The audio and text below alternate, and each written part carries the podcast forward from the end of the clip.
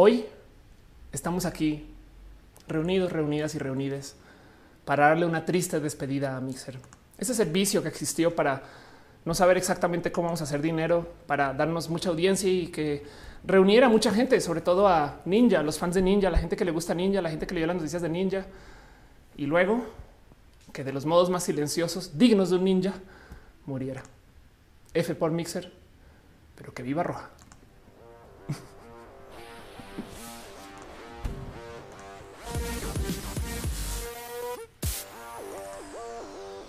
Estoy bien, güey, es lo que estoy.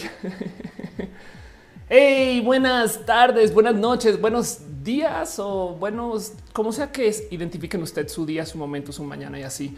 Entonces ustedes bienvenidos a Roja, el show que se hace desde mi casa, donde yo eh, literal estoy haciendo todo lo que hay por hacer. Bueno, menos moderar el chat. Para eso hay una cantidad de gente increíble que ahorita eh, les presento y les cuento. Roja es un show que sucede una vez semanal los lunes o los días que se quieran identificar lunes. Entonces, cuando no puedo transmitir un lunes, pues roja se cambia a un martes o un miércoles o un viernes. Y pues así las cosas, ¿no? Estamos transmitiendo en varias plataformas.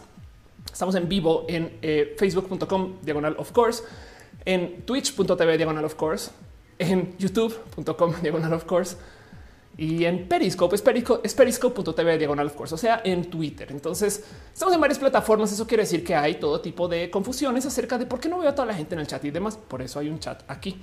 Este chat, de hecho, reúne todas las conversaciones que se puedan o que ameriten o que valga la pena reunir para que podamos platicar entre nosotros de todos modos, aunque ustedes internamente también estén platicando em, en su eh, plataforma internamente. Pero bueno, Dice Adolfo que está feliz de estar acá. Dice Javier Restream se actualizó. La última vez que transmití fue un rollo. Cada vez ha ido poniendo mejor. Es misteriosamente gratis todavía Restream para muchas cosas. Yo pago de todos modos, pero pues eso pasa, no? Em, y pues bueno, eh, hoy justo quiero platicar de un sinfín de cosas, pero no sin antes recordarles a ustedes que este show existe gracias a que ustedes me dan mucho cariño, amor, apoyo, gracias a que ustedes están aquí el lunes con lunes y gracias a que las piñas vienen de visita también. Y justo como estamos en vivo en varias plataformas, hay entonces eh, este, dinámicas de esas plataformas porque tienen todo su sistema de monetización, apoyo o cariño y créanme que aprecio eso. De hecho, gracias em, a, que ustedes están acá y me dejan su cariño y su amor y sus abrazos financieros, yo puedo conseguir pues más del cómo seguir haciendo este show. Me explico. Este es un tema como tipo inserte monedita para continuar, aunque yo de todos modos lo quiero hacer, pero mientras más me apoyen, más roja puedo hacer. De hecho, gracias a su cariño y su amor he podido mantener el canal andando, la edición, este, el que se puedan hacer los mini rojas, que es extraer un tema de roja y volverlo un video por sí solito para que se pueda compartir. Hace nada alguien me escribió en Twitter, Ofelia, pero ¿por qué hiciste esos videos ahora tan largos de tres o cuatro horas? Y yo es de no, es que viste el en vivo. O sea, ¿cómo? Y pensaba que mi show era mini roja, no? Y yo así de no, no se ve que está súper editado, pero bueno, en fin, no pasa nada. Eh, eh, eh, eso pasa cuando no todo el mundo tiene por qué consumir todo a cabalidad, pero bueno, como sea, en eso también le quiero un agradecimiento especial a la gente que me apoya justo desde las plataformas de apoyo financiero, no la gente que me hace su cariño y su amor, por ejemplo, como en Patreon, en patreon.com diagonal of course. Hay un espacio donde ustedes me pueden dejar apoyo desconectado de plataformas, porque ya sabemos que a veces de repente una plataforma dice siempre tú no, y entonces adiós con eh, poder, no sé, saben recibir apoyo por la otra. Sí, pues en eso un agradecimiento súper, súper especial a Arturo Ale, a Ana Navarro, analógicamente, Javier Tapia, Choc, Cuevas, Aflicta, Ignis 13, Francisco Godínez y a Trini ya voy a dejar de decir patacoins, pero bueno, muchas gracias. Em, y luego también eh, eh, un abrazo súper, súper especial a la gente que está suscrita desde el YouTube, María Emilia Mojave 657, Carlos Soto, Sinay Morelo, que dice nutrióloga y vegana. Lalo Paván, Jenny Ramírez, Jesús Dionisio, Velasco, Gibran López, Nawat, Alu, Mike Lugo, Dash Rockman, de Galván, Lucio de Lira, Jair Lima, Vicky Núñez Páez, Perro Noachi, Catilo Jessy, La Pastela de la Cocoa, La Mejor Pastela, La Mejor Cocoa, Mar Valentina, Sam Silva Flores, Marisol Rodríguez, Dalía Dalia Herrera, perdón, Brenda Sánchez, Yolanda Suárez, Osmar Morín, Laura Lili G, Alejandro Recelis, Maclachi, Pablo Muñoz. También abrazo a Chiquis Triquis, que me encanta tu nombre. Un abrazo a Leumas Elut, Carlos como Brenda Prelindo, Luis Gutiérrez, Tigresa Letal, Bedani Maldonado, Aranza Tzeitzel. Un abrazo también súper especial a Mariana Rom Galvez, Oscar Fernando Cañón, Moglican, Fabián Ramos Aflicta, Jason Frey, Mechan, Arturo Edgar Rigo Tatoso y Leonardo. Tejeda, quienes están suscritos al, eh, al YouTube. Entonces, muchas gracias por estar acá.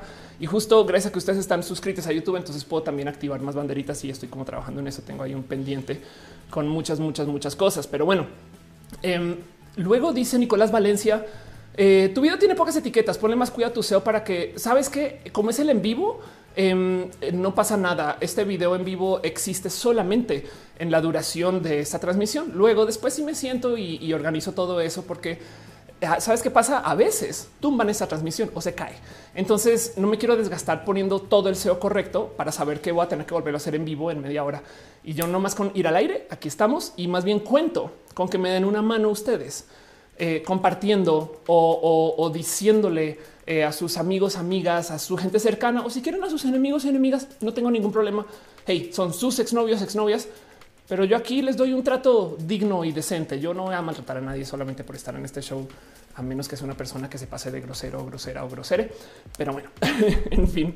Ok, están hablando mucho del collar. Nomás eh, les cuento del collar por encima. Es un regalo. Es un regalo muy, muy bonito que me dio René. por si no ubican, René es que está en espejo. Entonces, a ver, Ofelia, coordinemos. Ahí está. Ahí está la foto de René debajito de mi bandera pansexual. Eh, René Ghost, a quien no sé, dueña de mi corazón, la persona por quien hago muchas cosas. y una vez estaba en Puebla, René estaba con Audrey Funk, que es poblana. Em, se presentaron allá, sí, se presentaron allá y justo compraron esto eh, a una artesana de calle. Entonces, bueno, creo hasta donde tengo entendido es la historia. Entonces, si quieres saber dónde viene, hablen con René y yo lo guardo y lo quiero y amo mucho mi, mi, collar. Ay, ay, ay. Dice Javi, eres el Pepito opinan del inicio de semana. Ofelia opina, no mentiras, es Pepe y Teo y Ofelia en fin, pero bueno. Em, es que las preguntas que están poniendo Sal Rojas Noriega dice: Me gusta tu dinamismo. Em, dice Moon que le gusta estar acá. Caro eh, dice: Hola, rica sopa. ¿Qué está pasando? No entendí nada. Bueno, y justo también eh, gracias a de nuevo a las otras personas que están suscritos y suscritas y suscritas en las otras plataformas. De hecho, hay una persona que está suscrita en el Facebook. Entonces, muchas gracias a DC Morga, quien eh, deja su cariño y su amor desde desde Facebook que se puede. En Periscope hay una cosa que se llama super corazones. Entonces también pueden, si quieren, dejar su cariño ahí. De nuevo, no es obligatorio pero todo eso se usa para, eh, eh, pues nada, pues para mantenerme haciendo más de estas cosas y agradezco mucho, la verdad, verdad. Pero como sea, también un abrazo súper especial a gente que se suscribe en el Twitch, Jairo Potter 6, Javier Pichardo, Gris Romero, Héctor Holandes, Sora Daisuke, Glan Fati, Aletal, Fausto Ceturino, La Maruchana, Bren Pérez Lindo, Eri Frank Boniunia, Bacachan, Yair Lima, Musicarina, Emma Cornio, Hígado de Pato, Carnachita, Caro, quien lleva 37 meses apoyando este show. Esto me sorprende, que de paso es como ya el conteo oficial. Caro, nunca te vas a de suscribir y es culpa. Eh, algo vamos a hacer porque Caro lleva, o sea, se suscribió cuando comenzó. Entonces comprueba que Roja lleva 37 meses transmitiendo a Twitch. Impresionante, no? Em, eh, y pues bueno, en eso también de paso, eh, un abrazo a Bonwat 67, Ominos Caubia, Imrayo 16. Y pues por supuesto, el team de moderación, el mejor team de moderación que hay en la existencia, esté bien chida y les van a encontrar en varias plataformas, nomás para que saben, porque a veces un comentario, dos, a veces hay cosas que se salen como de control y se vuelve un poquito más complejo. Un abrazo a Caro Uva, Uriel Fabián Monse, a Jesse Tutix y por supuesto al hígado de pato. Le voy a subir tantito el micrófono nomás porque veo que estoy un poquito abajo y entonces esto va a ser un tedio después a la gente que está escuchando eh, vía podcast estas cosas porque es un volumen para la mitad del show, volumen para otro. No me odien, eh, solamente quiero que esté como a nivel. Pero bueno, dice Javier, está Ofen Pepite opinan. Oye, eh, la verdad es que he estado varias veces con Pepiteo y, ojalá, no sé. De hecho, no saben que esperen retiro, lo dicho. Este viernes voy a estar en una transmisión. No es un opinan, pero vamos a estar platicando acerca de el, el o los libros de Pepiteo. Así las cosas. Dice Diego, ¿para qué necesito una misa si puedo roja en vivo? Ándale. Daniel dice, ¿puedes comentar lo que el Congreso de la Ciudad de México aprueba tipificar como delito terapias de conversión sexual? Sí, hoy voy a hablar de ese tema muy por encima, pero de todos modos hay que platicarlo. Em, este, eh, y bueno, dice eh, Javier, pareces, ya me están, ya varias personas me han dicho que parezco Dualipa. Que bueno, porque también, eh, bueno, por un lado, porque Dualipa y yo cantamos en el mismo, en la misma tesitura. Del otro lado, Dualipa fue recientemente cancelada por eh, supremacista nacionalista. Y entonces eh, eh, ya no sé si quiero parecerme a Dualipa. Pero bueno, como sea, maneja un look cool. Eso sí, luego no lo voy a negar. Y así las cosas. Dice Gama, son sus ex. Dice Oma, que te invitan al podcast de Chichis para la banda. No sé si quisiera un podcast que se llama Chichis para la banda porque me bullearían todo el día. ¿Quién lo hace? Em, dice House, apenas vi la notificación, por eso estamos acá y por eso justo se demora en arrancar el show. ¿Qué pasa en Facebook? Están haciendo unas preguntas bien raras. Eh, Ernesto Mejía dice que si va a estar con ellos y Fernanda ya estuvo, creo, la semana pasada, pero si no, si va a estar con Fer, chingón. Eh, lo máximo, yo doy la vida por estar en cualquier espacio que se pueda con Fernanda Guerra. Es básicamente mi guía de vida de lo cool y esas cosas. Sí, yo, me gozo mucho las cosas que hace Fer. Pero bueno, en fin, en fin. Hoy quiero platicar un poquito justo acerca de eh, em, un buen de cosas que tengo como muy enredadas, que mucha gente me ha preguntado, que no son necesariamente mi tema, porque hay espacios que hacen y dan y rinden este servicio y lo han hablado mucho pero eh, sentí como por dos segundos que ok, vale la pena de todos modos levantar un poquito esto y, acercárselo a ustedes, a ver qué opinan. Roja, a mí me gusta considerar que más que un show es una conversación. Lo que hay en el show sí me importa, me importa mucho. Entonces quiero platicar con ustedes algo acerca de lo que ha sucedido justo durante la pandemia o la cuarentena y la educación. Pero bueno, dice a Shotla, ¿dónde compro unas veces para mi vieja? Eh, eh, unas de cuáles eh, porque si son chichis, ve y habla con el doctor eh, Iván Silva, quien es mi doctor. Nicolás dicen que es bueno que nuestra generación se la voz, la cultura de la cancelación me parece peligrosa. Sí, pero yo creo que es mejor tenerla que no tenerla. Em, y de hecho, yo creo que todo el mundo es cancelable de un modo u otro. Entonces, yo sé que hay que mejorar eso. Hay un video largo donde hablo de ese tema. No lo quiero descarrilar acá. Vayan y busquen lo que hizo Dualipa y, es más Dualipa cancel. Vamos a, vamos a rapidín. Em, ¿Por qué está siendo Dua Lipa cancelada en Twitter? Es que creo que puso un tweet en particular em, donde eh, comentaba algo acerca de es un, fue un tema nacionalista eh, y, se, y, se, y, racista también, no? Entonces, eh, en fin, eso sucedió y, vi que lo están comentando. No lo vi muy por encima y entonces más bien busquen ustedes. Pero bueno, de todos modos, el look es el look. Dice Salvatore la cosa nuestra. Carlos dice: Tengo una clase virtual en este momento y no quiero dejarte. Siempre puedes tenerme en el celular y la clase en la clase. Mentiras, mentiras, mentiras. Eh, eso la dice cancelarle se, se, refiere a echarle un montón de plano que ya no salga. Cancelar es otro modo de decir boicot. Muchas personas nos organizamos para no consumir eh, un, en vez de un producto, eh, los productos de una persona, no? Pero bueno, Elena Bonilla dice que, ah, que chichi palabras es un, es un podcast de mujeres. Ok, entonces ya me da mucha más paz saber de eso. Mario Alberto dice felicidades por el show. Gracias por estar acá. Mario em, dice Oma eh, Dualipa es mi cantante favorita. Es bien chida. Dualipa como cantante. luego y buscamos eso. House of Friends dice la paz es diversa. Cancelamos un seminario de cultura de la cancelación. Cancelaron. Ok, eh, dice: Tengo un examen online eh, de eh, es una experiencia diferente donde el aprendizaje es un 70% mi responsabilidad. Hoy voy a hablar largo de eso. Entonces, em, la maruchana de modos muy, muy acertados dice cancelar es hacer trending topic a alguien en Twitter para que más personas conozcan a esa persona. Y, y, yo quizás sí le añado y para hacer esa persona trending topic hacemos uso del marketing de la indignación. Ahora, ojo, em, yo sí creo en la cancelación porque la cancelación es darle voz a las víctimas no eh, a la gente que agrede. Entonces hay algo hay que, o sea, hay que negociar eso, hay que trabajar con, pero yo no creo que sea mala en general. Como sea, de todos modos, hoy quiero hablar de un tema completamente diferente y nos fuimos con Dualipa y justo vamos a estar aquí que les digo, tres horas, cuatro horas. Así que prepárense para ese tiempo. Si ustedes consumen algo mientras ven roja, vayan y cómprenlo, consúmanlo, pídanlo. Prepárense. Si ustedes eh, eh, eh, les gusta, no sé, hacer alguna actividad mientras ven o escuchan roja, pues simplemente arranquen, tranqui, no se preocupen, no pasa absolutamente nada. Aquí vamos a estar por un rato. El chat es gran parte de no siempre va a poner todo lo que está acá. Voy a presentar un tema en particular, un tema central mm, que me llega muy al corazón Luego vamos a repasar un tatito noticias de la semana y luego hay preguntas y respuestas. Entonces, si tiene una pregunta que no he levantado durante el show, téngame paciencia hasta el final y al final, pues yo levanto preguntas como completamente, pues así, no pues de, de lo que me dejen ahí, no? Pero bueno, la lugar ahí dice luego no entiendo cuando hablas tan rápido. Yo tampoco me entiendo, no te preocupes, pero creo que salen palabras coherentes, entonces medio hace sentido. Ahora, esto sí me dio mucha risa cuando lo configuré.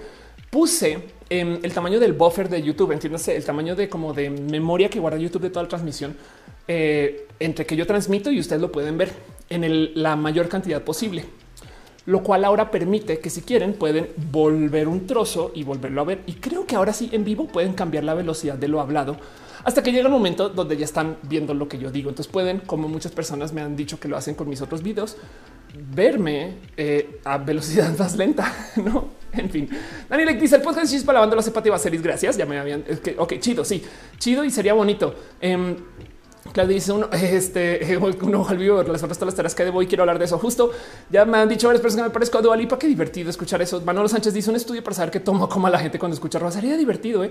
Bueno, te digo algo, Manolo. Eh, yo creo que de mis favoritos hay mucha gente. Una vez alguien me decía que juega, bueno, juegan videojuegos muchas personas. Em, luego alguien en un momento me comentó que operaba, o sea, cirujano operaba escuchando roja, que me da mucho miedo porque entonces si grito, este, a lo mejor algo pasó. Eh, y, y entonces hay mucha responsabilidad. Pero sobre todo siempre me dicen es que estoy evadiendo escribir la tesis sentándome acá. Siempre hay alguien. Así que si usted en este momento no está escribiendo su tesis por ver roja, me hace el favor y por lo menos abre el documento y escribe una, una palabra. no tiene que ser una palabra coherente, puede ser un pero, no así en el título, pero no aunado. Aunado es una buena palabra para poner la tesis por aquí por allá. Así pónganla como medio donde encaje, pero ya colaboraron a la tesis un poquito y luego pueden volver a roja. Pero bueno, ya la pregunta es sobre GP3, GPT-3. No, hoy quiero hablar un poquito acerca de la educación en línea. Me gustaría preguntarles antes de saltar de tema, justo bueno, de arrancar formalmente, más bien, si ustedes durante la cuarentena han estado tomando alguna forma de educación en línea y, si la están tomando, si están a gusto, eh, satisfechos, satisfechos, satisfechos con lo que reciben, si les gusta la educación en línea. Digo, yo soy usuaria y me di cuenta de esto hace mucho, pues tiempo, pero pues aún en la cuarentena como que me cayó el 20, pues normal, ¿no?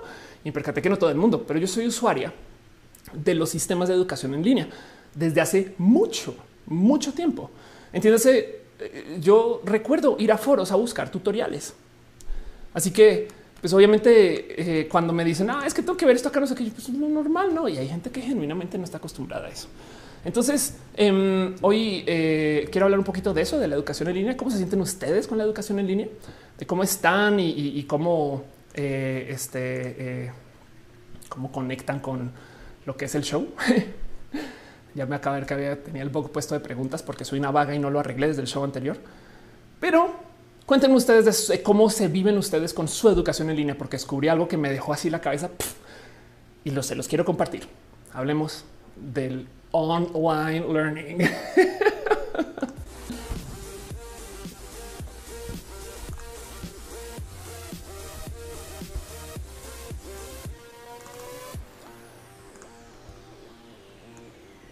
Hace muchos ayeres me topé un escrito eh, por un gran, gran, gran economista que hablaba acerca de los e-business no decía es que el problema de que le, lo traten de vender en línea es que luego la gente piensa que es algo diferente.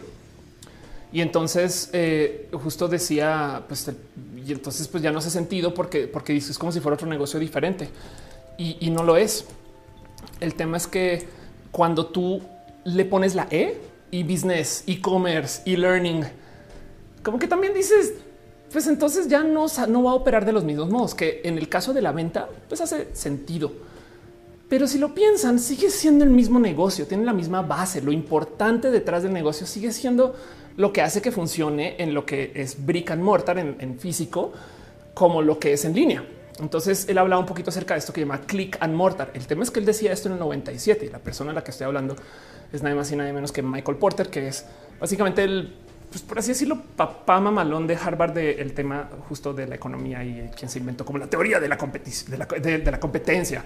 Cada que decimos es que mis competencias son es porque este, bueno, ya se hablaba del tema, pero pues porque también alguien como Michael Porter se acercó a decir es que tienen que observar que hay cosas que se llaman competencias, no? Antes no se le daba como tanta supervisión como a esto. Y de los 70s y 80s, no?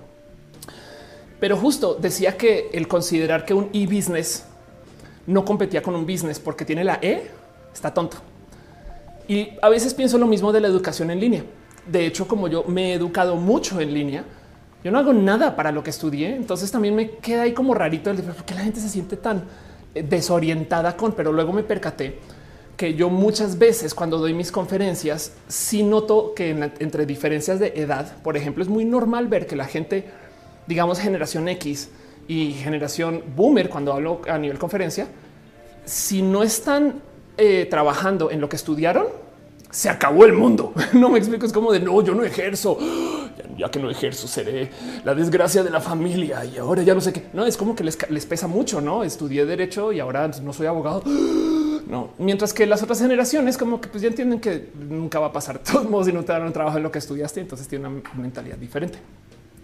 Em, y entonces eh, eso como que me ha traído mucho a observar justo esto de la educación en línea. También trabajé en Platzi por un rato, entonces traigo como esta como visión y este tema en particular yo creo que se ha discutido al infinito eh, bajo la mano y la presentación de Freddy Vega, quien es bastantes veces mejor orador que yo y quien obviamente lo trabaja y lo vive y, todo el día lo analiza. Entonces, pues ha de seguramente haber presentado cosas mucho, mucho, mucho más atinadas que lo que yo tengo en mente. Pero quiero platicar de eso porque justo la educación digital me llega al corazón. Porque en últimas, muchas de las cosas que yo hago aquí en roja es, si bien esto es una discusión, pero yo trato de que aquí se fomente la, por lo menos la lectura crítica, el pensamiento crítico. Saben como que también a veces me dicen deberías dar clases en mi universidad y yo pues más bien deberíamos de trabajar esto en línea fuera de la universidad. Y entonces yo siempre he sentido que Roja es como de cierto modo mi acercamiento para estos bonitos espacios de discusión. Y hablando de eso, justo les leo. Jessy Mondragón dice eh, empezó una carrera en línea en mercado técnico y se nota la diferencia de preparación, de enfoque y de enseñanza. Carlos Ruiz dice somos la generación de la impro. Eso es verdad. Sí, total. La vida es una improvisación. Em, dice Kiwi, en un desperdiciarse tu vida, tu carrera y tu tiempo. Ándale. Dice Patti Pichardo, en línea durante mi sexto semestre he estado tomando clases y es muy raro. Es más porque la carrera que estudio es pedagogía. Wow, es verdad que sí está raro. Em, este Gama Volantis dice: Yo encuentro muchas cosas en Pinterest y YouTube. Yo también. Faru Prado dice: Las TIC facilitan el aprendizaje a nuestro ritmo. Me gustan por la practicidad de pueblo hacer mi ritmo y siento hacer a mi ritmo y siento que sí obtengo conocimientos. Y Ever Dreaming, ¿cuáles son las mejores universidades para esta modalidad? Eh, te voy a decir algo bien triste las que las mejores universidades para la enseñanza en línea no son universidades formales. Si tienen salones físicos ya no son buenas. Y hoy voy a hablar un poquito de eso. Porque la primera vez que me enfrenté a este tema como que formalmente, como a nivel de, o oh, para presentarlo en un, en, un show, o sea, para platicarlo y dialogarlo, fue cuando conocí a la gente que trabajó en el momento con nadie más y nadie menos que Nicolás Negroponte. Esto fue gracias a mi hermana que se acercó con Nicolás Negroponte para otro proyecto. Pero por si no ubican, Nicolás Negroponte es un visionario básicamente y pueden pensar lo que porque también ha estado enredado con temas de política recientemente, pero pues como sea, em, Nicolás este, eh, creó esto que se llama el MIT Media Lab. Por si no ubican, el Media Lab es como eh, el, laboratorio de los sueños en el MIT, donde básicamente le dejan a todos los estudiantes hacer lo que les dé la regalada gana. En, Big Hero 6, creo que se llama así, esta peli de Pixar que van como a la universidad. La universidad tiene estos estudiantes que uh, una está aquí trabajando con gravedad variable y la otra está trabajando con químicos de no sé qué otro, armas láser, todo eso. Eso es basado en el Media Lab y, así funciona. Es, es bien divertido. A ti te dejan jugar con lo que quieras, con tal de que hagas algo creativo y pues que funcione dentro del espacio de desarrollo de la tecnología. Y ha hecho muchas cosas Nicolás Negroponte, pero en un momento él produjo un producto que fue su como lo que lo volvió más mediático, en mi opinión, que fue esta cosa que se llamaba el, un laptop por niño, la asociación del OLPC. Y la idea del proyecto del OLPC fue hacer una laptop que eh, fuera tan, pero tan, tan, tan barata que se le pudiera dar a cada niño. Una laptop, pues digo, evidentemente eh, esto lo pagarían los gobiernos, pero el punto es que quería crear laptops de menos de 100 dólares por laptop. Entonces, a ese precio, pues sí, vale la pena porque valen como el equivalente a como a cosas que igual se le van a dar a los niños. Y entonces se inventaron este proyecto súper espectacular. De hecho, tengo una eh, que me dieron en ese momento. Esta, está bien bonita. El color de esta eh, eh, tomó la bandera del primer país donde lanzaron. Y mi modelo en particular no es tan, tan, tan rural como algunas, pero hay unas de estas que literal para ponerlas a andar tienen un cargador que, que es para que lo gires todo el software, bueno, corre una versión este, modificada de Ubuntu, pero está hecho para que los estudiantes puedan no solo aprender usando la laptop, sino que también encima de eso eh, puedan hasta modificar el sistema operativo y aprender a programar con nuestros dispositivos y no necesitan de ni energía ni luz, sino simplemente de que tengan una. Así toma, no llévatela 100 dólares. Hacer una de estas cosas en 100 dólares es todo un reto, eh, eh, o bueno, fue todo un reto de mercado, porque luego el tema de, esta señorita es que pues no más la pantalla ya valía más de lo que valían esos 100 dólares, ¿no?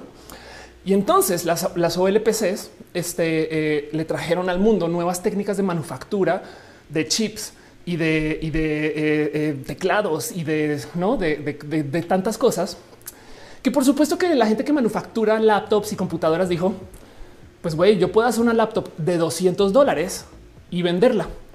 Y entonces, gracias a que se creó este dispositivo, nacieron las netbooks, que por si no recuerdan o no les tocó, netbook fue básicamente un formato, un form factor de, computadora súper pequeñita que eran requete baratas. Las netbooks se basaron en literal lo que se inventó Nicolás Negroponte para hacer la ULPC, pero ya no lo, ya no lo redujeron a 100 dólares, sino lo más barato que se pudo hacer con el chip. Sobre todo Intel fue, la, fue, creo que quien comenzó a hacer esto.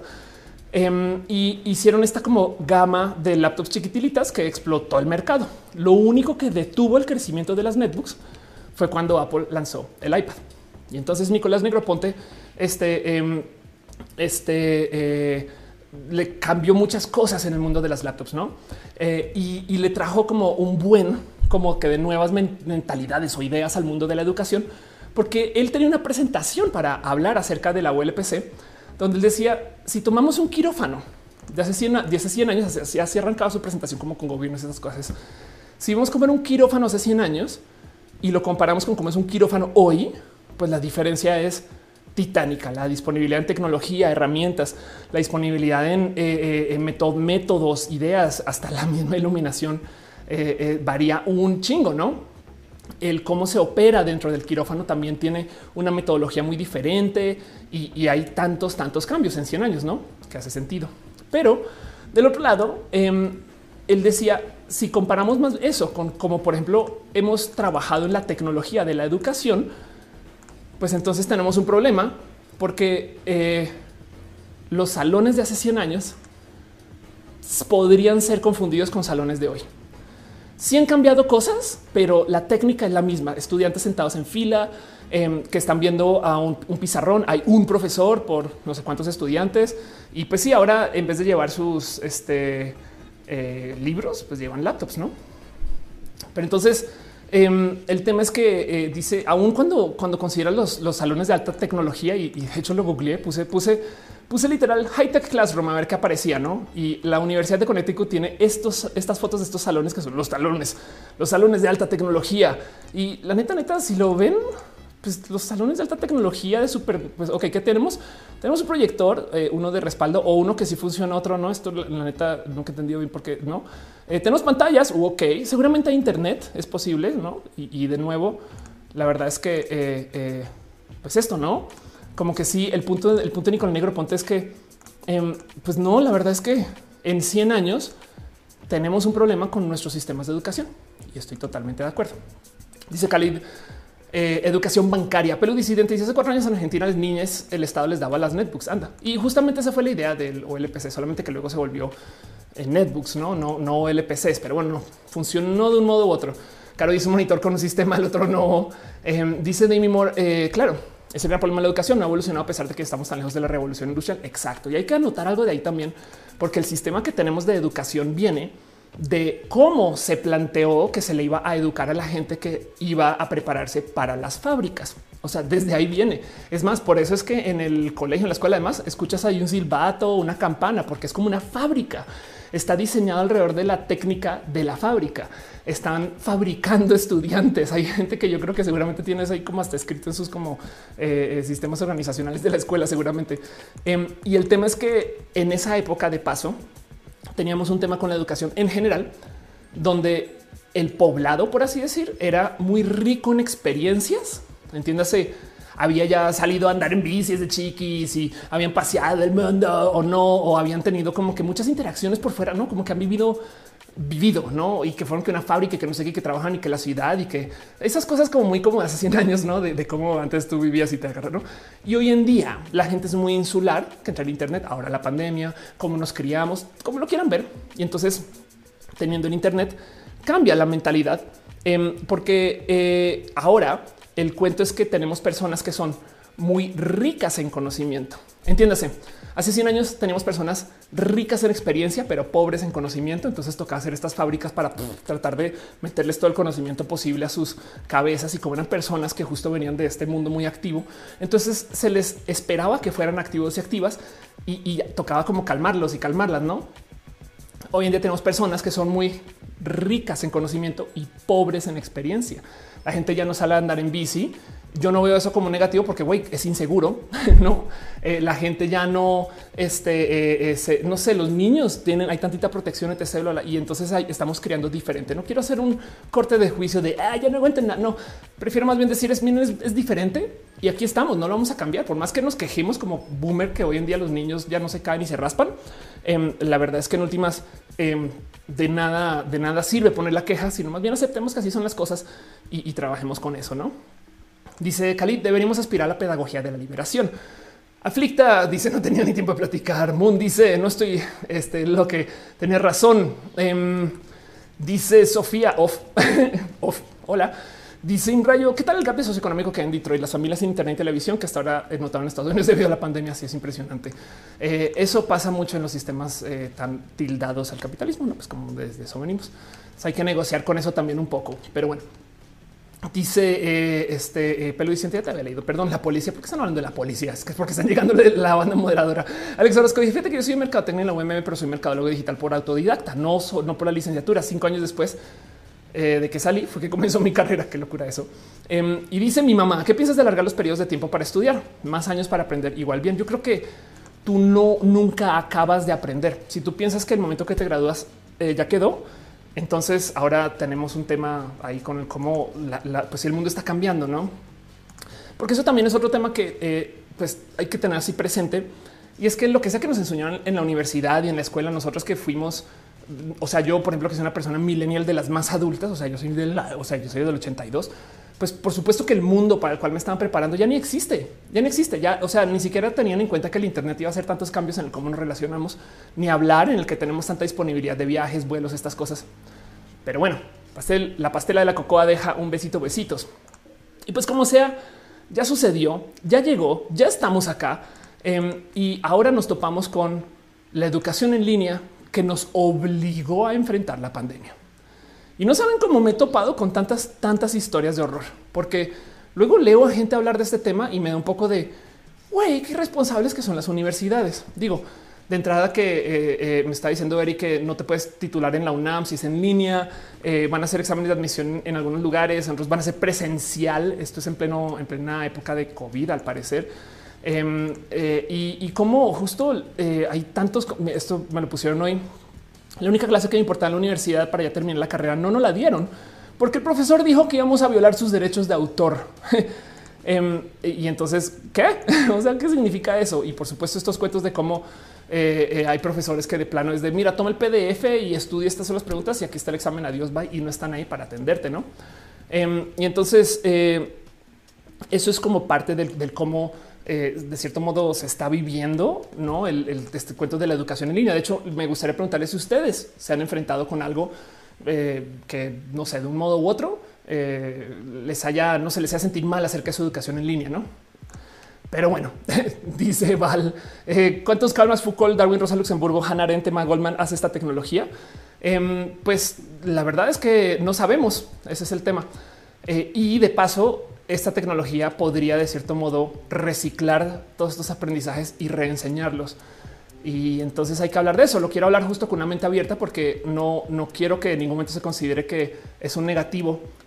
Pero ahorita les tengo una sorpresa con eso, como sea. Aflicta dice los profesores que son vacas sagradas en la UNAM y siquiera se dignan a, dar asesorías en líneas. Y por supuesto, darwinismo se deberían de cambiar las reglas de cómo titularse en mi preparatoria. En mi preparatoria se titula hasta diciembre. F por ese título. Anda exacto. La pastela dice las materias que más me han servido son finanzas y liderazgo este, las que más odiaba. Anda. Repito una historia que he hablado mucho en roja de cómo yo tenía un amigo que era muy, muy vago, era, era genuinamente perezoso en el salón. Y entonces él lo que hacía era que siempre conseguía a alguien que le hiciera sus tareas y que le organizara sus cosas.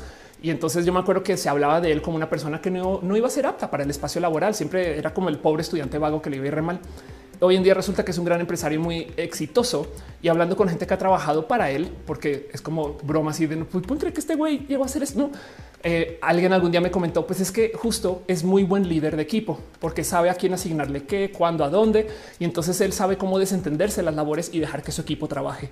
¿Qué tal eso? Eh, Damián Vázquez dice, a mí se me toca estudiar la universidad en línea y neta que las materias son de más especialidad en mi carrera. Eh, son de las que más aprendí, más eh, que si hubieran sido presencialmente. Ándale, Claudia González dice, de un maestro em, que nos sube el examen con una semana anticipación y te califica dependiendo de si lo subiste rápido o no. Wow. Perdón, veo que están dejando abrazos financieros y no estoy dándole, pero ni siquiera el más mínimo reconocimiento a nadie porque soy una grosera. Muchas gracias a Aranza Teicelia, Carlos Hernández que han dejado sus abrazos y sus cariños y su amor. Piñas para ustedes, piñas porque no hay nada más bonito que regalarnos piñas entre nosotros. También de paso, pues sí, caro, gracias que renovó su suscripción y a Infamatus que se suscribió a Twitch, a Elena Bonilla quien dejó bits. Gracias neta, neta, neta por apoyar. Este AP Manuel Leiva, quien dejó stars en Facebook. De verdad que eh, todo mi cariño y todo mi amor. Joana Castellanos también dejó stars. Angie Alonso, un chingo de stars. Ya mis amigas hablan de ti. gracias, gracias por recomendar el canal. Denis Palacios también dejó stars en Facebook y muchas gracias por apoyar. Pero bueno, Dice Adrián Olivas, instituciones como el IPM se ven incapaz para adaptarse a la educación en línea. Em, dice eh, este eh, Luis Daniel, lo malo de mantener la educación en línea es que las universidades expanden las brechas de desigualdad, pues no todos tienen acceso al Internet. Y en eso estoy totalmente de acuerdo. El Internet debería ser algo que se considere más, más, más este, básico para que a nivel gobierno sea tan grave no tener Internet como no tener agua o luz, no? Pero eso es otro tema. Eh, eh, yo sé que está ahí presente. Hoy quiero platicar un poquito acerca de justo de lo que pasó con esto de la educación en línea, que es raro, porque a ver, de entrada, eh, o sea, ya lo he hablado bastante en este show, esto de, cómo la educación tiene que cambiarse así y donde sea que lo vean.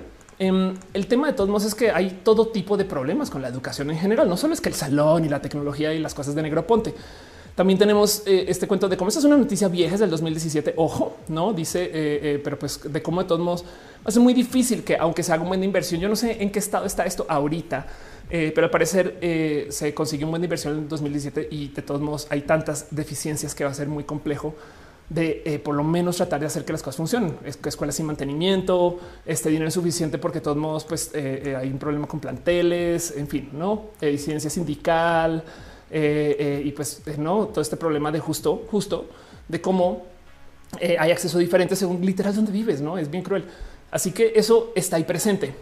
Em, y también justo está el tema de cómo eh, cuando se trata de la educación en línea y lo que sucedió con la cuarentena es primero que todo, sí, es verdad. Hay mucha gente que no tiene acceso al Internet. En México todavía la brecha de internautas es alta. O sea, bueno, digo, ya hay muchas personas que están navegando, 88 millones de personas, pero no es todo el país. Todavía hay gente que genuinamente no usa el Internet.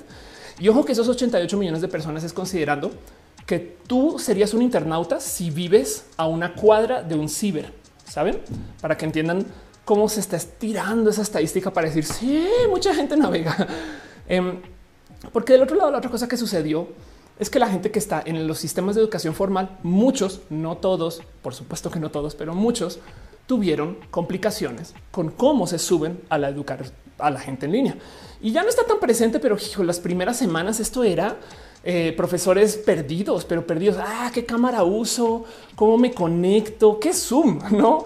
Em, y, entonces las tareas ahorita o después o las mando por WhatsApp o, cómo se controla, quién llega, quién viene. Perdona, Boria deja un abrazo financiero. Dice yo en un máster online, siento que no aprendí nada, soy autodidacta y me choca el autoplagio, ya que se usaba un software para identificar plagios. Es verdad que esto también se aplica aquí en México. Eh, eh, hay espacios donde tú puedes subir las entregas de lo que te da la gente y verifica contra fuentes en línea para saber qué tanto se plagió, no? Pero bueno, em, dice Eri Frank, pero el acceso a la información, la desigualdad no es debido solo a falta de Internet. Exacto. Sí, por supuesto, es más inclusivo que las universidades que por sí son elitistas y caras total. De hecho, los mismos dispositivos, no? O sea, conseguir un celular, conseguir una tablet, una compu, ya ahí ya también hay otra brecha y todo eso es tema. Eh, Alan Peralta dice en el todos los trámites se hacen en ventanillas, papel y filas, incluyendo el trámite de titulación. Por esa razón están en pausa algunas actividades administrativas. Qué triste. Caro dice usualmente es cuando una palabra está vetada del canal. Ah, claro, porque a veces aparece cosas con asteriscos. Yo tengo muchas palabras que están vetadas en el canal automáticamente. No me odien, eh, pero les prometo que igual de todos modos les escucho. Me explico solo las palabras. Valentina dice es maravillosa la tecnología. De hecho, el Internet nace como un proyecto académico y bélico. Es verdad. Sí, de hecho, el Internet en particular es una herramienta espectacular para eh, este, democratizar el acceso al conocimiento y le doy la bienvenida a eso, porque si no, de hecho, ni siquiera podría estar yo siendo una persona que publica en línea si no existe el Internet. Me explico. No es como que la tele y la radio esté corriendo así para darnos espacios a nuestras personas de las disidencias, no? Pero bueno, Pablito Gameplays pregunta del título del video. Voy llegando. No te preocupes que todavía ni siquiera he llegado a platicar de eso. Em, hay tantito de clickbait en ese título. Coquebeto dice: Yo soy docente y me tocó ver a compañeros de trabajo de avanzada sufrir por este motivo. Sí. Y yo solo quisiera decir algo acerca de este tema de cómo los profesores no se pudieron subir a la educación en línea. yo quisiera liberar a la gente que está enseñando de la responsabilidad de no poder enseñar en línea. Porque, a ver, el salón, digamos que Roja es un salón, me explico. Digamos que ustedes hoy están en el salón de Roja y venimos a aprender, ¿no? Entonces la infraestructura del salón no la tienen que poner ustedes. En este caso la pongo yo porque yo me autoproduzco.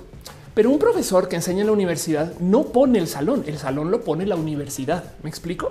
Entonces también me sorprendió mucho cómo las universidades automáticamente no les dieron acceso a licencia o a software chido para que los profesores pudieran coordinar cosas, cámaras, micrófonos, tutoriales. Saben como que bien debió haber sido un ok, vas a enseñar desde tu casa, toma una bolsita con una webcam y un micrófono para que lo hagas desde tu casa, asegúrate que esté bien iluminado, aquí está el tutorial, este, y para que puedas transmitir sin problemas, aquí está el login y clave del Zoom de profesor, lo que sea, me explico como que también del otro lado siento que yo perdón, siento que hubo ahí como una desconexión por parte de universidades diciendo tú a ver qué haces, tú acaba el semestre, no? Y los profesores acá pues, tratando de conectar todo y aprendiendo a hacer uso de estas herramientas tanto como si se, bueno, hay salones que tienen así como este proyectores y eh, wifi, no sé qué. Es como si no les explican a los profesores nunca nada de eso, no siempre se ese cuento que llaman audiovisual y llega un güey y conecta las cosas.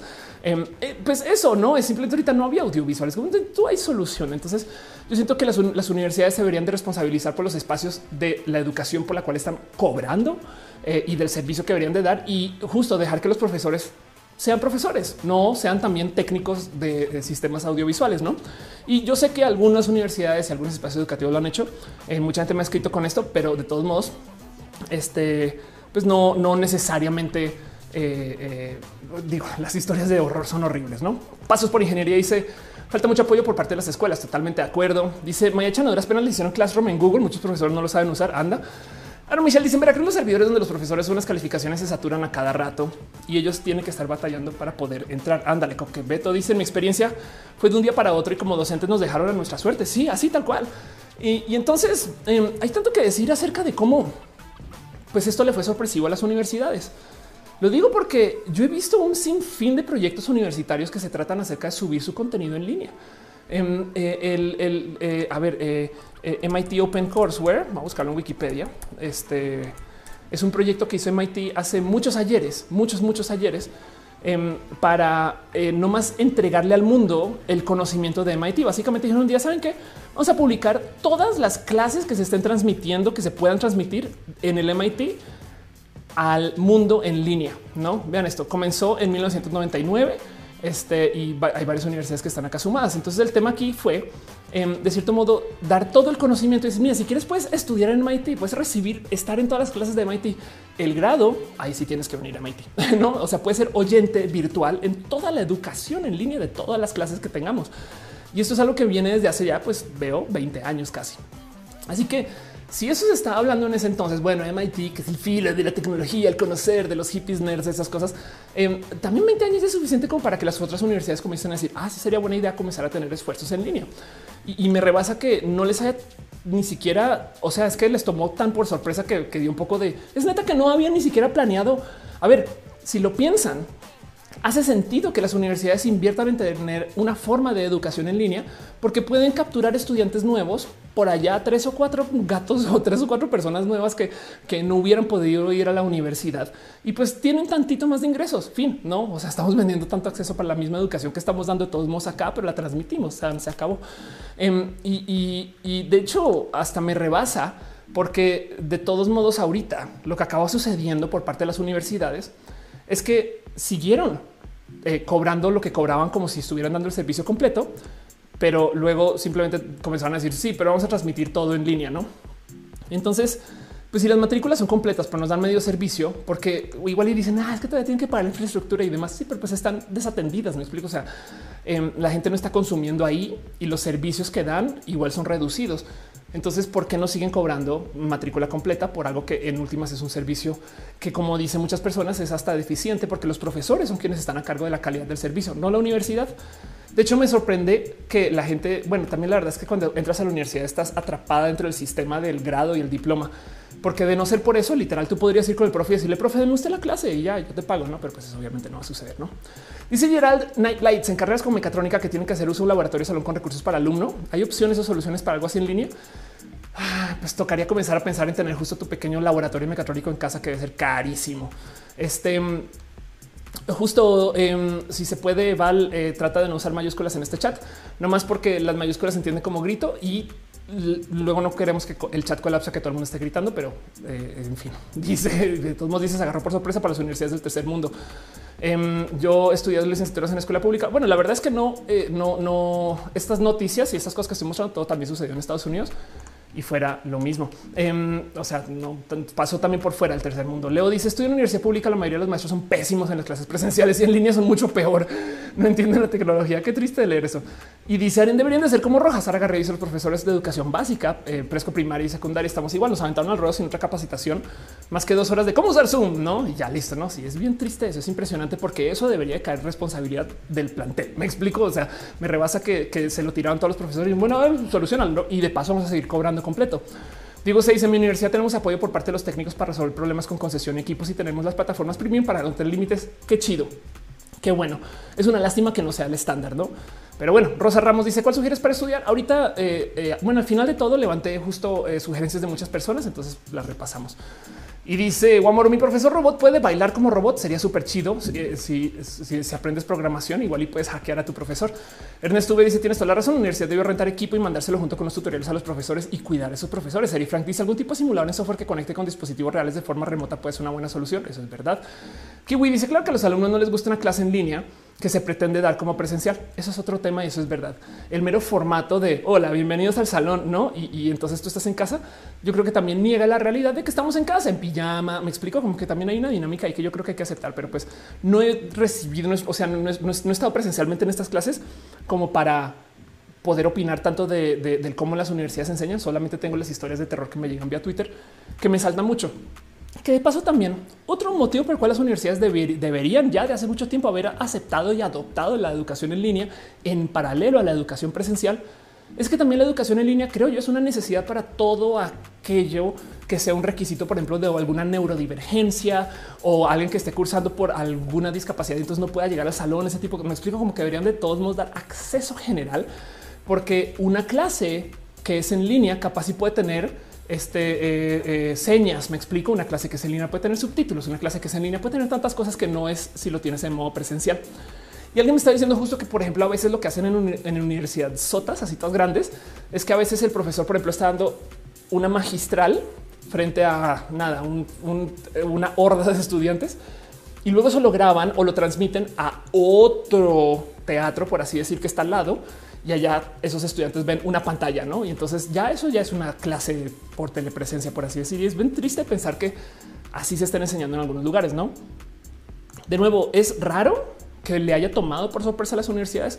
Cuando yo comencé a estudiar, me acuerdo que justo se está implementando esto en mi universidad, Blackboard, que puede que conozcan o no, pero digo, Blackboard existe desde el, desde el 97, ¿no? Entonces como que si estos software, estas ideas, este, este cuento de, cómo eh, vamos a subir la, educación o, vamos a tratar de tener sistemas en la nube para que los estudiantes puedan tener más acceso a los materiales y demás, pues me rebasa que de repente ahorita están así como de, ah, no mames, hay una cosa que se llama el Internet en un plantel educativo. Dice Jorge, en mi experiencia en la universidad nos obligan a estar frente a la cámara las dos horas que dura la clase, todo por falta de experiencia de cómo se debe de dar clase. Lismar dice la educación en línea de las universidades me parece salir adelante, pero las de colegios que no está preparada y salió perdiendo. Ignis dice: He visto casos de maestros que les piden micrófono encendido, pero en silencio, con uniforme y todos con el video encendido, pero sin distraerse desde su cuarto. Wow. Una profesora prohibió tomar sus clases en pijama y dice Gerundio: Haz tu plan de estudio. Mi plan de estudio es el pelis de roja. Dice Patinajera, en otras universidades solo te dejan trabajar eh, con MIT y se es un poco más limitada.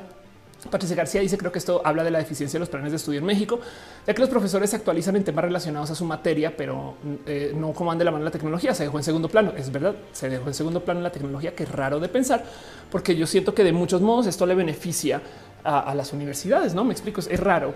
Em, y además, miren, yo estoy hablando de Blackboard, pero se imaginan qué sería si las universidades adoptaran las herramientas que tenemos hoy. O sea, monday.com, Slack, un Discord del salón, saben? Eh, no sé, grupos de WhatsApp, por lo menos. Igual todo el mundo, o sea, igual se organizan grupos de WhatsApp de estudiantes, pero ¿por qué no aceptarlo y tenerlo ya institucionalizado, organizado? Em, y, que, pues no sé, las herramientas ya están ahí y se usan para tantas cosas. Y es raro ver que justo que, eh, eh, pues de nuevo, las universidades no lo tengan tan presente. Miren, yo enseñé en el Tecnológico Monterrey de una clase que se llama justo TI 3036. Em, y el tema es que eh, lo que yo enseñaba era, pues nada, hablaba acerca del uso de tecnologías y demás. Y mucha gente no lo sabe, no lo recuerda, pero yo daba clases haciendo stream. Está, o sea, yo, yo llevaba mi, mi laptop y conectaba mi webcam y ponía mi micrófono.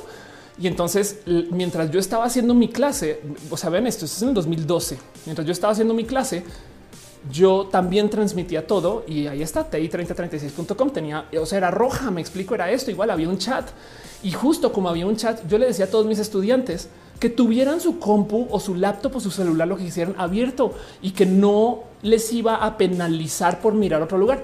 Porque entonces, justo igual que acá, si yo de puro chance digo algo, digo que estoy descombobulada y ustedes qué chingados dijo Ophelia que está descombobuqué, pues pueden abrir una tab nueva y googlear descombobulada, ¿no?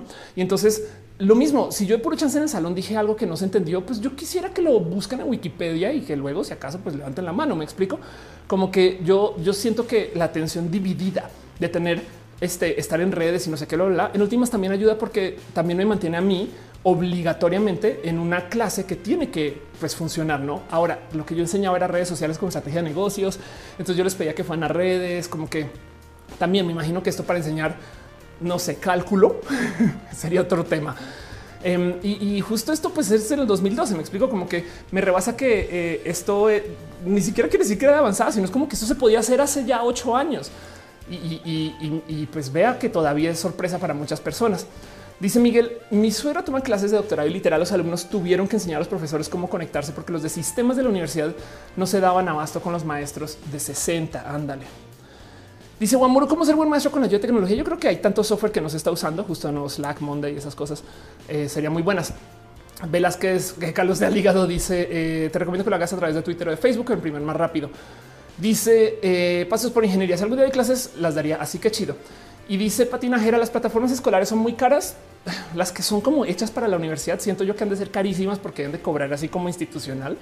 Pero de resto, un Discord o, no sé, en fin, esas cosas hay unas muchas que son gratis y es que no baratas, no son Slack. Dice Yuri Maldonado, el IPN ya desde algunos años atrás ya en carreras en línea, al igual que la UNAM. Ismael Romo Alvarado dice debería existir un grupo de producción asociado a una universidad que grabe las clases de los profesores como presencial pero con buena calidad. Imagínate además, Isma, que sacaran las clases más cool y las publicaran y, fueran como hasta virales, ¿no? Digo, eh, que no se nos olvide que el Julio Profe eh, sí enseña en línea, me explico. Es que luego dicen, ah, es que no se puede. Este es que la verdad es que enseñar en línea, pues es que solamente para esos temas. Bueno, admito que cuando son laboratorios, sí, difícil. Sí necesitas un laboratorio que tienes de mecatrónica, química, lo que sea. Pero eh, Julio Profe es un influencer de 4 millones de suscritos que enseña matemáticas. Vamos a ver cuál es el video más, porque no estoy suscrita. Vamos a ver cuál es el video este, eh, más visto del Julio Profe, compararnos una idea de, de qué mueve este canal. Sistema de ecuaciones 3x3 por Gauss Jordan, ¿no? Tiene casi 5 millones de vistas. Una clase de un profesor de matemáticas enseñando el sistema de ecuaciones 3x3 por Gauss Jordan, parte 1. no, este, eh, entonces, saben, eh, ahí está. Y, el Julio Profe además tiene videos desde hace mucho, mucho tiempo. Este video es más, vean esto. Este video es del este 2010. Desde el 2010, desde hace 10 años, el Julio Profe está enseñando en línea y le va, es influencer, no?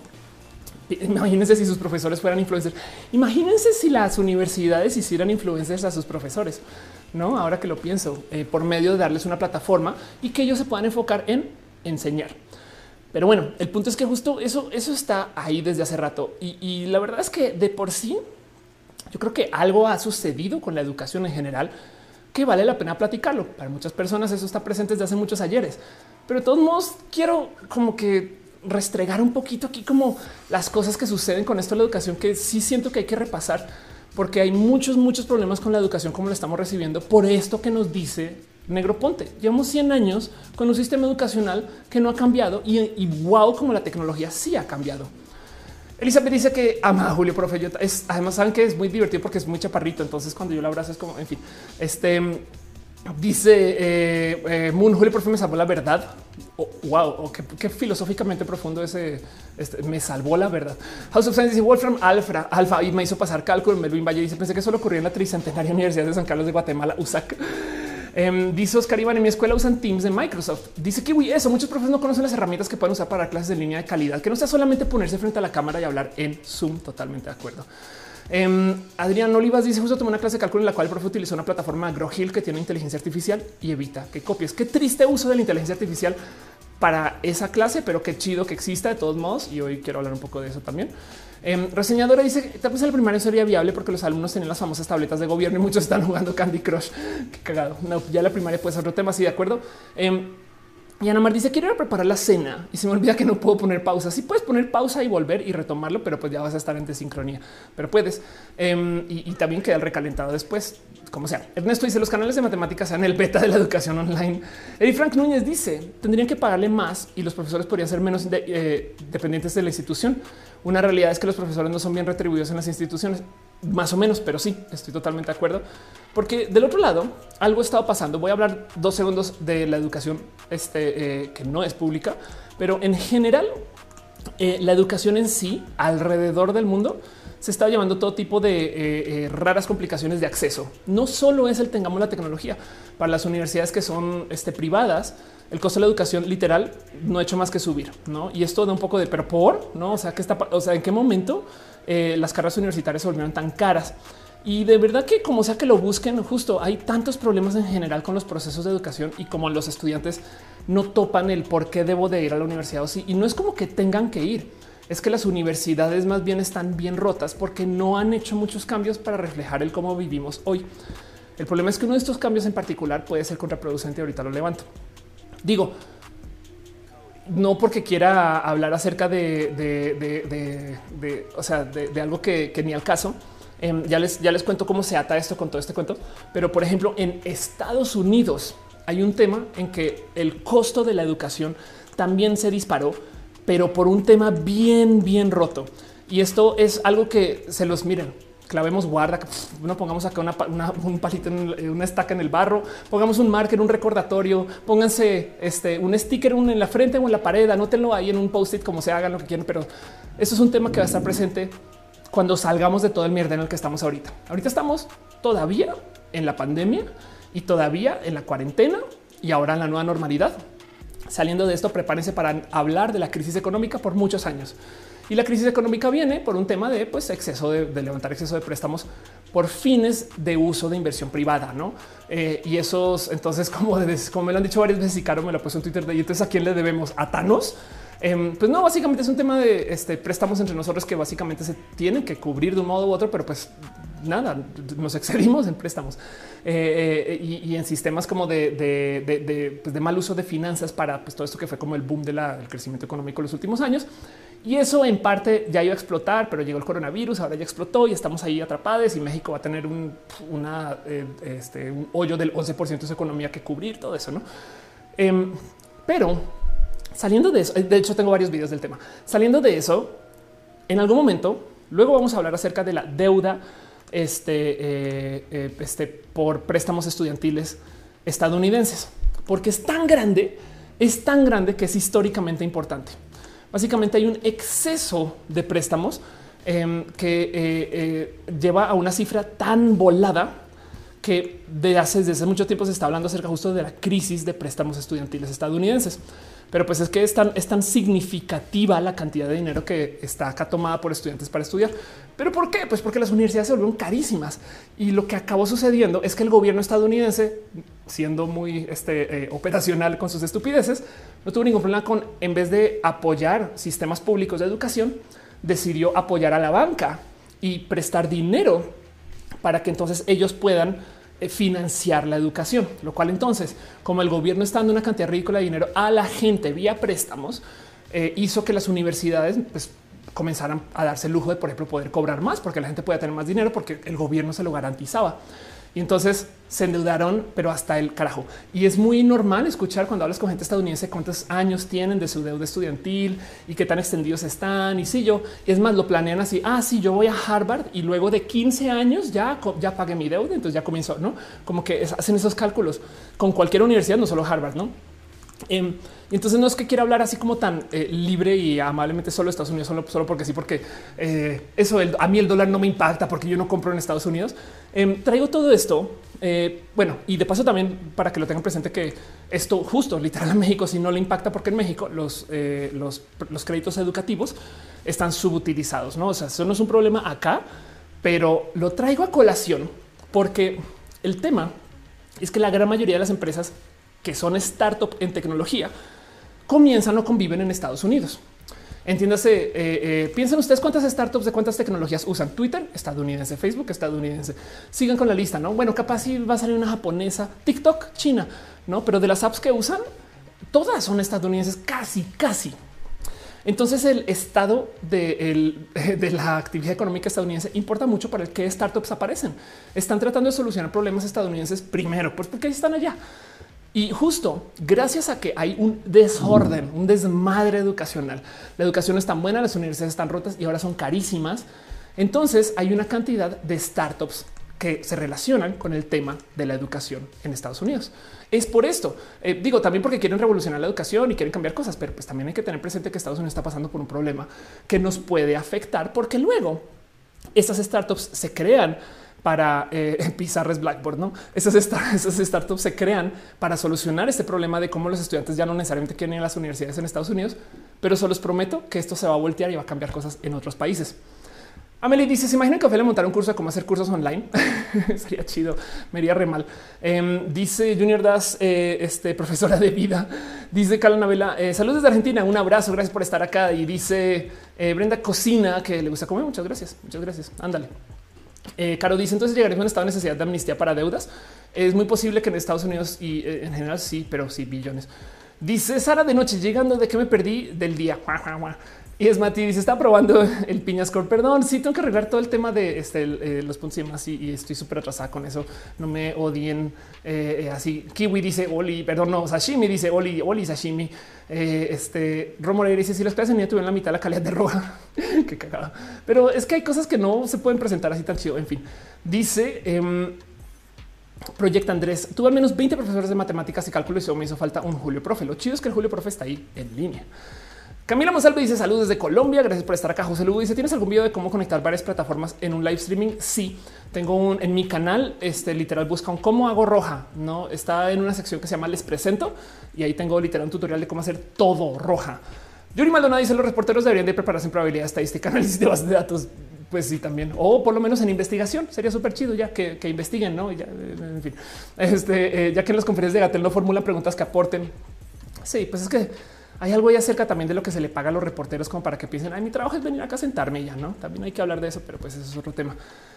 El punto es que em, justo debido a que en Estados Unidos y acá también la necesidad existe, mucha gente está cansada con los sistemas educacionales estándar.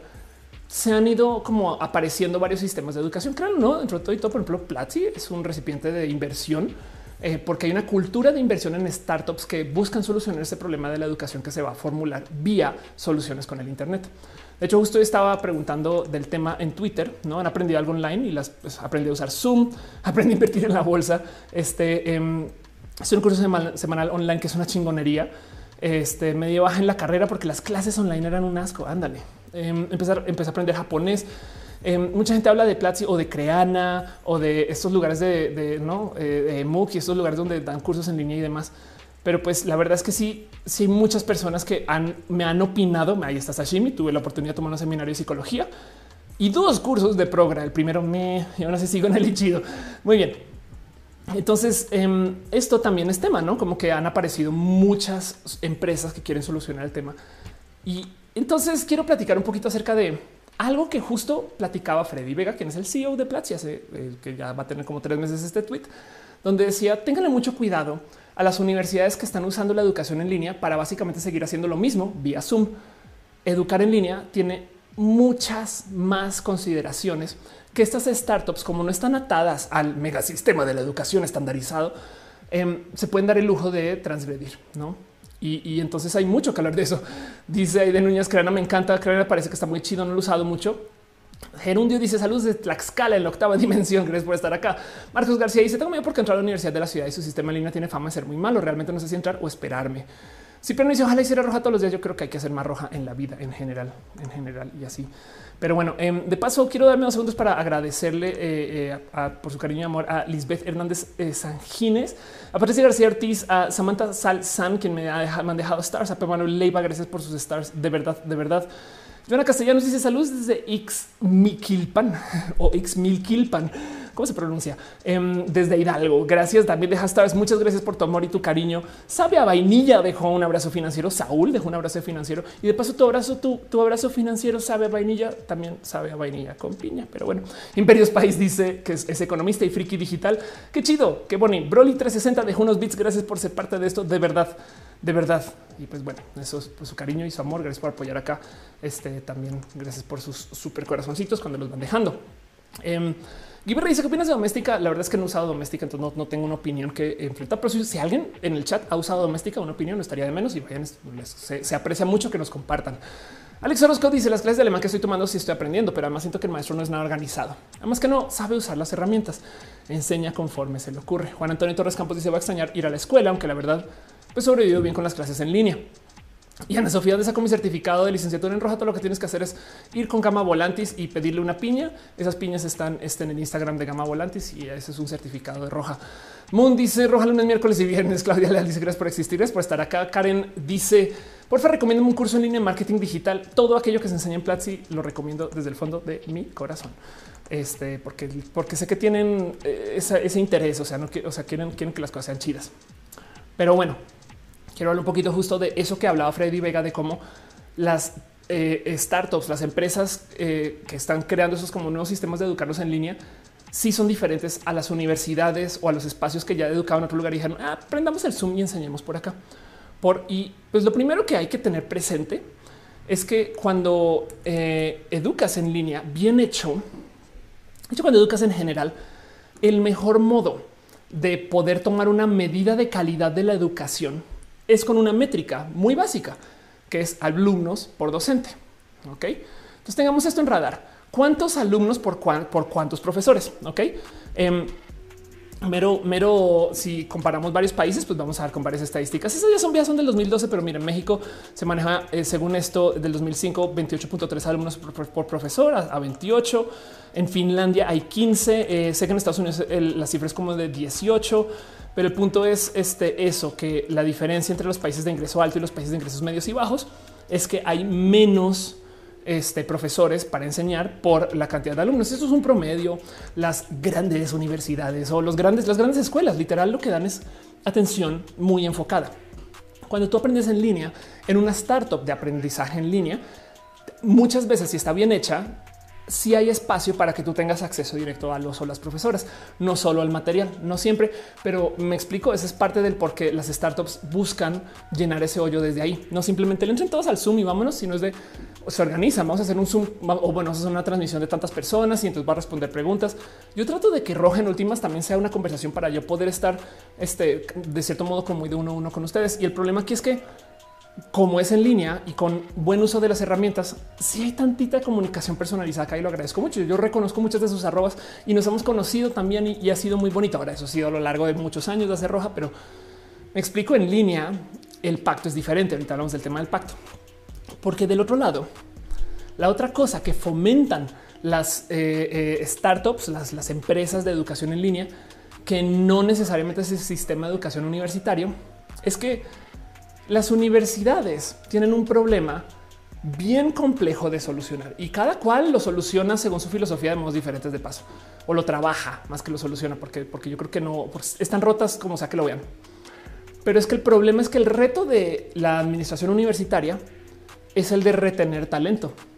Si tú tienes un profesor que está investigando y descubre la, este, eh, no sé, eh, un tratamiento específico de cómo medir el progreso del dengue, em, y entonces eso, eso es una investigación que hizo en tu universidad y pues por consecuencia esa, primero que todo, esa propiedad intelectual le pertenece de cierto modo a la universidad o se copublica desde la universidad, pues ya tiene un valor.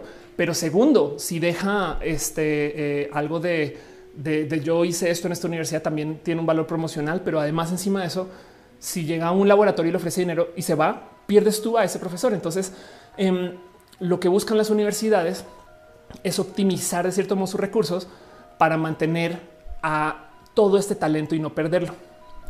Y, yo sé que suena raro porque en las universidades no pagan, a los profesores no les pagan, no sé qué.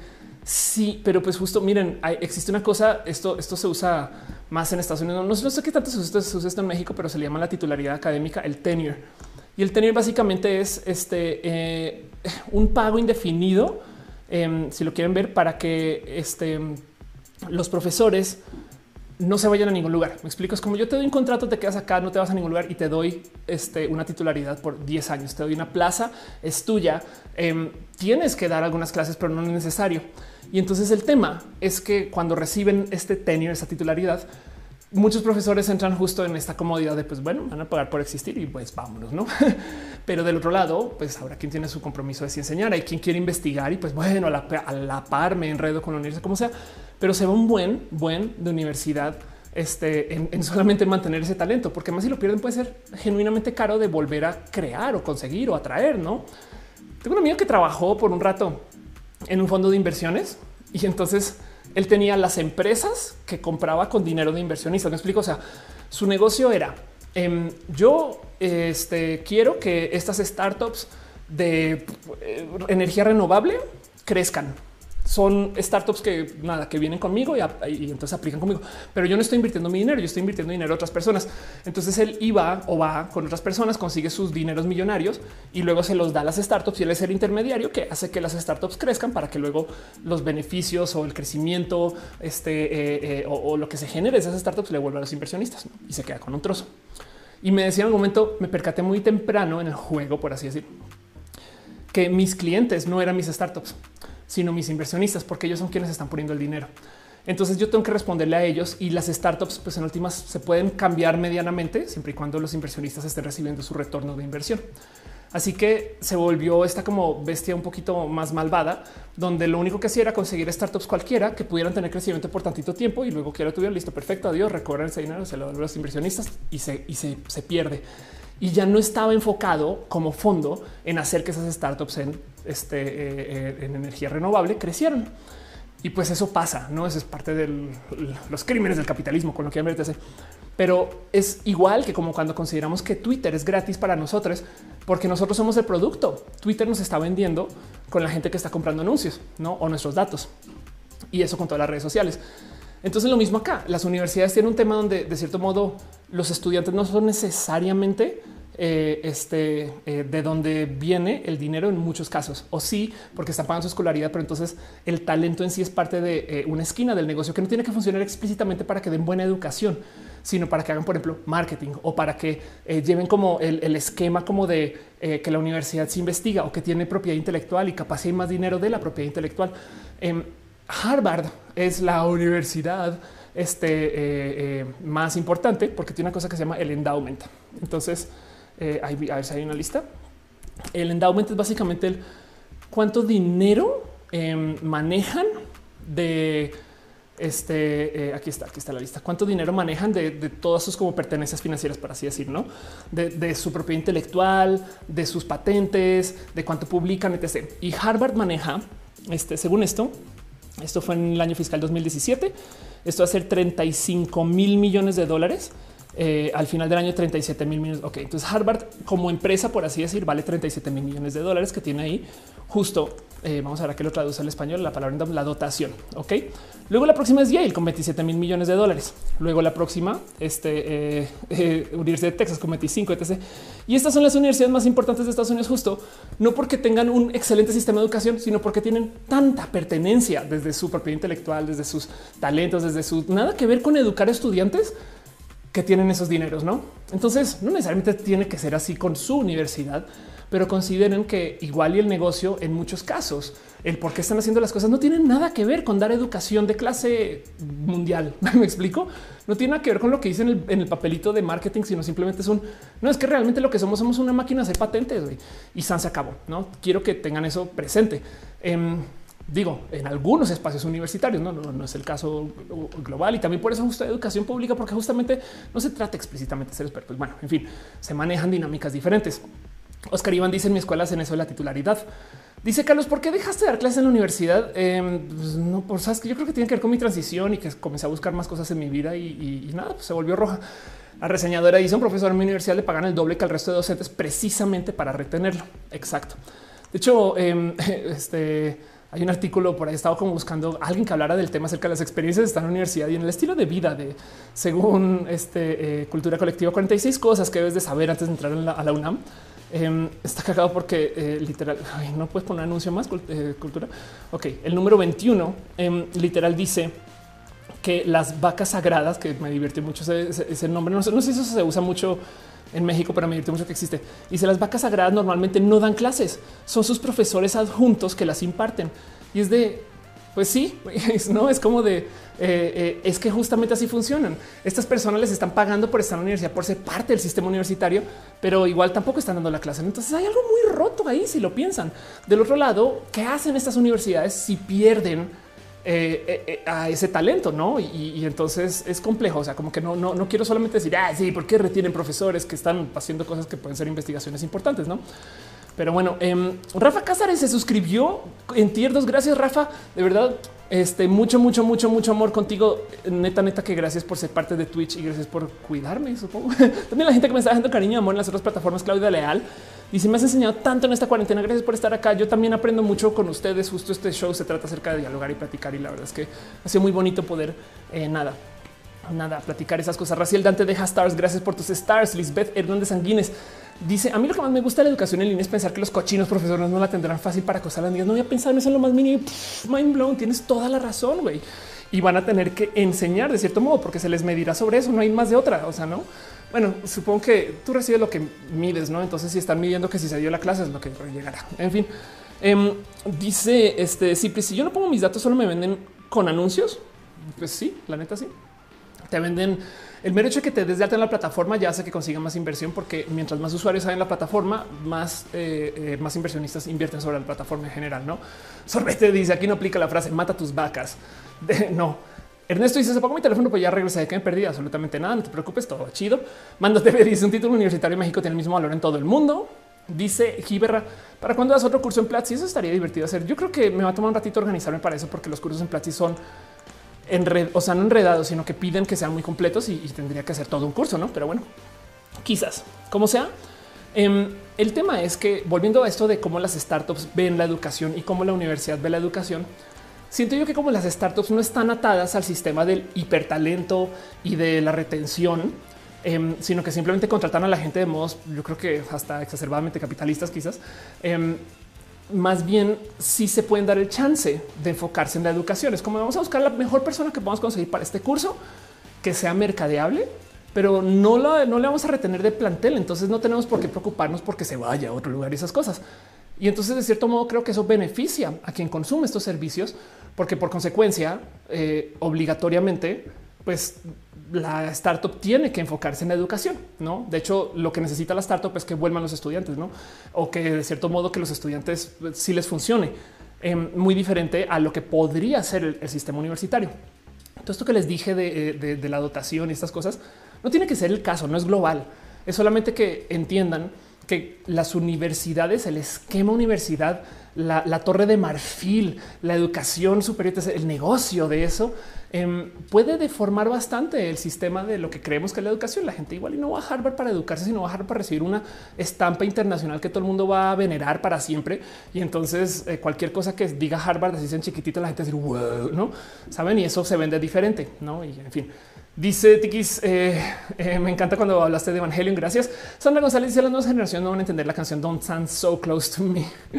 Le dice: Debido a las pésimas clases en línea en mi universidad, varios alumnos exigen clases presenciales, justificándose que ya abrieron los bares en mi ciudad. Wow, qué locura eso.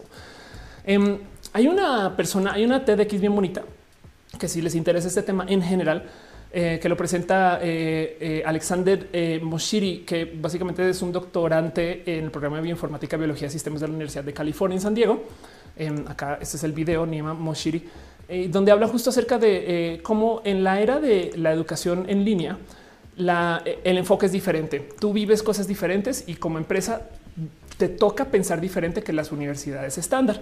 Y es muy bonito de verlo porque lo que dice es que la educación en línea te ayuda a tratar de hacer algo que misteriosamente no está bien documentado en un buen de lugares. Capaces, y si ustedes vienen de pedagogía, lo tienen muy visto. Si ustedes saben de sistemas de enseñanzas en general, lo tienen visto. Si ustedes vienen del contar historias y, estas cosas, capaz, capaz también, no? O del acompañamiento de eh, la creación de talentos. No sé, capaz esto es algo que sí está escrito en otros lugares, pero lo, lo presenta el doctor Moshiri diciendo esto no está tan presente.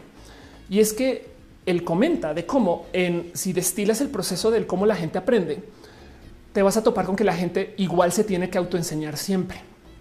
El problema es que se requiere de alguien o una persona o una presencia cuando hay rompimiento del entendimiento.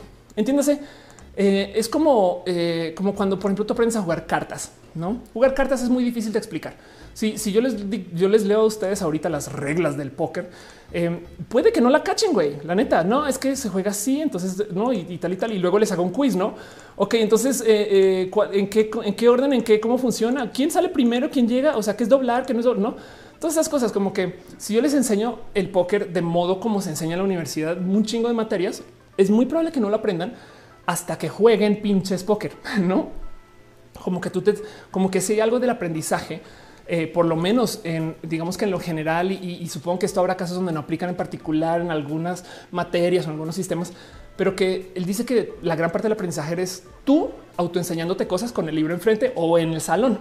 El tema es que llega un momento donde hay rompimiento del entendimiento, ¿no? Y ahí se requiere de que un profesor se acerque y te diga, ah, mira, y, te empuje otra vez en el camino correcto para que tú vuelvas a estar en ese como canal donde te estás autoeducando.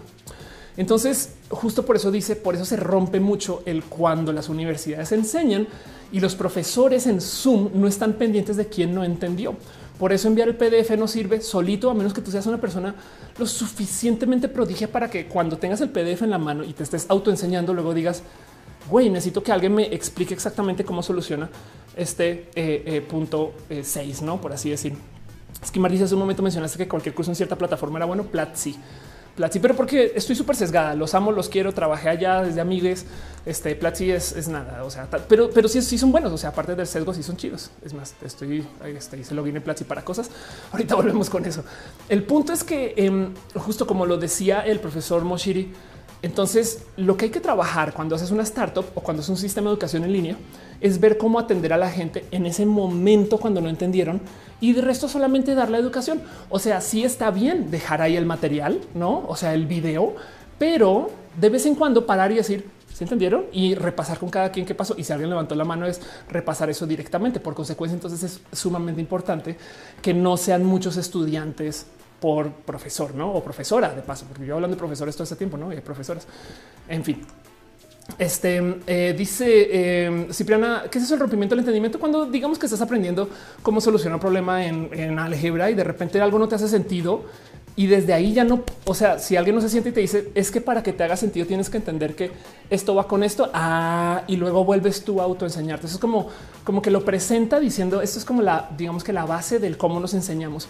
Em, es cuando llega, cuando te trabas no cuando literal te trabas ejecutando por tu propia cuenta, porque pues básicamente no, tienes internalizado todo el conocer. Pero bueno, Gama dice: ¿Me das permiso para publicar la foto tuya con la piña? Pues por supuesto, pues parece está ahí. Ándele usted. Eh, es una piña muy bonita.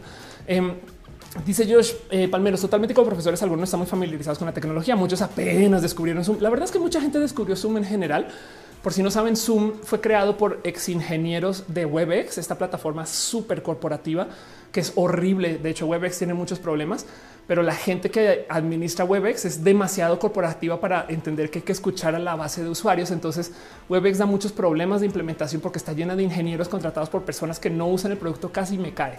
Y entonces todos estos ingenieros, incluido el director de ingeniería de Webex o, como sea que, se habrá llamado su cargo, se fueron a hacer su propia startup que se llama Zoom y le estaban haciendo por acá en chiquito, en silencio. Yo usaba Zoom para Nerdcore desde antes, pero no mucha gente lo conocía de todos modos y ahorita la pandemia de repente explotó. En fin, Yolanda Segura dice: Me gustaría invitarte al Festival Internacional Virtual del Teatro. Escribe un mail oph.oph.lea. Si vas a mi cuenta de Twitter, en la bio está el correo. Este eh, estás.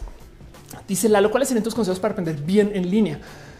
Es que el tema es que para, para trabajar el ser autodidacta hay que entender bien por qué me interesa aprender esto. Es un tema, es complicado, em, pero bueno, la otra que puede ser es comenzar a generar como em, mecánicas de, eh, eh, no sé, como de, tener comunidad, no eh, buscar otras personas que estén aprendiendo esto.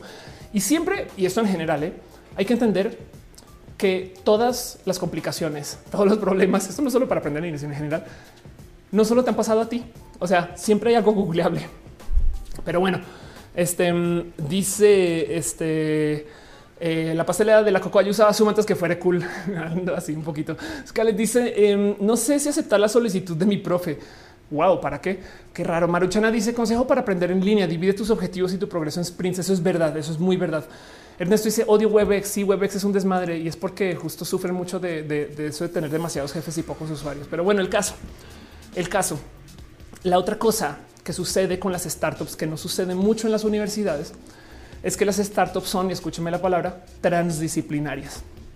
Entiéndase, eh, me encanta siempre hablar de ese tema porque claro, llegó la trans y vamos a hablar de la transdisciplina, ¿no?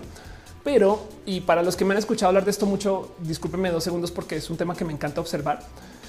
Em, pero el tema es que la, la transdisciplinariedad es como si quieren verlo aquí están ah, lista como una estrategia de investigación, pero es como un, método de enfrentar el conocimiento donde las universidades más cool de, de los generación X eran súper cool porque eran multidisciplinarias. Entiéndase, nuestros papás, por así decir, eh, o la generación mayor estudió en la universidad para tener grado en una cosa y capaz si algunos llegaron a doctorado, capaz algunos se graduaron y no, y muchos y muchas y muchas no tenemos familia que se haya graduado y entiendo mucho eso.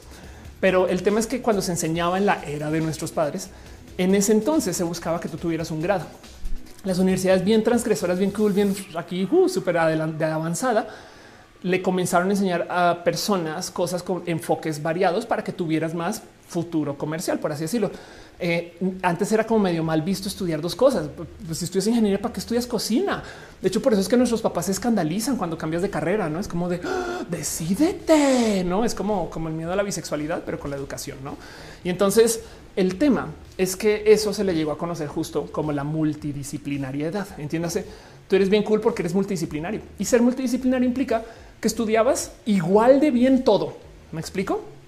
Bueno, no igual de bien, pero pues con, la misma intensidad. O sea, si, si, tú eres multidisciplinario, entonces tienes este, eh, eh, no sé, te gradúas en física y en, cocina, eres chef, me explico, en ambos al tiempo.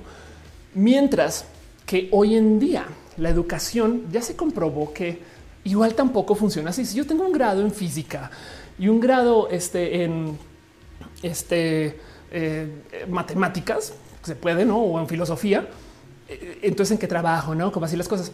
Y luego cuando sales, así te hayas graduado súper, o sea, si tengas un doctorado en lo que sea, en un tema, o sea, así seas monodisciplinario o multidisciplinario o disciplinaria, em, así hayas pasado por un sistema así de educación, de todos modos a lo largo de la vida te tienes que seguir recapacitando en todo en todos los doctores a cada rato hacen congresos. Bueno, según porque se están recapacitando y digo según porque hay como un cabal de congresos que existe solamente para que este, eh, se les vendan cosas. En fin, está bien, está roto ese mercado. Pero el punto es que técnicamente como doctor te tienes que seguir reeducando y tienes que seguir actualizando tu conocimiento y en muchos rubros también. Sabemos que nos contratan en una empresa y si ustedes son muy, muy, perdón la palabra Godín, si ustedes son muy, muy de empresa grande, les habrá tocado hacer 10 mil millones de webinars para actualizar su conocimiento así sea para aprender a usar las herramientas. No ah, es que contratamos la Zoom y entonces ahí viene la capacidad, no la capacitación de Zoom, todo eso. No seguimos aprendiendo y entonces existe este como digamos que esquema de educación que no está muy adoptado por parte universitaria, pero lo fomentan, que es el ser transdisciplinario. La diferencia de la transdisciplinariedad y la multidisciplinariedad es que la transdisciplinariedad no respeta ningún camino estándar de educación. Entiéndase, de modos muy transdisciplinarios, yo puedo aprender dos cosas de física, seis de cocina, cuatro de moda y dos de música. Imagínense pagar la matrícula cuatro años, tomar las materias que nos dé la regalada gana, casi que en el orden que nos dé la gana, casi, y luego que nos den un diploma de eso.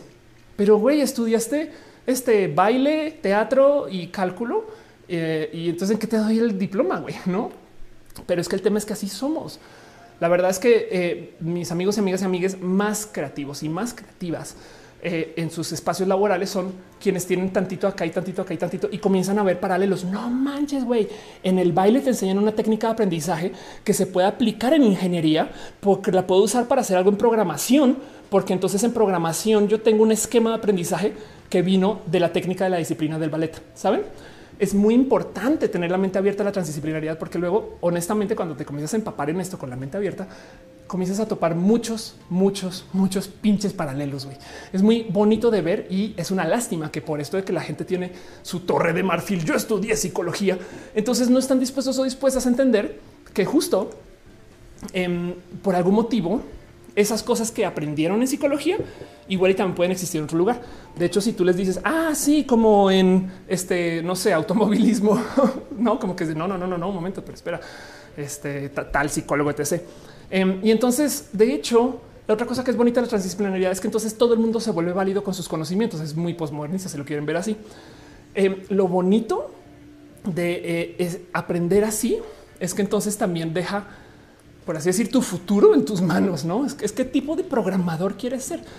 Volviendo a Platzi y no por hacer más comercial con Platzi, pero es porque los conozco muy bien y porque si Dios, y voy a hacer comercial de todos modos, no me confíen con esta, busquen sus espacios de educación, no tiene por qué ir a Platzi. Pero pues, por ejemplo, cuando entras a Platzi, Platzi te deja hacer rutas personalizadas. Entonces las rutas personalizadas es yo voy a aprender a programar, pero voy a aprender a programar según mi camino de aprendizaje, no? Y entonces yo agarro uno de audiovisual y otro de programación y luego agarro uno de marketing y entonces comienzo a mezclar todo y entonces formo yo mi futuro a mis manos.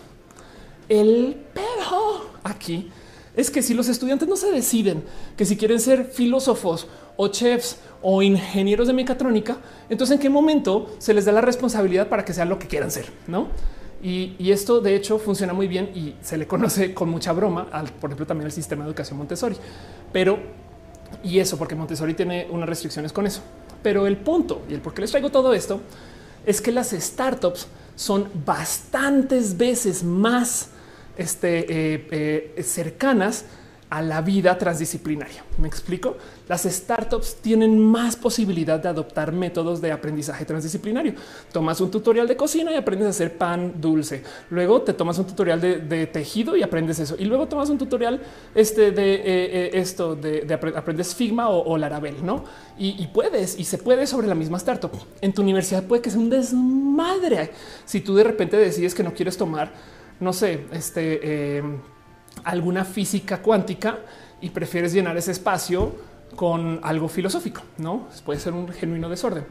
Y yo dice: Llevo un rato en Platzi. Efectivamente, es muy flexible. Se adecua lo que quieres hacer. Anda, señor Enciso dice: Yo me sentía mal por hacer un montón de cosas distintas. No al revés. Justo ahí está el valor. De hecho, la gente que hace cosas distintas, desconectadas y que logra atarlas, hoy ahí en esos espacios de intersección entre cosas que no creen que puede existir intersección, ahí está el valor. Em, hay un caso que me encanta eh, eh, eh, platicar justo acerca de este, una amiga que es chef y es programadora y se topó que en el mundo de la cocina hay muy pocos programadores. En el mundo de los programadores ni hablar acerca de cocina y entonces hace software para eso y no más entre el saber cómo hablarle a ambos rubros ya tiene mucho valor. Pero bueno, dice como el Internet. Exacto. Mar dice es como dice que cuenta mi profesor. Un paciente va al médico por dolor en pie de derecho. El médico no puede atenderlo porque se especializa en el pie izquierdo. Qué cagado. Carlos, como dice, gracias a tu video con Duolingo, orgulloso patrocinar de Roja, retome los cursos, ya llevo una buena racha, quiero guardar tu comentario, porque sí me gusta mucho decir que son patrocinadores cuando lo son y pues sí, orgulloso patrocinador. Rimo David dice, me hice grafista, entrándole a jalar a las startups de haberme metido en una empresa mediana mayor, directamente me hubiera quedado con ser un simple diseñador gráfico. Ándale. Reseñadora dice, justo en la justo en prepa la materia de psicología tuvo un proyecto, la psicología vista de las perspectivas de la biología, la historia y las matemáticas. No creí que eso se podría y me llevé sorpresas. Exacto. Es bien chido. Em, Dice eh, Daniel, eh, ¿recuerdas cuando viniste a Guadalajara al Festival Epicentro? Amo Guadalajara. Tengo la Minerva tatuada. No sé si se alcanza, a ver. Este y, deseo vivir en Guadalajara en algún momento en mi futuro. Pero bueno, Cipriana dice, aunque eh, yo siento que yo no soy buena para nada, yo creo que habrá algo por ahí. Así sea, dejar comentarios chidos. Em, dice Luis Fernando, en una universidad de Guatemala tienes que tomar una clase de índole cristiana, sea cual sea la carrera que estoy. What? no manches. La pastela de la coca dice necesito el contacto de la chef programadora. Este hablamos luego eh, por DMs em, y dice eh, Scarlett, eh, me caí bien persona. mi compa lo tiene, es un profe. Incluso me dijeron que es un profe que te invitó a jugar FIFA y Fortnite. Qué cagado. Ok, Dice em, Ernesto, los diplomados son el primer impulso formal de la transdisciplinariedad. Exacto, eso es verdad. Em, y dice del muño, no, no, no, no, no, no, no, no, no, no, que se ha visto la ponencia de Ken Robinson que habla justo de eso. No, pero me parece súper, súper chido. Em, y entonces la verdad es que eh, miren, las universidades cool, modernas, para chavos de avanzada que tienen tantitos espacios del pensar que no le temen a perder estructuras vean todo lo que acabo de decir acerca de cómo muchas universidades ya no entran ahí em, y unas las dije en broma, lo sé, pero esas universidades van a querer buscar la transdisciplinaridad, otras la van a permitir, pero las startups ya lo admiten y hasta con velocidad. No es como pues, para eso estamos, para que te aprendas lo que quieras. Tú entra y tú saca todo el conocimiento que puedas de lo que estamos guardando aquí para ti. Em, porque, porque es que el tema es que, de nuevo, acuérdense que parte de lo importante de entender del cambio del salón de lo que presentaba Negroponte, no solo es que tenemos mucha más tecnología que sumarle al, al salón, no como cosas así. Estoy de acuerdo que sería chido tener salones que usen Slack, no profesores que usen Discord para comunicarse con la gente. Es más, ahí durante la clase sería súper chido. Pero del otro lado, hay que entender que el otro motivo por el cual hay que hacer estos cambios es porque en una época cuando se crearon estos sistemas educacionales, la vida y la gente se llevaba de modos que eran muy ricos en experiencias y pobres en conocimiento. Y hoy en día es al revés. Tenemos mucho conocimiento y somos pobres en experiencias. Entonces, por eso sirve más cuando las universidades nos ayudan a coordinar experiencias, ¿no? a, socializar con la gente, etc. Y pues en la pandemia sale a luz que de nada sirve un espacio universitario formal si no nos están dando estas experiencias. Para darles aquí una probadita, quiero que nos demos una paseada por uno de los varios subreddits donde de vez en cuando me asomo y digo, no puedo creer que esto pinches esté pasando. Em, entonces les doy un poquito de contexto. Esto es eh, un espacio. Bueno, primero que todo, Reddit es un, foro, es un foro, por así decir. Perdón, si no conocen Reddit, eh, conozca, es una gran red social, más usuarios que, Twitter, en fin, es grandota y tiene subsecciones, ¿no? Y cada subsección se especifica o se clava en un tema en particular. Entonces, les voy a mostrar una en particular para platicar del cómo la gente que no está en espacios formales tiene acceso a, yo creo que demasiada información. Y esto de nuevo, no quiero juzgar a nadie, solamente quiero que aceptemos que esto es una realidad, esto sucede y así se lleva la banda. Esto es uno en miles de subreddits que hacen esto que se llama el biohacking. Yo me desvivo con esto porque me parece que es una bola de nerds que tiene demasiado tiempo y conocimiento y que honestamente pues son pequeños como pues, ¿qué les digo? Cowboys de, la investigación, porque en vez de estar en la universidad, en un laboratorio, en muchos casos están desde casa tratando de solucionar problemas. Entonces, em, ustedes puede que no lo sepan, pero cuando tú haces un tratamiento hormonal, uno de los modos en los que te puedes hormonizar es tomando hormonas en crema. Hay muchas cremas que se venden en México. Aquí tú puedes ir a la farmacia y las puedes comprar, pero en el mundo desarrollado necesitas una receta y por lo menos 200 dólares para comprar cada pinche tubito. Entonces están buscando alternativas, tanto así como hay muchas drogas que no consigues, pero el clon de la droga sí. Y entonces en este subreddit casual, estas son personas trans que están investigando entre sí cómo se pueden crear nuevas cremas. Y es absurdo. Voy a tratar de agarrar este eh, eh, uno, eh, no sé, al azar. bueno, ni siquiera al azar, agarré uno que ya le había dado, clic.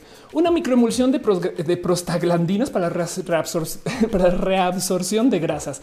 Después de leer más acerca de las prostaglandinas para pensar lo que puede ser sinérgico con PPPR Gama, encontré esta joya interesante en ¿En qué, ¿De qué empresa? Ah, es de tal empresa, lo están, están haciendo tal. Y entonces están usando tal y tal y tal, tal porcentaje, tal y tal. Esas son las patentes que responden a esto, aquello y demás. Vas y miras y justo em, se, se, platican cómo hacer un aerosol este eh, tópico que contiene testosterona para masculinizar. No, pues tenemos que crear esto, no sé qué.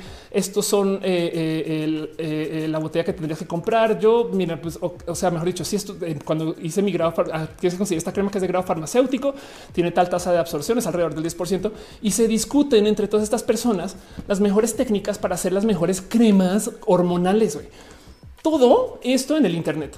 Esto no es para nada eh, eh, eh, un espacio, saben? O sea, ni siquiera, eso no es un consumo ilegal, es simplemente un cómo hacemos para que con esta crema, esta crema, esta crema, entonces yo pueda llevar este proceso químico en casa con estos químicos que yo pido. ¿Dónde los pido? Acá, acá, acá, acá.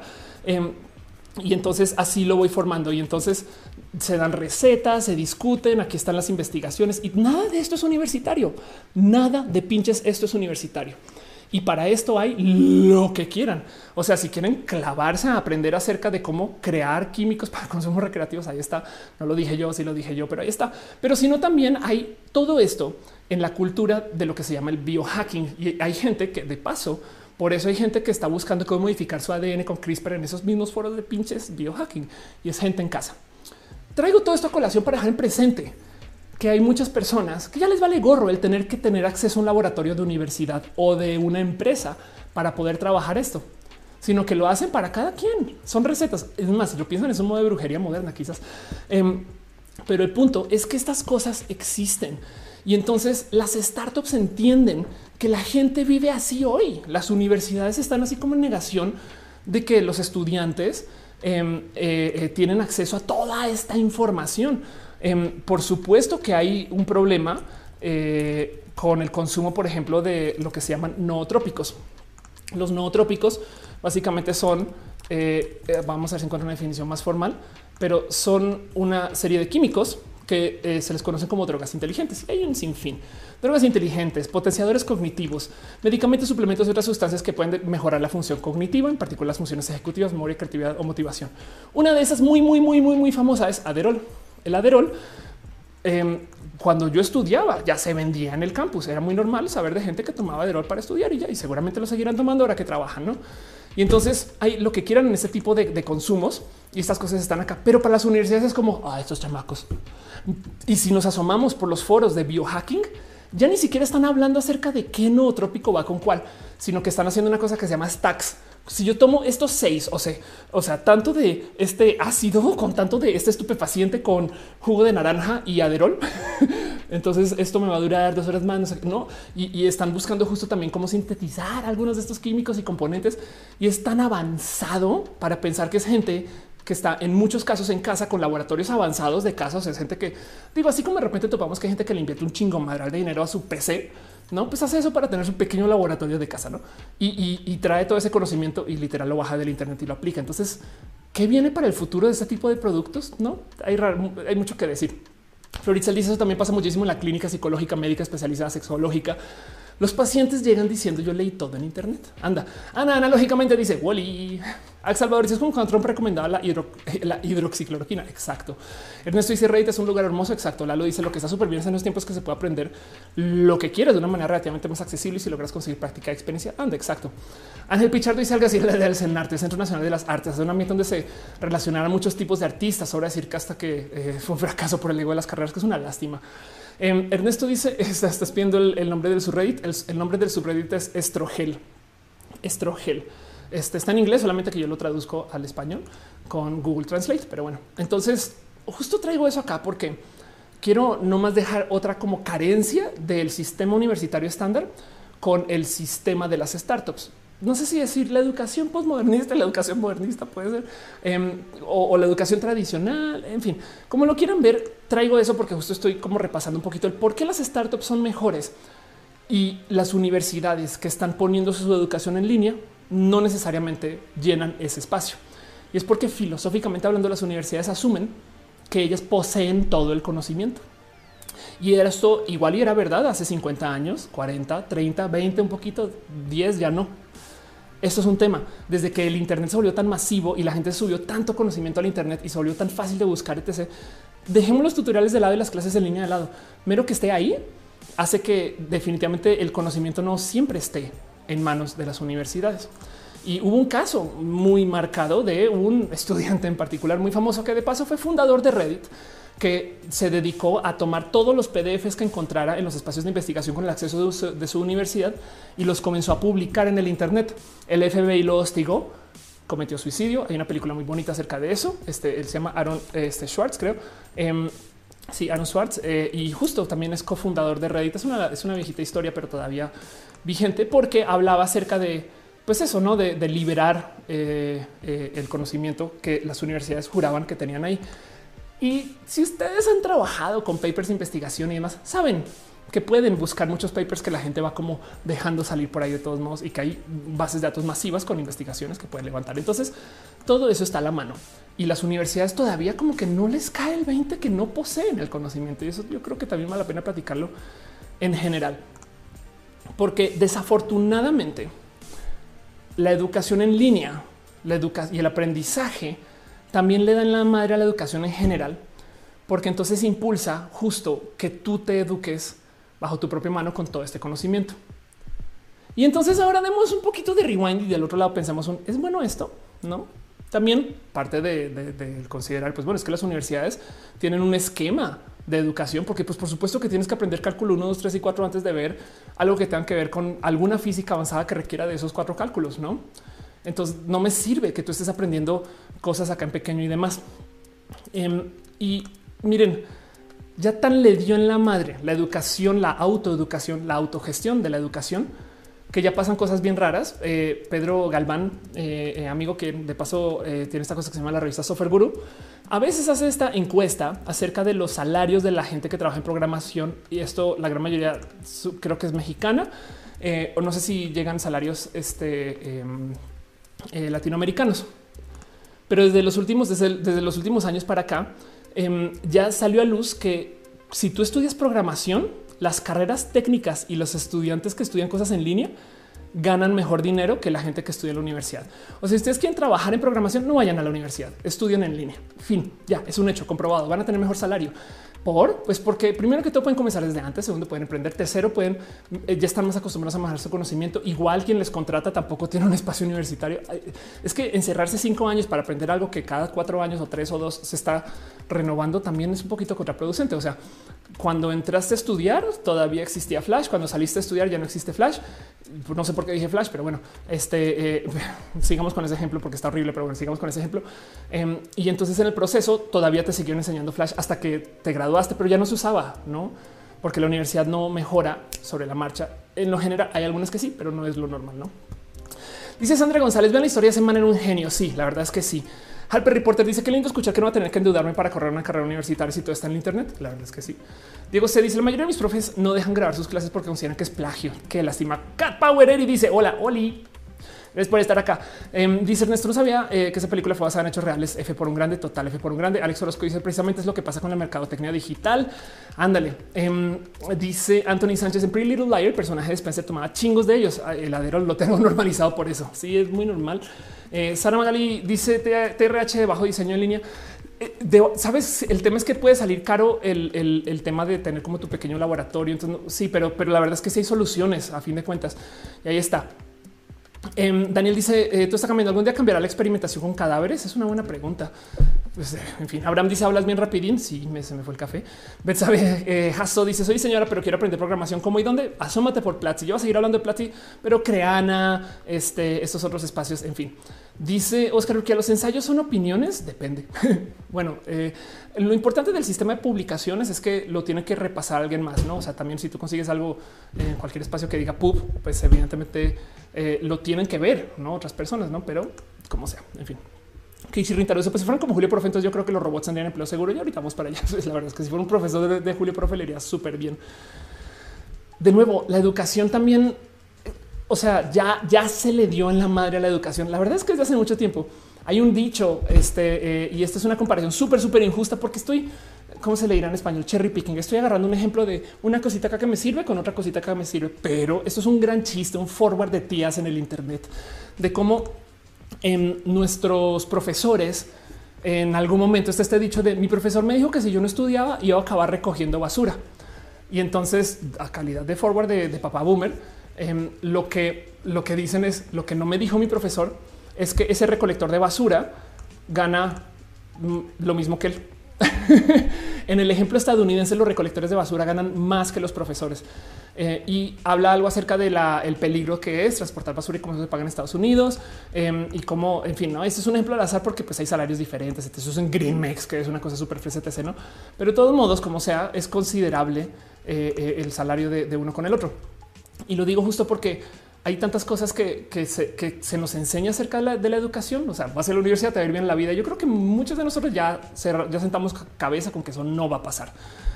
Eh, Junior dice las universidades que así después de ver este video. Abraham dice para qué sirve, la educación escolar para estudiar o solo para socializar. Exacto. Y si sirven solo para socializar, no están desechadas. ¿eh? O sea, si las universidades son espacios donde tú vas a tomar educación que se creó para hacer en línea, eh, y luego te dan espacios para convivir, pues todavía cumplen su, razón de existir. Lo que sí es que definitivamente las universidades ya no son las únicas dueñas del conocimiento. Es una lástima que no lo acepten, literal no lo acepten. Porque, por ejemplo, cuando yo enseñaba en el TEC de Monterrey, y esto sigue sucediendo, me explotó la cabeza que mis estudiantes que estaban estudiando una cosa que eh, era eh, la licenciatura en administración de empresas de tecnología de la información. ¿no? Entonces son ingenieros de sistemas que les enseñaban administración, que en mi cabeza esas personas son superhéroes porque pues aprenden a programar y, a llevar la empresa. ¿no? Pero como sea el punto, mis estudiantes que vienen de ingeniería de sistemas también estaban tomando cursos para certificarse. ¿Cómo me certifico? Curso de tal en certificación en Oracle, curso de tal en certificación en, Adobe, en SAP, en Microsoft. Y de ¿En qué momento las universidades comenzaron a aceptar que el grado y el diploma vale gorro si tienes que certificar a los estudiantes? Me explico. El sistema de certificación de Oracle no depende del TEC, depende de Oracle. Oracle decide qué se le va a enseñar a los estudiantes. Y entonces cualquier persona podría tomar esa certificación, así no vaya al TEC. Y entonces podrían ustedes, justo que yo creo que es lo que pasa con el cuento de las historias de eh, este, eh, las carreras técnicas, podrían ustedes ahorrarse todo el dinero de la educación y estudiar para certificarse, tienen sus certificaciones y estar en el mismo espacio competitivo que cualquier persona que haya ido a una universidad de nombre en el precio. ¿Qué ganan en la universidad entonces? Socializar.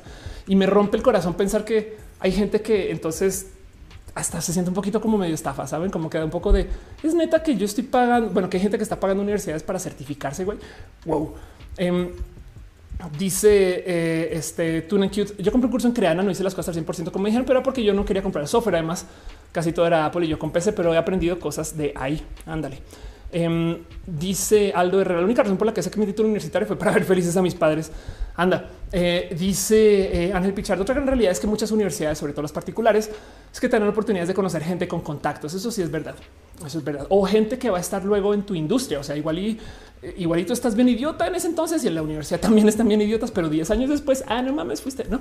Kichandi dice y la universidad es un acto de persona mega privilegiada, eh, que es una lástima, debería, no, no debería de ser así. Y en eso le doy la bienvenida a la educación que no sea universitaria, la neta.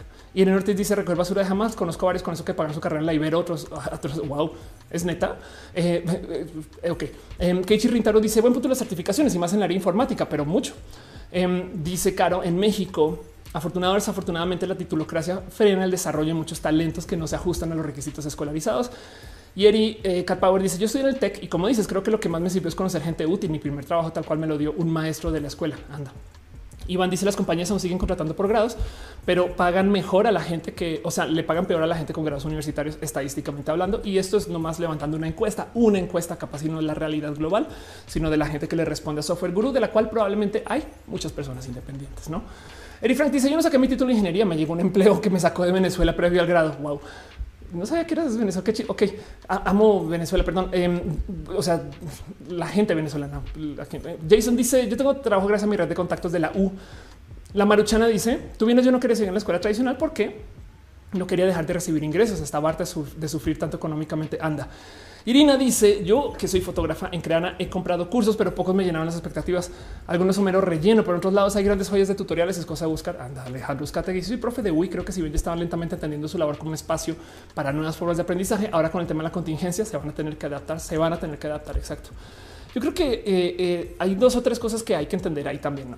Porque suena súper, ¿no? Que este cuento de, no, pues es que, güey, en línea tienes tantas cosas más, no sé qué, pero del otro lado, este... Eh, Digo, sí es verdad. O sea, sí es verdad que las universidades sí sirven por esto de la, de la educación presencial y conocer gente. O sea, también hay que, hay que aceptar que eso es parte de y, ni modo, no? O sea, como que tampoco es como que eh, eh, eh, sea inútil eso. La verdad es que sí, sí es parte de cómo la gente se forma en su espacio de, educación, no sea el que sea.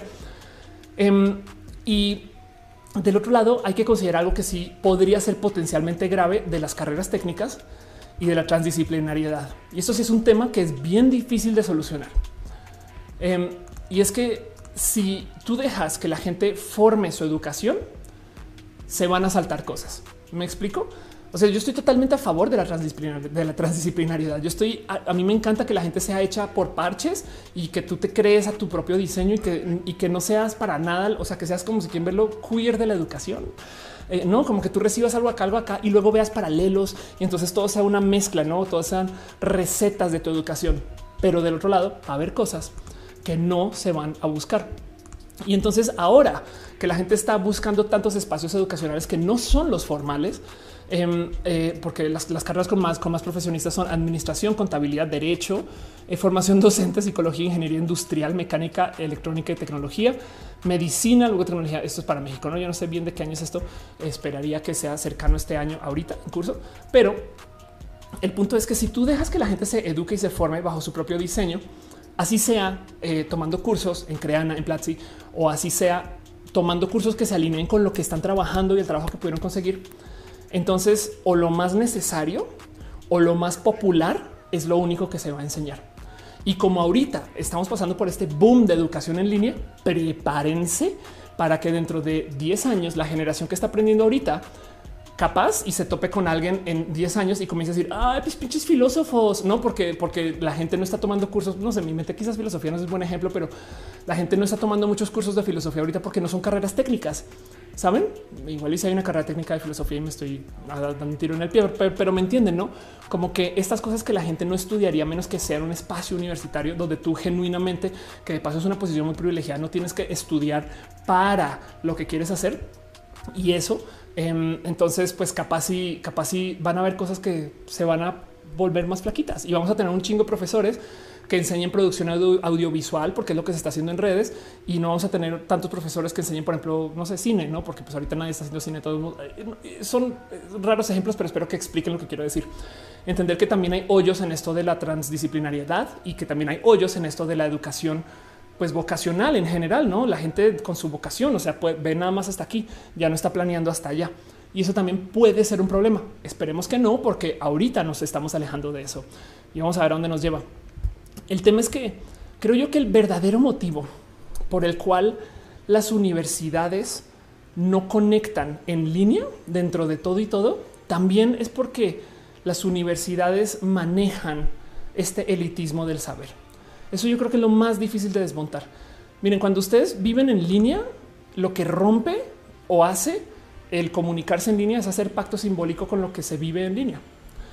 E, entiéndase, em, cuando no sé, miren, eh, con René, no tenemos una relación a larga distancia porque vive en Nueva York, ahorita está en Nogales, em, pero de vez en cuando René y yo, cuando nos llamamos, a veces tenemos salidas al sol, salimos a la terraza juntas, hablando por teléfono. Sí, lo planeamos. Sí, es casi una, una cita de pandemia. Sí, em, pero no lo tomamos muy en serio y nos hablamos como si estuviéramos juntas en la terraza. Suena muy, este, yo creo que hasta distópico, pero pues hay tantito ahí de pacto. Me explico. Hay tantito como de eh, em, este de, yo, yo voy a vivirme así para porque quiero sentirte ahí. Y la verdad es que sí te sientes ahí. Entonces nuestra comunicación es muy fértil porque hacemos pacto simbólico de la llamada. Para hacer ese tipo de pactos, tú tienes que ceder tanto como quien crea la, llamada como quien está al otro lado. En este caso en particular, yo leo sus comentarios y me desvivo porque yo, para mí, es como si ustedes estuvieran acá sentados o yo no sé si ustedes me sienten como si estuviera en sus salas. No sé, me explico. Tenemos una rara relación que sucede vía el Internet, pero de todos modos me gusta que suceda y, es parte de ese pacto simbólico que estamos haciendo. Y, la gente que maneja un elitismo del saber o maneja un elitismo del esquema o de la forma o la, de la formalidad no está dispuesta a acercarse con alguien y ponerse a nivel como las redes sociales lo piden o como el software en línea lo pide. Y entonces pasan todo tipo de cosas raras. Em, de hecho, eh, por ejemplo, eh, eh, está esta noticia de cómo para la gente que trabaja en la, en la Cancillería, en la Secretaría de Relaciones Exteriores, creo que es esto, em, le pidieron a sus empleados que cuando estén trabajando activen la geolocalización de WhatsApp para que a lo largo del día, durante esas ocho horas, puedan ver si la gente está en sus casas. Y es de, güey, no entendí, o sea, no, entendieron cómo funciona la dinámica, ¿no? Dice Karel eh, que si es Nogales Sonora, es Nogales Sonora. René es norteña. Em, dice Elena, ya es como el pacto de ficción que sucede cuando vamos al cine. Exacto, sí, exactamente. Tony dice pacto de solecito. Estamos en el mismo sol. Sí, pacto de amor podría ser en este caso. Em, dice eh, Irina, yo no tuve chance de ir a la uni, pero me formé con YouTube y demás. Y sobre la práctica también aprendí, sigo aprendiendo, siempre uso cómo mejorar mi super. Sí, total. Es una, es cuando, cuando vives de aprender en línea, te, te, comienzas a educar como si estuvieras en un videojuego. ¿eh? Em, perdón, Mario Valle, eh, Bill Benny, tiene un libro. Eh, vamos a ver si lo encuentro. Libro. Mario Valle es un gran persona de Bill Benny, libro Mario Valle. Es una gran persona en el mundo de los videojuegos eh, en México. Este aquí está, que puede que lo conozcan. Esa es una imagen al, azar de, Mario. perdón, hecho. Aquí está. Este es Mario. Puede que lo conozcan, pero bueno, el caso es que estuvo muy enredado con la industria de los videojuegos en México desde hace mucho, mucho tiempo. es una persona súper cool, le tengo mucho cariño. Y justo Mario escribió un libro que se llama Administra tu pasión, donde habla acerca de por qué estuvo en Electronic Arts. Ahora tiene un fondo de inversión eh, en startups de videojuegos. Entonces es una persona bien, cool. Y en Administra tu pasión, que ya, eh, pues ya tiene sus añitos, porque también ya pasaron los añitos, habla de para dónde va eh, América Latina en el 2050 con este tema del desarrollo de los videojuegos. Y habla de la cultura de los videojuegos y dice algo muy bonito. Es que cuando tú juegas un juego, siempre quieres mejorarte. ¿Se han puesto a pensar en eso? Tenemos una cultura en el mundo del gaming que quiere ser más, ¿no? No, o sea, tú tú no, a menos tú, no juegas Mario Pacheco. Me explico. Tú, arrancas el videojuego y, no te pones a ver qué pedo. perdón, otra vez micrófonos. Tú no arrancas el videojuego a ver qué pedo, güey. Camina por ahí a ver qué, este, cuándo. No, tú, tú genuinamente quieres acabar el mundo, crecer de nivel, mejorar, tener más poderes, conseguir más cosas. Y entonces, cuando tú eres una persona autodidacta de la formación que te obliga de cierto modo a agarrar una cosita con otra cosita ya, como que también te enseñas eso, no? Dice Rosa Ramos que marca tu es una Asus. Este es una Asus este, eh, Republic of Gamers eh, y es muy chida, muy bonita. Le tengo mucho cariño. Dice Mon, estaría cool que hablara sobre cómo aplicar algún trabajo en tiempos de pandemia siendo estudiante. Tengo eh, un video completo acerca de ideas de qué hacer durante la pandemia. Este, si me buscas después del show en Twitter, te mando la liga, no? Pero bueno, Ismael dice: Yo estudio diseño gráfico, pero la vida me llevó a conocer Moodle en la universidad donde trabajo. Los alumnos vean inútiles las clases en línea y ahora gracias a ellos no perdieron el semestre. Qué chido. Cacha dice, oh, dice, hola, apenas voy llegando, pero aprovecho para saludar y decirte gracias por estar acá, Cat. Em, dice, eh, perdón, Brenda pero es Lindo dejó un abrazo financiero. Muchas gracias. Muchas gracias de verdad por tu cariño y tu amor, Brenda. Dejaste este, lo que ya es una ñoña. Em, de paso, eh, un abrazo también a la gente que está dejando su cariño en Facebook. Gracias por apoyar y dar su amor. Faciel Dante dice: Doy clases, pero siento que las clases son una mini, mini, mini, mini, mini roja. Ahora solo un video de YouTube. Qué cagado. Lisbeth Hernández dice: A mí lo que eh, más me gustaría en educación es pensar que los cochinos profesores ya te había leído. Perdón. Y tienes toda la razón. Ya no pueden acosar a las niñas. Eso me parece tan, tan, tan importante. Em, de hecho, hay una estadística de cómo durante la pandemia eh, por primera vez hubo meses donde hubo cero eh, este, balaceras escolares en Estados Unidos. Pero bueno, en fin, triste, triste estadística en general. No, bueno, el caso. Dice Elizabeth, yo estudié mi licenciatura en línea porque no me quedaba otra opción después de 20 años de buscar una opción tradicional. Ahora todo lo quiero estudiar en línea, totalmente de acuerdo. Dice Jorge, los comentarios de YouTube están súper atrasados, hay mucho lag. Em, si, quieren ver con menos lag, les, les invito a saltarse a Twitch y tiene que ver justo con el cómo YouTube es una plataforma un poquito más eh, inconsistente que las otras. Pero bueno, eh, de todos modos es para que puedan darle rewind y estas cosas. No, Cristina dice honestamente he aprendido muchas cosas prácticas en Internet, YouTube y los cursos en línea, mucho más que en la universidad, pero en la universidad practica mucho el pensamiento crítico y por supuesto conocimiento que aún no, eh, que no, no, tiene aplicaciones prácticas esenciales y también las conexiones. De acuerdo. Sí, yo creo que eso también hay que saber este, eh, eh, que sucede, ¿no? O sea, no, no, no se trata solo de, decir que uno va a ser superior a otros, que tengan presente que para un lado y para el otro lado. Y entonces, em, a eso iba con justo el tema de el cómo la educación tiene mucho que reportar. Pero ahorita, por dejarlo en dicho y ver que me tomó dos horas y nueve minutos llegar a este momento, pero justo quería traer esto acá porque las startups en general que responden a un fin capitalista o de la educación o que manejan otros intereses que son diferentes a los de la universidad, están completamente dispuestos y dispuestas a experimentar con cosas que en la universidad puede que igual y nunca hagan. Y entonces va a pasar algo ahorita que en la pandemia se le dio el vuelto y se le dio la razón a las startups, a las empresas, porque el salto a virtual puede tener consecuencias. O sea, primero que todo, vamos a ver qué pasa en los próximos 10 años. Ahorita hay gente está preguntando en redes justo de oigan, aprendieron algo ahorita y mucha gente me dijo yo en toda la pandemia no aprendí absolutamente nada. Güey. Y es de wow, qué locura. Llevamos para cuatro meses. Me explico. Es como de eh, no sé, me impresionó em, porque del otro lado em, hay mucha gente ahorita que está pensando que si podemos estirar la educación y hay procesos de la educación en sí que son repetitivos entonces, de cierto modo, sí vale la pena, pues por lo menos para eso, eh, automatizarlo. Y entonces han salido a luz, ha llegado como eh, algunos eh, este, doctorantes o nerdos o gente muy como del futuro de la educación que está buscando cómo integrar la inteligencia artificial a los sistemas educacionales. Entonces, ¿qué quiere decir esto? Bueno, primero que todo, con una inteligencia artificial lo suficientemente buena, bien que pues, se le podría alimentar todo el material del sílabus y que la inteligencia artificial sepa cómo entregarlo, pues digamos que a sus debidos tiempos. Si lo piensan, hay muchos profesores que su labor es repasar el libro de texto. La neta. Y si alguien se traba, pues ahí va y le platican. Pero entonces, si se puede escribir o programar o diseñar algún sistema donde, pues igual el libro de texto se le alimenta una computadora y lo está enseñando, y de nuevo, recuerden que este eh, China Deepfake Presenter, no este ejemplo, porque no, lo puse acá. Recuerden que hay tecnología este, para, eh, para crear presentadores que no existen. No hay tecnología. Esta, esta persona no existe. Esto, esto es un deepfake. Esto es hecho con lo mismo filtros, por así decir, y se le alimenta texto y, y literal lo presenta, no? Lo cual quiere decir que en un futuro, y yo creería ya no muy lejano, igual y roja podría ser así. Me explico. Y alguien escribe guiones muy chingones, pero en últimas yo no sé si roja ya es una inteligencia artificial. Em, pero pues esto se va a poder automatizar, no? Y yo tengo que adoptar eso. Lo mismo eh, si a nivel de profesorado, si, si el trabajo del profesor es leer el texto y presentarlo como está en el texto, ni siquiera como lo quiere presentar el profesor, no, quizás algún ajuste por allá. Después con inteligencia artificial se puede cubrir con eso y si da un poco de qué güey, qué desmadre eh, eh, eh, la, implicación de tal. Bueno, que el estudiante se trabó, no sé qué. Ok, ahí sí tenemos un profesor de verdad, pero entonces tenemos a un profesor para los estudiantes que tienen complicaciones, pero el como que el tronco general del sistema de la educación igual lo dan computadoras. Y eso de paso va a permitir que muchas más personas puedan recibir esa educación y que además que ojalá sea bueno, que es raro, ¿no? Eh, Neri dice, eh, no les preocupa con la educación en línea, los alumnos puedan copiar más fácil y aprender menos. Pues yo creo que va a tocar aceptar que eso es una realidad.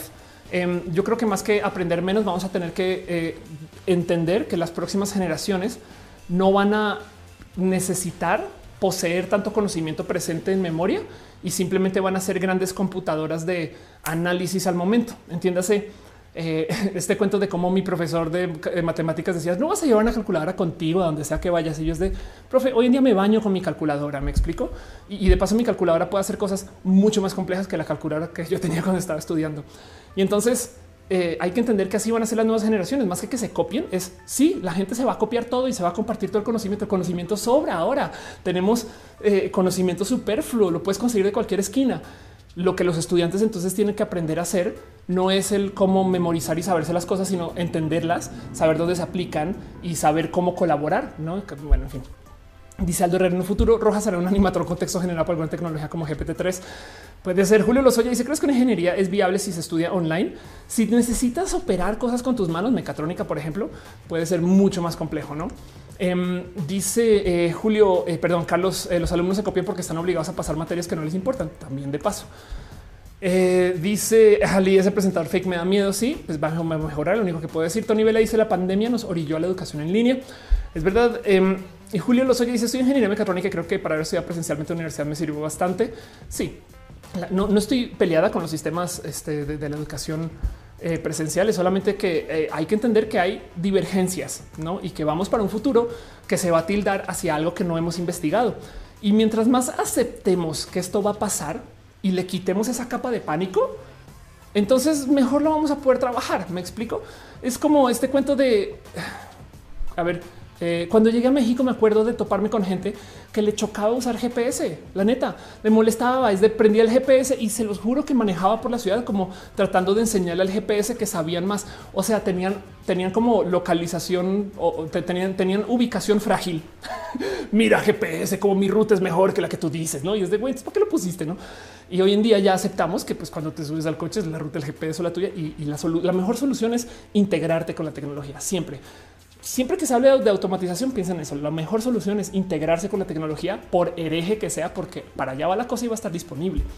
Y entonces, justo hay mucha gente hablando de hasta dónde y cuándo y en qué momento podemos aplicar eh, enseñanzas usando inteligencias artificiales, porque hay muchas cosas que son genuinamente replicables de los sistemas educacionales. Y, yo creo que un profesor que podría, ah, no sé, dejar las clases de eh, álgebra básica con este, el deepfake y la computadora y luego entrar para las cosas más complejas y no sé qué, hasta le beneficiaría porque tendría, no estaría haciendo la talacha de la educación.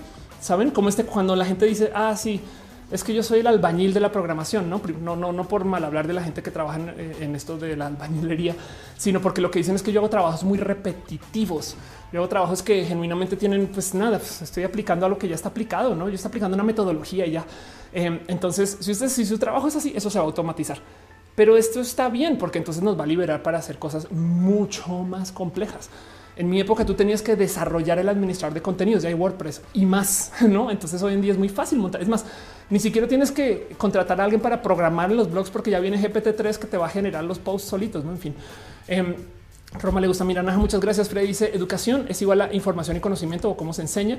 Hay que hablar de eso justo, pero pues bueno, el punto. Albino dice lo cómico del GPS en el Uber o el Didi aprendí rutas que antes no tomaba en cuenta. Sí, de acuerdo. Karen Anel dice lo más importante de las clases que requieren hacer prácticas con equipo especial es que en las escuelas nos permiten usar esas herramientas carísimas que como estudiantes no tenemos. Y aún así em, hay gente que es transgresora. Este eh, en eso hay una escuela que montó un amigo que se llama eh, Robotics o Micro Robotics eh, este, que puede que conozcan o no es mexicana. Y el tema es que enseñan robótica para niños. El motivo por el cual esto eh, sucedió eh, es porque justo, pues como decía Ro, mi amigo que, está detrás de Robotics, como pues, ya es un equipo inmenso de todos modos, es porque decía que cuando él quería o cuando la gente quería estudiar robótica, tenía que pasar por tantas cosas para llegar, o sea, tenía que estudiar 16 temas, graduarse, ir a una universidad, entrar a mecatrónica, no sé qué. Y por allá en el semestre 4, ahí te dejan jugar con robots. Y él decía, güey, vamos a tomar todo este conocimiento de adultos y se lo damos a los niños. Entonces Microbotics hace tantas cosas tan bonitas y justo de acá, han salido eh, grandes representantes este, eh, vean esto. Eh, la familia por haber obtenido la medalla de bronce en la pasada Olimpiada Internacional de Matemáticas en Bath, Reino Unido. Em, creo que hubo también gente que estuvo aquí está cerró en la mitad de la foto, este que le tengo mucho cariño. De hecho, presentamos una TDX juntos em, y también hay, hay, gente de Microbotics que fue a la NASA. En fin, han hecho tantas cosas y es una escuela de robótica para niños. Justo por eso, porque, porque también como que les chocó que existiera como el acceso a la robótica para adultos, no como que todo lo que hay que hacer para llegar a que te dejen jugar con robots. No, eh, evidentemente los robots en microrobótica son diferentes a los de nivel universitario de altísimo nivel, no, pero pues en fin. Jorge Zavala dice el autodidacta aprende lo que quiere, pero no lo mínimo que debe. Eso que te enseña la universidad. Si tú decides descubrir más, entonces lo estás haciendo bien en la uni. Anda, Daniel Niño, hola, le dice la universidad con pagar un DLC de contenido extra que puede ser bueno o malísimo, pero que no vale la pena pagarlo.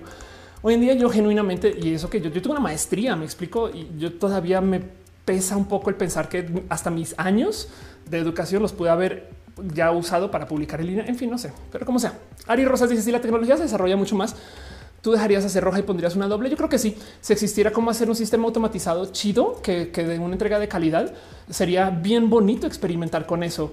Em, en transparente, saben como que, como que quien quita que se preste para hacer, no sé, para tener una invitada, no, para que, para que sea una doble y esa doble sea desde los comentarios. Se me ocurren tantas cosas. Hay que ser muy creativos con esto. Yo, yo, yo, pues no, o sea, yo no puedo detener que esto va a suceder y entonces, pues nada, pues aceptemos que esto va a ser así y, vamos a lo próximo, no?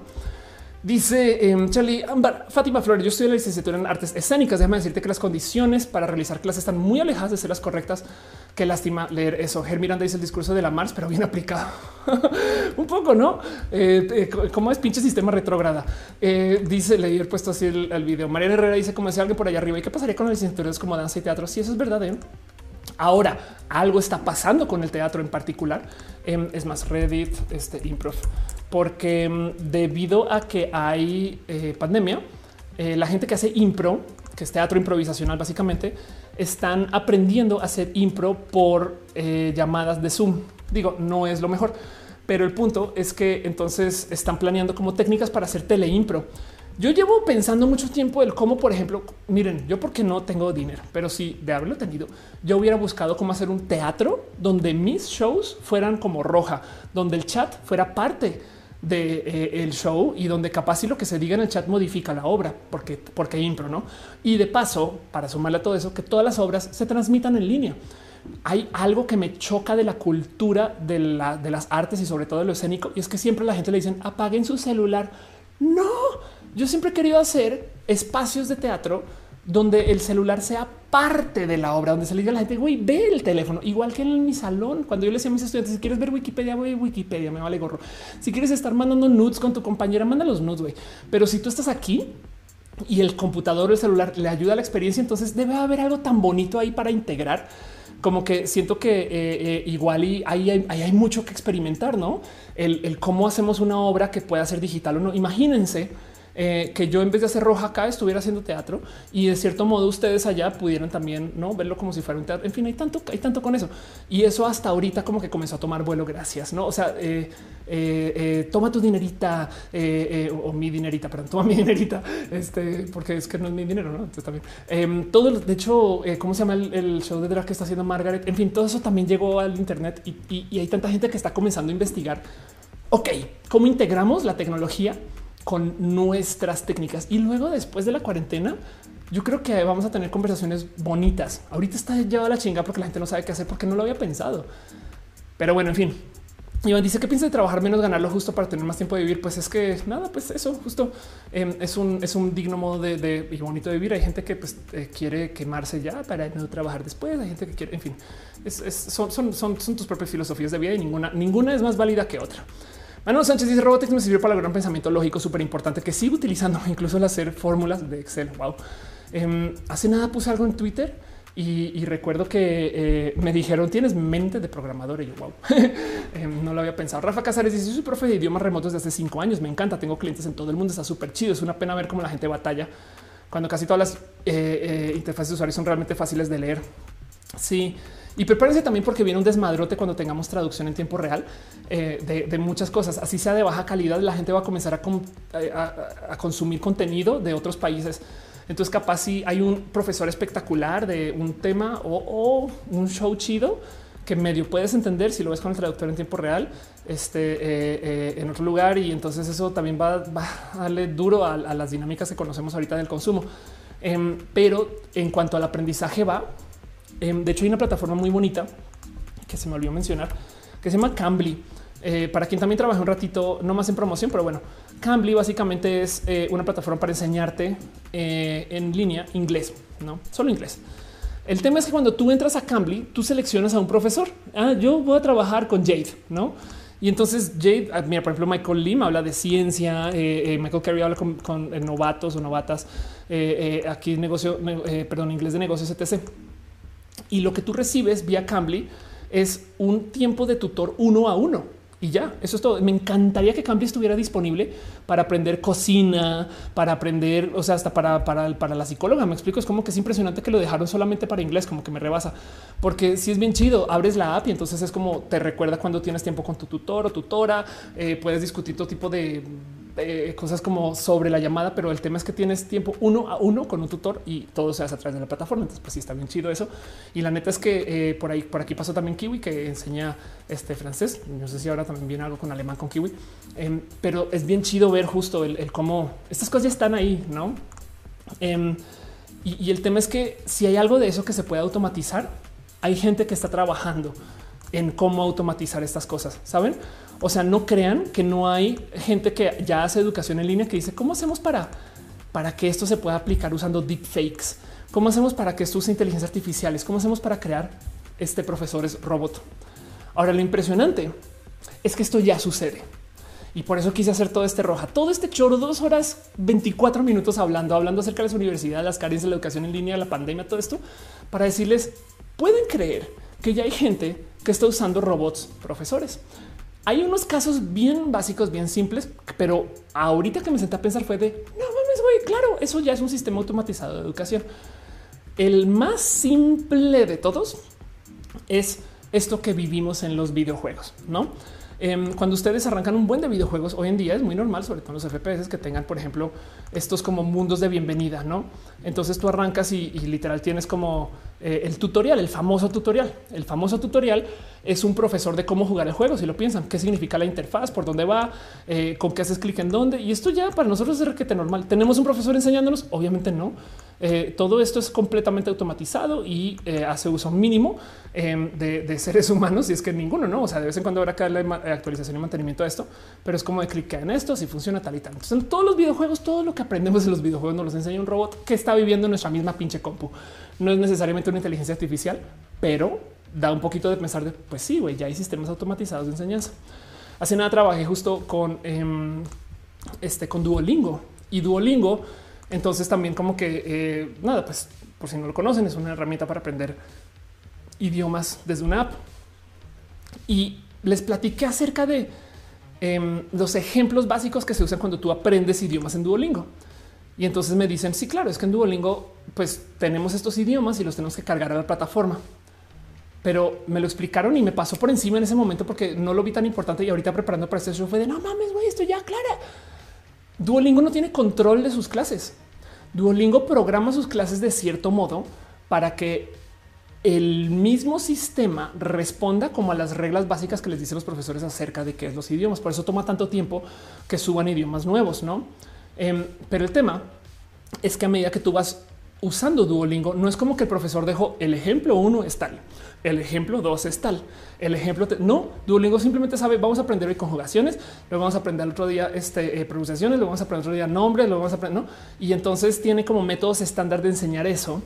Y lo que hacen es probar y probar y probar, pero una inteligencia artificial básica dentro de Duolingo decide qué tipo de dificultad te pone y qué tipo de ejemplos te pone. Y entonces el idioma y el sistema, o sea, las clases que te tocan a ti son muy diferentes que las que me tocan a mí, porque hay un profesor robot dentro de la app que decide básicamente por dónde llevarnos y aprende de nosotros. Y esto de repente, en un momento, güey, si esto se comenzara a aplicar en otros espacios, seguramente podría sacar adelante educación porque Duolingo ya comprobó que funciona. No pensemos en eso. David Espinosa dice el panero con el pan le faltó pasar por la lancha de Monterrey. What? el Boria dice existe Duolingo para niños. De esta forma aprender un idioma y crecer. Dice Carlos es bien fácil de usar Duolingo justo. Em, Eduardo Permac dice yo siempre me adelanto la explicación de los videojuegos de como si fueran términos y condiciones. Sí, es verdad. Los videojuegos tienen que estar programados y hechos de modos tan listos, tan, tan, tan listos que eh, también se deben de poder jugar así tú no pases por los tutoriales y eso me parece eh, espectacular. De hecho, hay en Mega Man X Intro Level. Hay un video muy bueno, viejísimo ya, pero fue muy viral en su momento. Em, eh, eh, ¿Cómo es que lo hizo? Vamos a ver si pongo Genius. Em, el cuento es que aquí estás. Eh, lo, hizo. Es un, viejo video. Si estás un fan de los viejos, lo, lo, han visto varias veces. Pero el video es por esto. Es, es y explica em, cómo Mega Man. Este no es el que estoy buscando de paso. vamos a buscar Ego Raptor. Ego Raptor. Mega Man X intro. Y el cuento es que se repasa como el primer mundo de Mega Man X, que es un juego que tiene que 25 años.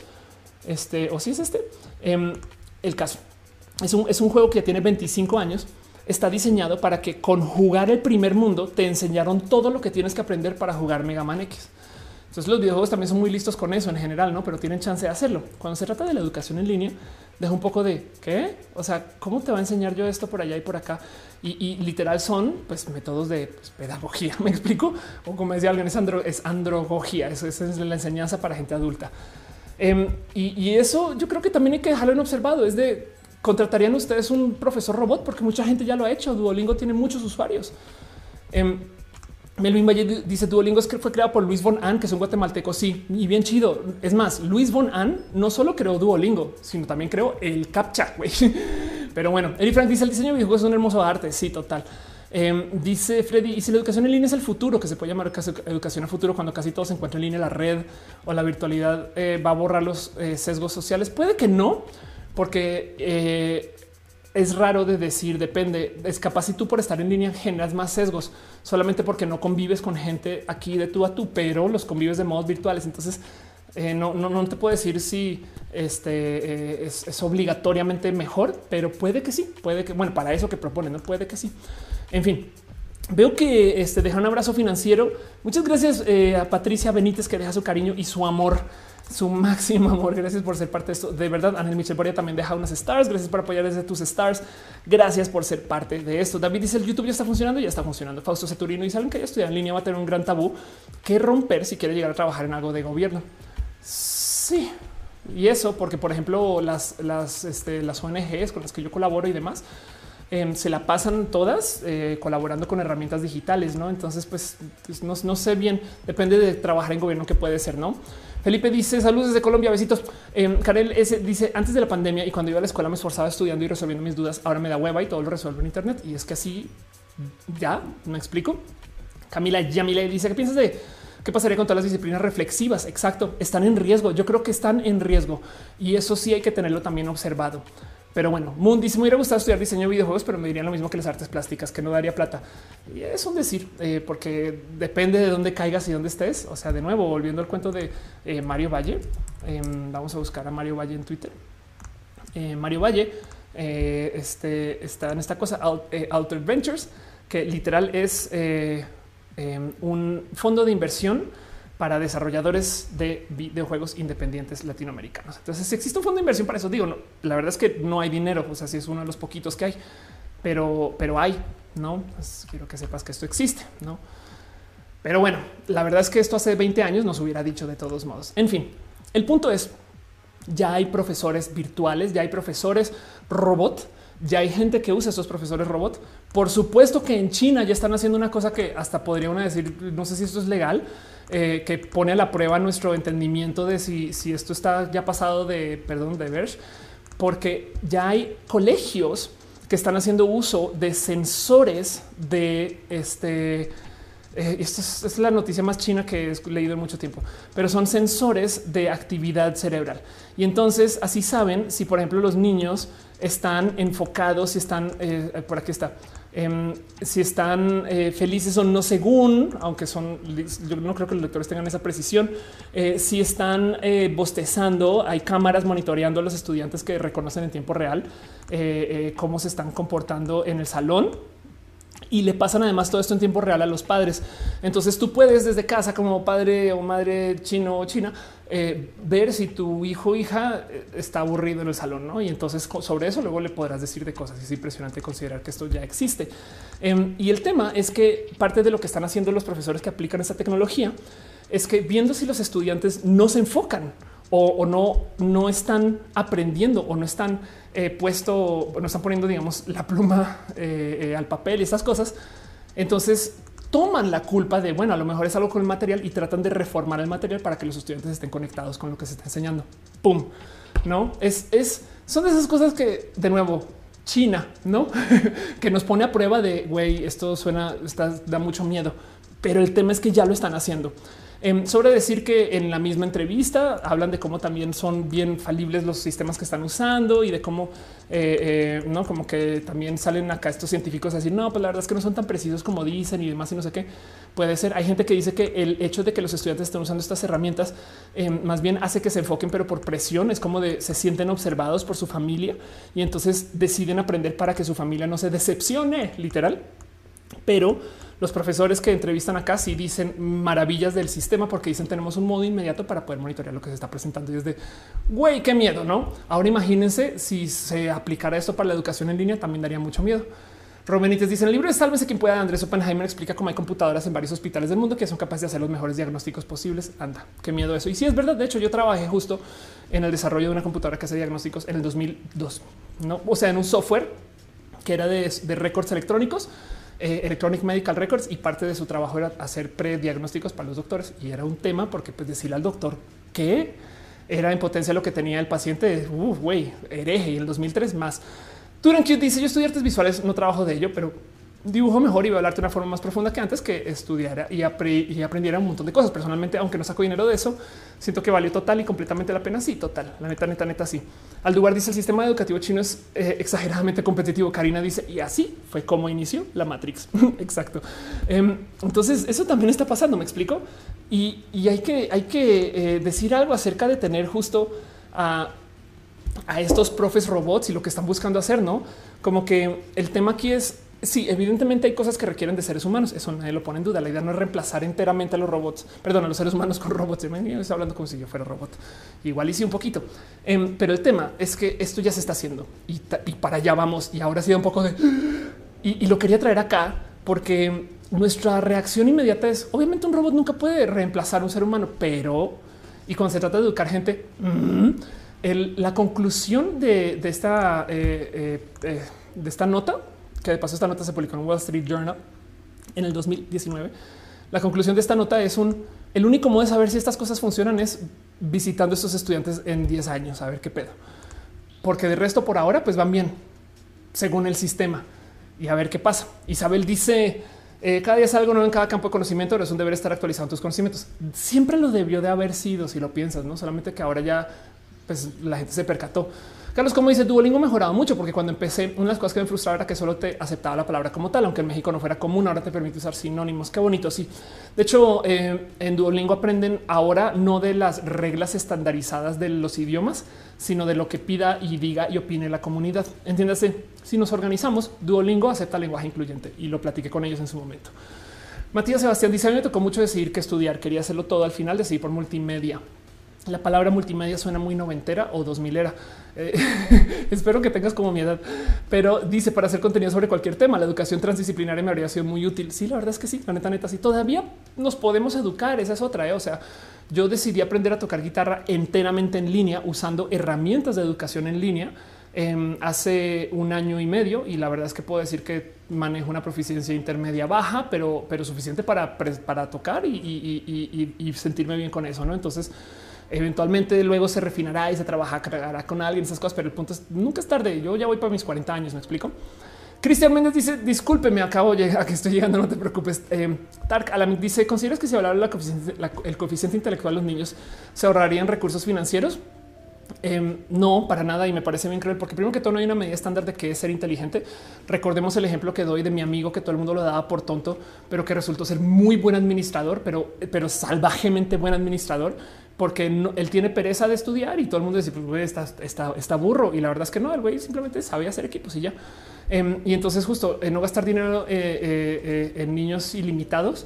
Em, yo creo que más bien deberíamos de tener un sistema educacional que permita que todo el mundo reciba una forma de educación en vez de pensar en cómo optimizar, sabes, como que los tres que sí están. Denis Rojas dice: Entonces crees que estamos caminando el camino del transhumanismo? Uh, hace rato, desde desde el momento que nos comenzamos a reemplazar el corazón con piezas metálicas, ya sabes. En fin, Exaron dice: Soy uno de los ganadores de los Nokia que sorteaste. Qué chido, qué bonito. Del Moñongo dice en 2050. Eh, algunos viajeros del tiempo van a llegar para prevenir la revolución de, la inteligencia artificial y esos viajeros del tiempo se van a llamar Elon y, y Musk. Pero bueno, curiosamente, créanlo o no, una de las cosas, y es que yo lo hablé en roja también, eh, de lo que es un verdadero problema, porque yo hablo, yo digo que inteligencia artificial como si fuera, eh, saben, Matrix, no como si fuera este algo ya acá súper desarrollado. La verdad es que la inteligencia artificial es una cosa súper compleja, difícil, carente, eh, que en últimas es, como dice Freddy Vega, matemáticas y mucho dinero, ¿no? Y sí, hay muchas cosas que vienen de lo que son las inteligencias artificiales, que son realmente estas técnicas que se planearon en los 70 pero que no había el cómo ejecutarlas hasta ahorita que tenemos el poder computacional y el varo. Entonces, pues hay cosas que no son necesariamente inteligentes, pero es porque se sabe bien cómo funcionan, ¿no? Árboles de decisiones, estas cosas, redes neuronales, estas cosas, em, pero que todos modos tienen esquemas y sistemas de, aprendizaje. Y entonces el reto más difícil ahora con las inteligencias artificiales, pues ya aprendieron a aprender. El problema es que les estamos enseñando y de hecho viene un mini roja porque hice un roja donde hablé acerca de las inteligencias artificiales que son racistas porque sus profes, la humanidad es racista. Entonces las computadoras son racistas también.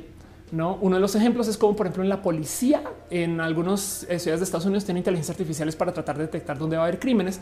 Pero el problema es que para hacer esa predicción, los datos que tiene vienen de una actividad sistémicamente racista de muchos policías que se la pasaban buscando eh, cómo hacer eh, culpables a gente en barrios este, eh, negros, por ejemplo. Y entonces ahora la inteligencia artificial dice, ah, sí, pues hay muchos datos aquí, entonces seguramente ese barrio es muy peligroso. No, no es tan peligroso, pero como enviamos policías allá ahora porque eso es la inteligencia artificial, entonces la mera presencia de la policía hace que las cosas sean tensas y los vuelven peligrosos. Y entonces eso es un serio problema que mucha gente está tratando de desarmar, que hasta ahorita como que se dieron cuenta. Ay, ajá, como sea. El punto es las inteligencias artificiales son tan buenas como lo que se les enseñe dentro de todo y todo. Y ahora decirle y enséñame de vuelta es es como un, por lo menos una orden de magnitud más en difícil de lo que estamos viendo desde antes. Y por ende, y esto también me sorprendió mucho, resulta que hay metodologías de enseñanza y de aprendizaje para humanos que usan a inteligencias artificiales para comprobar qué tan útil es tu capacidad de enseñar. ¿Qué? ¿Qué acaba de decir Ofelia? Ok, si tú como profesor logras enseñarle a un robot a enseñar, tú vas a aprender un chingo. Ubican que justo enseñar es aprender dos veces. Pues ahora imagínense enseñarle a un robot. Así que hay gente que de hecho está aplicando esto de tratar de hacer uso de las inteligencias artificiales como una suerte como también de como de gym de análisis de qué es lo que estoy enseñando en varios rubros, como que, ok, este es el gran profesor de psicología que enseña tal cosa y, la verdad es que le va muy bien. ¿Por qué es lo que qué es lo que hace que ese profesor le vaya bien? ¿Por qué la gente se registra mucho a sus clases? ¿Por qué sus estudiantes salen y les va bien? Porque son, no, como que, como que nomás viendo estadísticas de, estas cosas, como que si pone a pensar el, claro, es que es bueno porque hace que los estudiantes, eh, no sé, chambeen eh, entrando al salón. ¿Me explico? Y entonces eso es algo que no se observaba antes meramente desde como los logros de los estudiantes, pero que ahora que hay que enseñarle a un robot, que es básicamente sacar como el destilado, el algoritmo, el algoritmo del ritmo, en este caso el algoritmo del ritmo educacional. Em, entonces ahora eh, hay todo un rubro de gente que está justo trabajando con el cómo hacer uso de las inteligencias artificiales para tratar de destilar qué es lo que hace que la educación sea buena. Y es raro, pero bueno. Demi Moore dice el humano es valioso para la intervención. Montar sistemas ya no es el fin, sino involucrarse. Que vivan los terapeutas. Anda. Pero le dice estamos muy lejos del futuro Terminator. Yo creo que no, sobre todo porque ya hay, cosas que se llaman Skynet, no? Mañana dice creo que tengo que tener razón. Elisa, que habrá dicho Elisa? Perdón. Eh, Rebeca Harris, estoy aprendiendo toda la matemática que no aprendí en el colegio con Julio Profe. Mis profesores solo enseñaban eh, a los que tenían talento. Qué lástima eso. Em, dice están hablando de los robots racistas. Ya viene, sí, ya, ya, ya viene un video. O sea, ya hay un roja de eso de las compus racistas, pero sí es un tema. Eh, este eh, y, justo viene de, que, pues, miren, hay, hay una famosa inteligencia artificial de Microsoft que aprendió de Twitter y comenzó a tuitear cosas este, eh, de, supremacía blanca. En fin, em, Daniela pregunta sobre el urbanismo. Tengo que, hablar, tengo que darme un clavado, compararte una opinión muy bonita de eso. Este, entonces no, no, sabría bien qué decirte. Em, pero bueno, en fin, prometo que lo hago para levantarlo después. Mariana Marinaro dice: Esos chicos deben estar estresados. ¿Será conveniente ese sistema para la salud mental? Es una buena pregunta. Em, dice Charlie que se ha visto la peli de los sustitutos. Me la debo. Luis Langley dice eh, este que ahora sí estoy chichona. Ahora sí estoy chichona. Así Claudia Taboada dice: La primera vez que te veo y gracias por estar acá. Clau M. Chocolate dice que le gusta el show. Eh, solamente que me cuesta trabajo ponerte atención por mucho tiempo. No te preocupes que por eso queden recalentado. Y luego yo también justo saco de este show el tema y lo presento una cosa que se llama mini roja y esos son videitos solo con el tema después. Entonces hay que dar tranqui, pero el punto de aquí es platicarlo. Eh, lo bueno de que sea en vivo es que está el chat y están ustedes y entonces capaz si ustedes me dicen no feliz es bien idiota y eso para mí es re valioso, no? Pero bueno, Luis Lang le dice, pero bien, qué bonito. Claudia eh, ya te había leído, perdón, Sam Sam, deja un corazoncito trans, gracias por estar acá, Sam Sam Sam Sam Sam Sam, pero bueno, en fin, con eso cierro todo esto. Llevo hablando dos horas 43 minutos de lo mismo y de acerca de cómo la tecnología en la educación no es saber usar Zoom. Las universidades están muy rotas desde hace mucho tiempo y no por nada se le conoce justo como la Torre de Marfil. No, em, la Torre de Marfil, por si no ubican el concepto, eh, es eh, eh, esto, no es, un lugar, un ambiente donde la gente esté felizmente separada del resto del mundo, en favor de sus propias actividades, no generalmente mentales y esotéricas. Es como este cuento donde sí, desde acá arriba, desde acá lejos, yo veo las cosas este, y pues allá abajo, demás. ¿no? Y por eso es que a veces, cuando digamos en los activismos, hay gente que no le gusta tener a gente académica cerca, porque es como de muy chido que en tu universidad se discuta esto, güey, pero ven conmigo a la calle y ve cómo las mujeres trans esto, o ve cómo las mujeres negras aquello, o ve cómo, no sé, eh, la pobreza tal, no, esas cosas. Es como decir muy chido tu teoría, güey, pero ven y ven y lo vivimos y vas a ver que hay muchas aristas que considerar. Entonces, eso ya se sabía desde hace muchos ayeres, desde hace muchos, muchos ayeres. Perdón, y Frank, dejo un abrazo financiero y no sabes cuánto te quiero y soy tu fan tantas veces. Dice gracias por existir, gracias por lo nerd, gracias por lo que me has enseñado sobre la inclusión. Qué chido. Tú también. De hecho, yo me gozo mucho tu trabajo y estas cosas. La neta, neta, neta, neta, que es chido. Em, y pues bueno, eh, Ángel eh, eh, Michael dejó también stars en Facebook y muchas gracias. Muchas, muchas, muchas gracias. Joana dice disfruta muchísimo este tema apenas para el trabajo nocturno en compañía. Qué bueno. Eh, Jabato dice a mí no funciona, no me funcionan las clases en línea. Se tenía que decir y se dijo sí, justo. Pues es que también depende de la clase, el lugar, cómo te las propongan. Lo que sí logré así como extraer de toda esta observación es que las clases en línea de los espacios que se dedican a dar clases en línea son mucho más estructurados y más útiles y más funcionales que las de los lugares que quieren dar en línea una experiencia que no es en línea. Entiéndase, las universidades que literal piensan que a la clase es poner el Zoom y ya, en vez de interactuar con la gente, hacer uso de herramientas, em, hacer que la cosa haga mejor conexión porque estamos pues en línea, ¿no? En fin, Daniel dice la inteligencia artificial llega a ser peligrosa. Vamos a ver qué pasó en Facebook y sus inteligencias que se empezaron a comunicar entre ellas. Eso que sucedió en Facebook, este más que peligroso, fue un poco está hasta, torpe, pero es divertido de ver. Eh, el tema es el siguiente: pusieron a dos inteligencias artificiales a platicar y se inventaron un lenguaje, un metalenguaje, porque nada, porque pudieron. Esto de paso es muy normal entre parejas que colaboran mucho. Por ejemplo, niños gemelos creciendo hablan entre sí usando palabras que solo existen entre ellos. Em, y lo mismo pasó. Y entonces la inteligencia artificial, estas inteligencias artificiales están platicando entre sí y de repente están diciendo cosas que ya no hacían sentido para nadie, sino para las inteligencias artificiales. Y, entonces como que pues de nada sirve seguir observando lo que están tratando de comunicar porque ya no entendemos y las desconectaron. ¿Qué hicieron los medios? Decir inteligencias artificiales de Facebook crearon un nuevo lenguaje para que los humanos no entiendan y es de no sé, pero entiendo tu punto. La verdad es que sí es más probable que suframos un mal de tecnología por problemas de mala implementación que por inteligencia. Y, de paso, esto también no solo aplica para la robótica, o sea, o para, para lo que tanca ecosistemas. Es más peligrosa la estupidez natural que la inteligencia artificial. Pero del otro lado, da más miedo un Terminator que tenga errores en su programación a que uno que sea tan listo que sea malvado y maquiavélico. Me explico, porque entonces si tiene errores en su programación, el güey de repente comienza a golpear putazos. Perdón, es un bug, güey. Y es de güey, cálmate. No es el bug que me da, güey, no lo controlo. No, como que eso, eso, eso es, es lo realmente peligroso. En las, las ineptitudes o, eh, accidentales, por así decir. Eduardo Permac dice: eh, Dice algo que eh, deshizo la privacidad de los usuarios de esas plataformas en la educación en línea. Eso también es un tema. Zoom es una plataforma que tuvo muchos problemas de privacidad y justo, eh, pues nada, la, verdad es que ah, todos los servicios centralizados tienen problemas de privacidad y es una lástima. Y pues ni modo, sobre todo cuando se trata de niños y niñas, es un tema, ¿no? Matías Sebastián un profesor de animación, graba tutoriales y nos hacía ver en clase. Ándale. Em, Melvin dice, ¿qué opinas de las clases en línea o las artes gráficas? Yo creo que hay que, como hay tan poca gente local a tu vivir en las artes, me explico, es tan difícil encontrar artistas de tu propio interés que capaz sí, sí hay un valor en que sean en línea, porque entre tú y el argentino y el chileno nunca se hubieran conocido si fueran presenciales y por lo menos hay tres personas, no? Porque a veces pasa que despiertan poco interés, sabes, como que estas cosas suelen ser como de no son masivas, no? Pero bueno, Elise dice: He perdido todo el tiempo, he invertido educación en línea en mi universidad es porque intentan dar las clases lo más apegado y cuando era presencial que buscar herramientas adecuadas. Sí, exacto. De hecho, si lo piensas, o sea, a mí me da rabia que te cobren lo mismo, la misma matrícula por hacer un Zoom, no como que sí entiendo que todavía tienen que pagar los edificios, pero no los están operando. Me explico.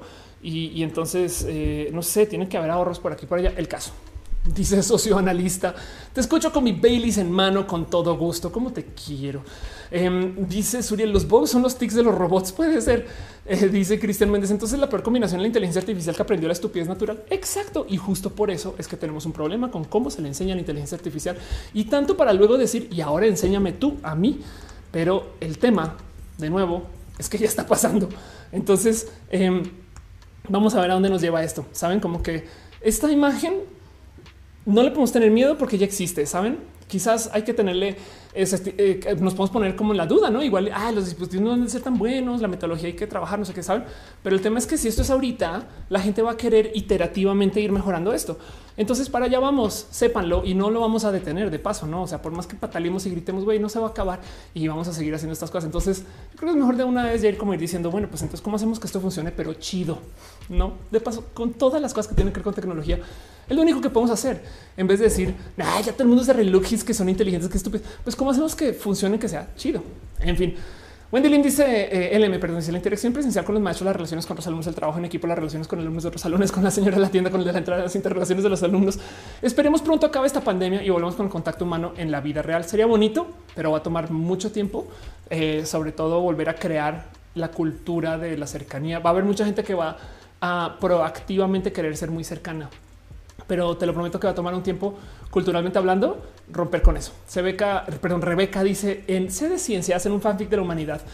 Em, y hay una nave inteligencia artificial que decide declarar la guerra a la humanidad, pero está condenada a estrellarse contra un agujero negro y se despedaza en un intento de cambiar su trayectoria hasta que pierde toda su inteligencia. Es muy triste su historia, muy triste. Sí. Eh, Carlos dice qué opinas de Sofía? Sofía la robot, supongo. Em, me parece un, eh, un, bonito inteligente. Sofía la robot, desafortunadamente, ahorita ojalá tenga software más inteligente. Cuando yo conocí a Sofía la robot, em, realmente tenía, tenía un titeretero y entonces era, era más mediático que real. Pero si eso sirve para que la gente crea en la tecnología y, quiera meterse a este rubro y demás, pues yo le doy la bienvenida, no? Sí me choca mucho que Sofía la robot tenga ciudadanía y eh, en un país donde a tantas mujeres cisgénero que no son robots se les maltrate. Pero bueno, aquí que dice que sea ético. Exacto. Job Juárez dice la educación en línea debe ser más empática. Eh, ver los alumnos de los profesores como otra persona y no como un usuario y un correo electrónico. Totalmente de acuerdo. Em, dice Lalo Pavan, historia de terror y a la millonaria y a la millonésima iteración estuvieron eh, entrenando un algoritmo que ahora sabe cómo dar en la torre de la Wikipedia y así la razón a los tierraplanistas. Anda, Sandra González dice el punto es que son niños en China tienen que convivir igual con niños sin tantos recursos. Entonces el punto es cómo llegar a todos con la tecnología que los beneficia. Sí, total, de acuerdo. En algún momento se van a tener que cruzar. Este, eh, pero pues bueno, eso, eso es también como el cómo vivimos. Entonces, pues bueno, con eso cierro ese tema. Llevamos al aire dos horas 51 minutos. Voy a eh, adelantar eh, entonces todo el show a lo próximo. Em, ¿Qué más hago yo durante este show? Luego nomás repaso algunas noticias de cosas que pasaron en la semana y luego nos quedamos acá y platicamos para tomar preguntas y platicar. Leo todos sus comentarios. ¿Cómo se sienten ustedes con los profesores robots? ¿Los tendrían? Digo, considerando que hay gente que usa Duolingo, que eso es tener un profesor robot, saben? Solamente que con el tiempo eh, se van a automatizar más cosas de la educación. No sé si em, este sea bueno o malo. No quiero hacer un juicio de que los robots son automáticamente inferiores. Les digo algo yo creo que aprender cosas, eh, yo aprendería baile de un robot porque me daría menos oso y pena. Como le ven? Eh, yo he estado aprendiendo, por ejemplo, eh, bueno, no, aprendiendo, pero yo soy muy fan de los sistemas de hacer ejercicio en videojuegos. Em, la, pesa, esa balanza del, del Wii, el Ring Fit lo estoy usando ahorita. Todo eso es pues un trainer personalizado, pero es un software, me explico y me lo gozo un chingo. Entonces, no sé si es porque tiene que ver con cuerpo, pero quizás no digo, hay, rubros, no todas las clases los van a enseñar robots, saben? Pero también creo que hay que aceptar que esto viene de un modo u otro y, no lo vamos a cambiar. O sea, no vamos a eliminar que los estudiantes pueden googlear lo que sea, lo que sea. Entonces, ¿por qué no más bien aceptamos un nuevo paradigma del vivir y a ver por dónde nos lleva? Pero bueno, em, dice Oscar, no tendría problemas eh, Mariana, eh, Mariana dice creo que todos pasamos un profesor robot y recién nos enteramos. Karina dice Duolingo me ha enseñado eh, idiomas mejor que todos mis profesores de primaria juntos. Anda. Cristina dice desgraciadamente a mí me gustaría, creo que hay muchos usos que se le puedan a una tecnología como esa, especialmente en el bien social. Fausto Saturino dice seguro habría muchos y mejores cibermaestros que otros humanos, que de paso misóginos, racistas, flojos total.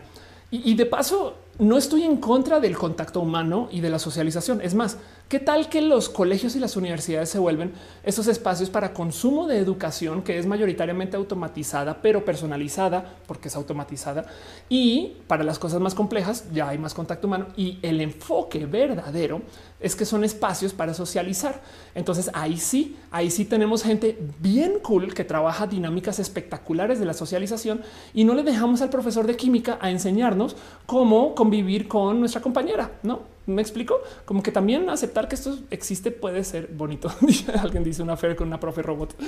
Ya ven cómo van. Em, dice Suriel, ¿te imaginas un robot enseñando religión? Este Jesucristo, el robot del futuro sería, ¿no?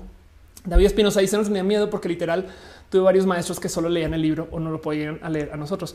De hecho, me acuerdo de ver este eh, hace rato. Esto fue mucho antes de la, de la pandemia, pero me acuerdo que en mi familia eh, alguien me había comentado de cómo fue a una misa y cuando llegó a la iglesia era una videotransmisión de otra misa en otro país. Y entonces saben como que también del otro lado, igual en religión pueden pasar estas cosas. Alfredo Hasek dice universidades humanistas. Pepe Oropesa dice en 1998 Winamp it really whips the llamas ass. Había plugins de robots que bailaban a ritmo de la música. Es verdad, me acuerdo. Qué locura. Em, Carlos dice apreciaríamos el contacto humano. Carlos, como dice, y no crees que esas bandas para medir la concentración luego pueden usarse laboralmente? Sí, no lo dudes. En China son tan déspotas con el control del ser humano que es rudo. Em, en fin, Oscar que dice los creadores de mi compañero de clases es un mono, llega mi profe es un robot. Total. Pero bueno, en fin, cierro con eso el tema. Nos, llevo a lo próximo. Leo sus comentarios de todos modos. Déjenme acá sus pensares y para eso es el chat. Les quiero un chingo y vamos a platicar de lo próximo que hay que platicar. Pero bueno, vamos a hablar acerca de las cosas que pasan en la semana.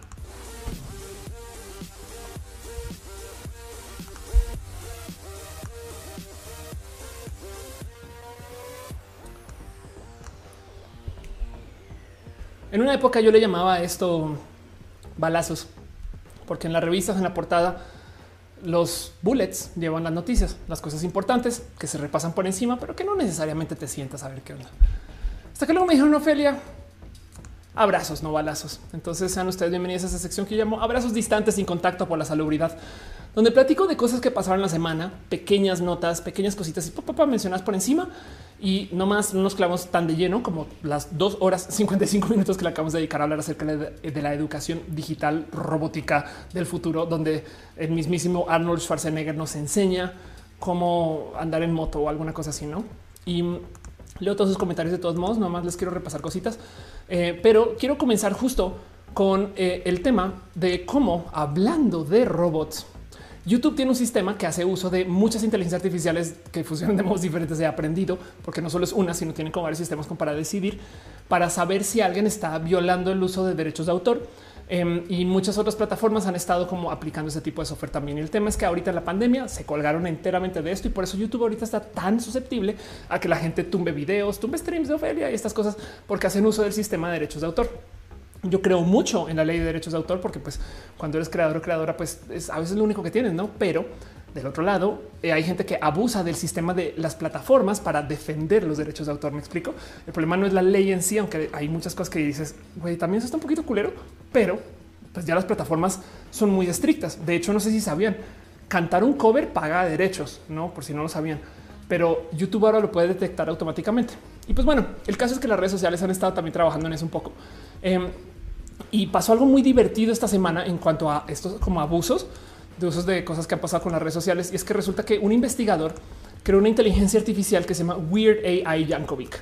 Entonces, eh, lo primero que les tengo para ustedes hoy de cosas que pasaron esta semana es eh, se creó este algoritmo Weird Inteligencia Artificial Weird Al Yankovic que genera parodias de canciones existentes. Esto entrada es como que qué, o sea, una computadora escribiendo humor, parodias, comedia. Sí, así es. Y entonces toma canciones y genera esas parodias. Em, el tema es que ahora hay una mega discusión inmensa porque lo que está haciendo es, pues lo puso a prueba contra el mismísimo Weird Al. Entonces Weird Al, por si no saben, se burló una cantidad de artistas en su momento, pidió sus permisos, pagó sus licencias, todo eso. Em, y esta persona con una inteligencia artificial básicamente está escribiendo los textos y los está publicando. A ver qué sale. O sea, es un investigador. La verdad es que no está buscando mucho, em, pero curiosamente, porque está haciendo parodias de música y Weird Al si pagó sus derechos, le están diciendo a él, ah, sí, bueno, pues tú no. O sea, perdón, pero tus canciones que está generando la inteligencia artificial, esas, esas desafortunadamente, ¿qué crees que si tienes que pagar de esos? Y si no las tumbo, entonces las, las han estado tumbando y es de qué. Y para rematar luego, como es Weird AI Yankovic, hay gente que comenzó a perseguir a Weird Al mismo pensando que era Weird Al haciendo estas parodias sin pagar derechos. Y esto es todo un tema, em, porque del otro lado es un a ver, a ver, a ver, no lo escribí yo, lo escribió un robot, no lo publicó ese güey de todos modos, no? Y deja tantas cosas ahí como que hablar o que si lo hizo el robot, entonces a lo mejor tenemos acá enfrente un tema de temas de derechos de los robots, en fin, no? Cristian Méndez dice eh, este eh, eh, que no, que, no voy que, que, diga mi historia de YouTube sin llorar. ¿Qué te pasa? Voy a llorar todo lo que quiera llorar porque, porque puedo. Este dice María Fernanda. Siempre es chido dibujar comisiones mientras te escucho. Qué chido. Demi Moore dice: Dice que se hizo viral que Danny Phantom es trans y levanta un montón de transfóbicos. Obviamente es una lástima. dice tú no, no supone que las parodias son fair use. Em, se supone, supongo que hay algo ahí, pero bueno, es un, es un, es una pelea porque justo pone en duda el qué es el tema em, de los esquemas de eh, derechos de autor y demás, no? Y pues aquí está. Lo creo que un proyecto personal. El nombre del algoritmo está inspirado en el cantante de parodia Weird Al. Eh, supuestamente le pide permiso al artista original antes de crear su parodia, pero él no. Entonces, como no pidió los permisos, pues también puede ser que seguramente la parodia, si no cumple con algo así, igual y a lo mejor si se puede trabajar dentro del tema de derechos de autor. Entonces, bueno, eso se los dejo ahí porque, porque hay mucha gente que está abusando de este tema de eh, cómo las plataformas tumban no por derechos de autor. Y, yo creo que algo va a pasar porque se ha vuelto mucho más presente. Miren, en la Comic Con se estaba haciendo un panel de Star Trek hecho por CBS, no? O sea, mejor dicho, o sea, el panel fue en la Comic Con y fue un panel formal de Star Trek donde estaban hablando con y acerca de lo que está pasando en Star Trek y lo tumbaron por derechos de autor por el mismo CBS. entiéndase, es, como si de repente Sony ve en el E3 que en el lanzamiento del PlayStation usaron un video del PlayStation y entonces ahora Sony tumba su evento Saben, es como de no puedo creer que esto pasó, güey. Em, y, pues nada, sucedió. Y, de nuevo, la gente está hablando acerca de cómo eh, funciona el tema de los derechos de autor y más del caso. Dice Kirby, estoy trabajando mientras escucho Help Home Office. Es falso. La mañana dice: De hecho, las, universitarios usan nuestros testimonios o vidas como tesis. Hay de Núñez me recuerda, eh, me recuerda un caso de un fotógrafo le dijo, eh, le dio una cámara a un simio, el cual tomó varias fotos y luego quedó la discusión de quién era el dueño del material, el fotógrafo o el simio. Es verdad. Aldubar dice salgamos a la calle por los derechos de los bots. Ellos también pueden crear. La verdad es que sí. Em, de hecho, justo esto que decía yo en mi último mini roja es eh, si yo usé una inteligencia artificial para crear una labor creativa y lo publiqué, debería de darle crédito al generador, no? Pero bueno, eh, Deepstar dice DMC en Twitch, dice la Maruchana, las fotos quedaron como dominio público. Anda. Simón Alejandro dice eh, cuando Luisito Comunica le tomaron un video porque un noticiero lo reclamó como suyo. Exacto. Y en el caso de, de, esa historia, pues fue por accidente de quien lo subió, pero pues igual YouTube le dio originalmente la razón al noticiero. Y entonces deja ahí eso por platicar. Y pues nada, es un abrazo, una cosa que pasó esta semana, eh, no para clavarnos mucho, sino para que ustedes sepan qué sucedió. Es una noticia y se los dejo a ustedes qué opinan, leo sus comentarios y me voy con lo próximo. Em, luego la otra cosa que justo me estaban preguntando antecitos de arrancar el show, em, esta cosa que pasó esta semana para que celebremos y es que por fin, después de yo creo que años ya, años, le pongo unos buenos 10 años por parte de la gente chida de Yag, por lo menos, pero pues que también activamente, yo sé que esto le va a poner unos cinco donde llevan así sin parar dedicadas a trabajar en esto. Eh, y es que por fin se ilegalizaron en la Ciudad de México esto que se llama las terapias de conversión, famosamente conocidas como las ECOSIG. Entonces, como está acá, el Congreso de la Ciudad de México eh, hizo historia este viernes con 49 votos a favor. Los diputados aprobaron una reforma al Código Penal para imponer sanciones a quienes impartan las terapias de conversión sexual u obligan a alguien a recibirla. Y fue todo un drama porque, primero que todo, a ver, ¿qué está pasando acá? Quieren ilegalizar las llamadas terapias de conversión, llamadas porque eso no, puede ser una terapia. De hecho, el término formal es ECOSIG, los esfuerzos para corregir este, la sexualidad y la identidad de género, ¿no? Lo cual es, si lo piensan, es súper difícil de tipificar porque hay esfuerzos buenos que si queremos, como la clínica condesa y hay esfuerzos malos que son los que son abusivos. ¿Cuál es la diferencia? Que hay consenso. Me explico. O sea, que no son obligados y que unos son tóxicos y dañinos y hay electroshock y hay violaciones correctivas en la ecosig. Me explico. Entonces, dejando de lado el lenguaje de ok, cuáles sí queremos y cuáles no esas cosas. El verdadero problema es que hay gente que genuinamente cree que la homosexualidad se puede curar o el ser trans.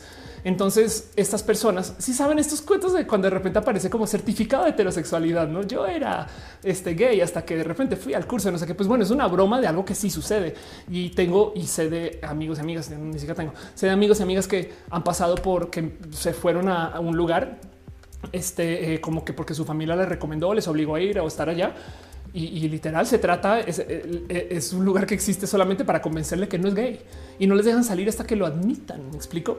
Hace nada me topé con una amiga que la literal secuestraron, la llevaron a una casa donde la tuvieron encerrada, le cortaron el cabello y la quisieron masculinizar porque estaban supuestamente destransicionando y la tuvieron que rescatar este, eh, eh, con, apoyo de, en fin, saben como que son historias que esto está pasando, güey, esto es como de, película de Gael, me explico, esto es como, es impresionante que estas cosas existan y sí, la verdad es que sí, pues acá también de, sí, también desaparecen gente en Jalisco, saben, es como que también hay gente que tiene esta capacidad y el punto es que se ilegalizó este... Eh, se fue bien el, el PES, el, partido este, pues que, cristiano diría yo, el partido este, más conservador de todos, eh, por si no ubican de qué estoy hablando, quiso eh, añadir una reserva para que se eximieran de esta ley a las personas que estuvieran actuando por temas de iglesia y religión. Entiendes querían defender la libertad de religión. Entonces, como que si, si tú vas a un eh, a una terapia este, con el padre, no sé quién, entonces no pasa nada, ¿no? Y se votó también en contra de eso, lo cual está bien, porque quedó justo tipificado en una sanción eh, para quien eh, eh, obligue a alguien a recibirla, no? Y, el tema o, quien la imparta también, perdón, una sanción para quien la imparte y, la obliga. El tema es que esto lleva cárcel. Esto quiere decir que si sus padres les obligan a ustedes a ir a una terapia de conversión, pueden pasar por este proceso. Imagínense el logro para que esto suceda en este México de hoy para que se legisle así. Entonces esto es una novelota y ya quedó. Y, entonces pues nada, lo único que queda es como observar justo eh, quién estuvo en contra y estas cosas, pero pues ya, ya sucedió y nada, se los comparto a ustedes. La persona que estuvo detrás de esto justo fue este Temistocles eh, eh, Villanueva, quien lo lleva también abogando desde hace mucho tiempo, la gente chida de YAG. Hay tantos nombres detrás de esto, pero pues nada, se los quiero compartir porque qué bueno, qué impresionante que esto exista todavía pero pues por lo menos México ahora pasa por la Ciudad de México de paso, porque solo aquí eh, pasa a estar tantito a la vanguardia de cómo en otros países y en otras ciudades también se está ilegalizando esto, ¿no? Mariana Marinano dice, nunca entendí la terapia de conversión, son ellos los que tratan de transicionar a las personas a lo que no son. Quien es mujer y se siente mujer será mujer. Sí, es verdad, totalmente de acuerdo. Em, dice Luna Mariana y Sofía es de Arabia Saudita. Sí, eh, o bueno, su ciudadanía es de Arabia Saudita. Irene Ortiz dice cuidado, papás homófobos que ustedes también eh, tenían que pisar cárcel. Sí, pues bueno. Y yo de la fuerza dice tiembla Mauricio Clark. Exacto. Sí, justo habla de eso. Exactamente. Analogic dice de a tiro parecen tragedias salidas de la peli de Callejón de los Milagros. Exacto. Sí, rudísimo. Y Frank dice como la Rosa de Guadalupe total. Eh, Giovanni dice Gotzer LGBT rights. Sí, totalmente de acuerdo. El baño no dice Mauricio Clark que Elizabeth Rodríguez dice relajando mi dolor de cabeza viendo la explicatriz. Gracias. Y dice ahora Cristina parece que estuvo en 1800. Es impresionante. Es realmente impresionante.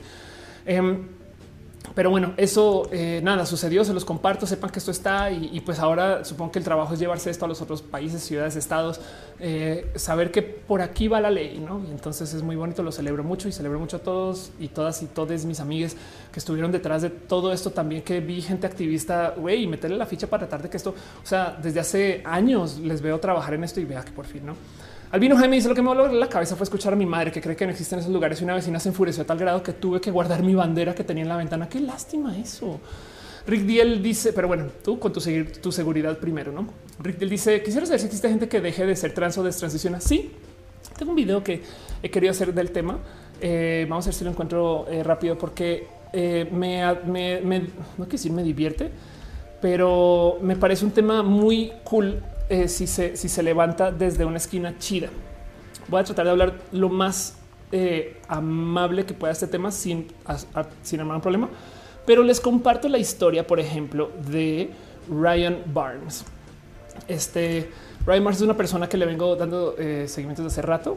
ahí está puro anuncio, pero que destransicionó. Entonces está, está, está bien. Es más, a ver si parece. Se presenta en YouTube como una persona trans mujer a hombre a mujer, no? Este eh, FTMTF, o sea, transicionó dos veces según, pero también dice que destransicionó. Y entonces eh, de cómo habla y de cómo dice y de cómo se presenta, la verdad es que ah, para mí esto es fantástico escuchar cómo se presenta, porque primero que todo em, tomó testosterona por un rato, luego dijo, no, esto no es para mí. Y entonces, de hecho, eh, escuchemos hablar a, a Ryan. Este gonna be honest with you, I honestly don't even know what I'm gonna say. I don't have it planned out. I don't have my notes. I thought I knew what I was gonna say, but after about five different failed. No les va a mentir. Eh, Ryan es una persona que parece estar tantito hasta sexy en cómo se lleva y cómo se presenta y cómo está. Em, y es muy libre y por eso me gusta mucho su historia. El tema es que la gente que destransiciona, eh, muchas veces la gente que está en contra las o les usa como un arma para decir, ves que las transiciones no son tan buenas. Y es de no, si aceptamos que también hay gente que destransiciona o que transiciona dos veces o que transiciona seis veces, entonces no pasa nada. Cada quien se identifica como se quiere identificar, no?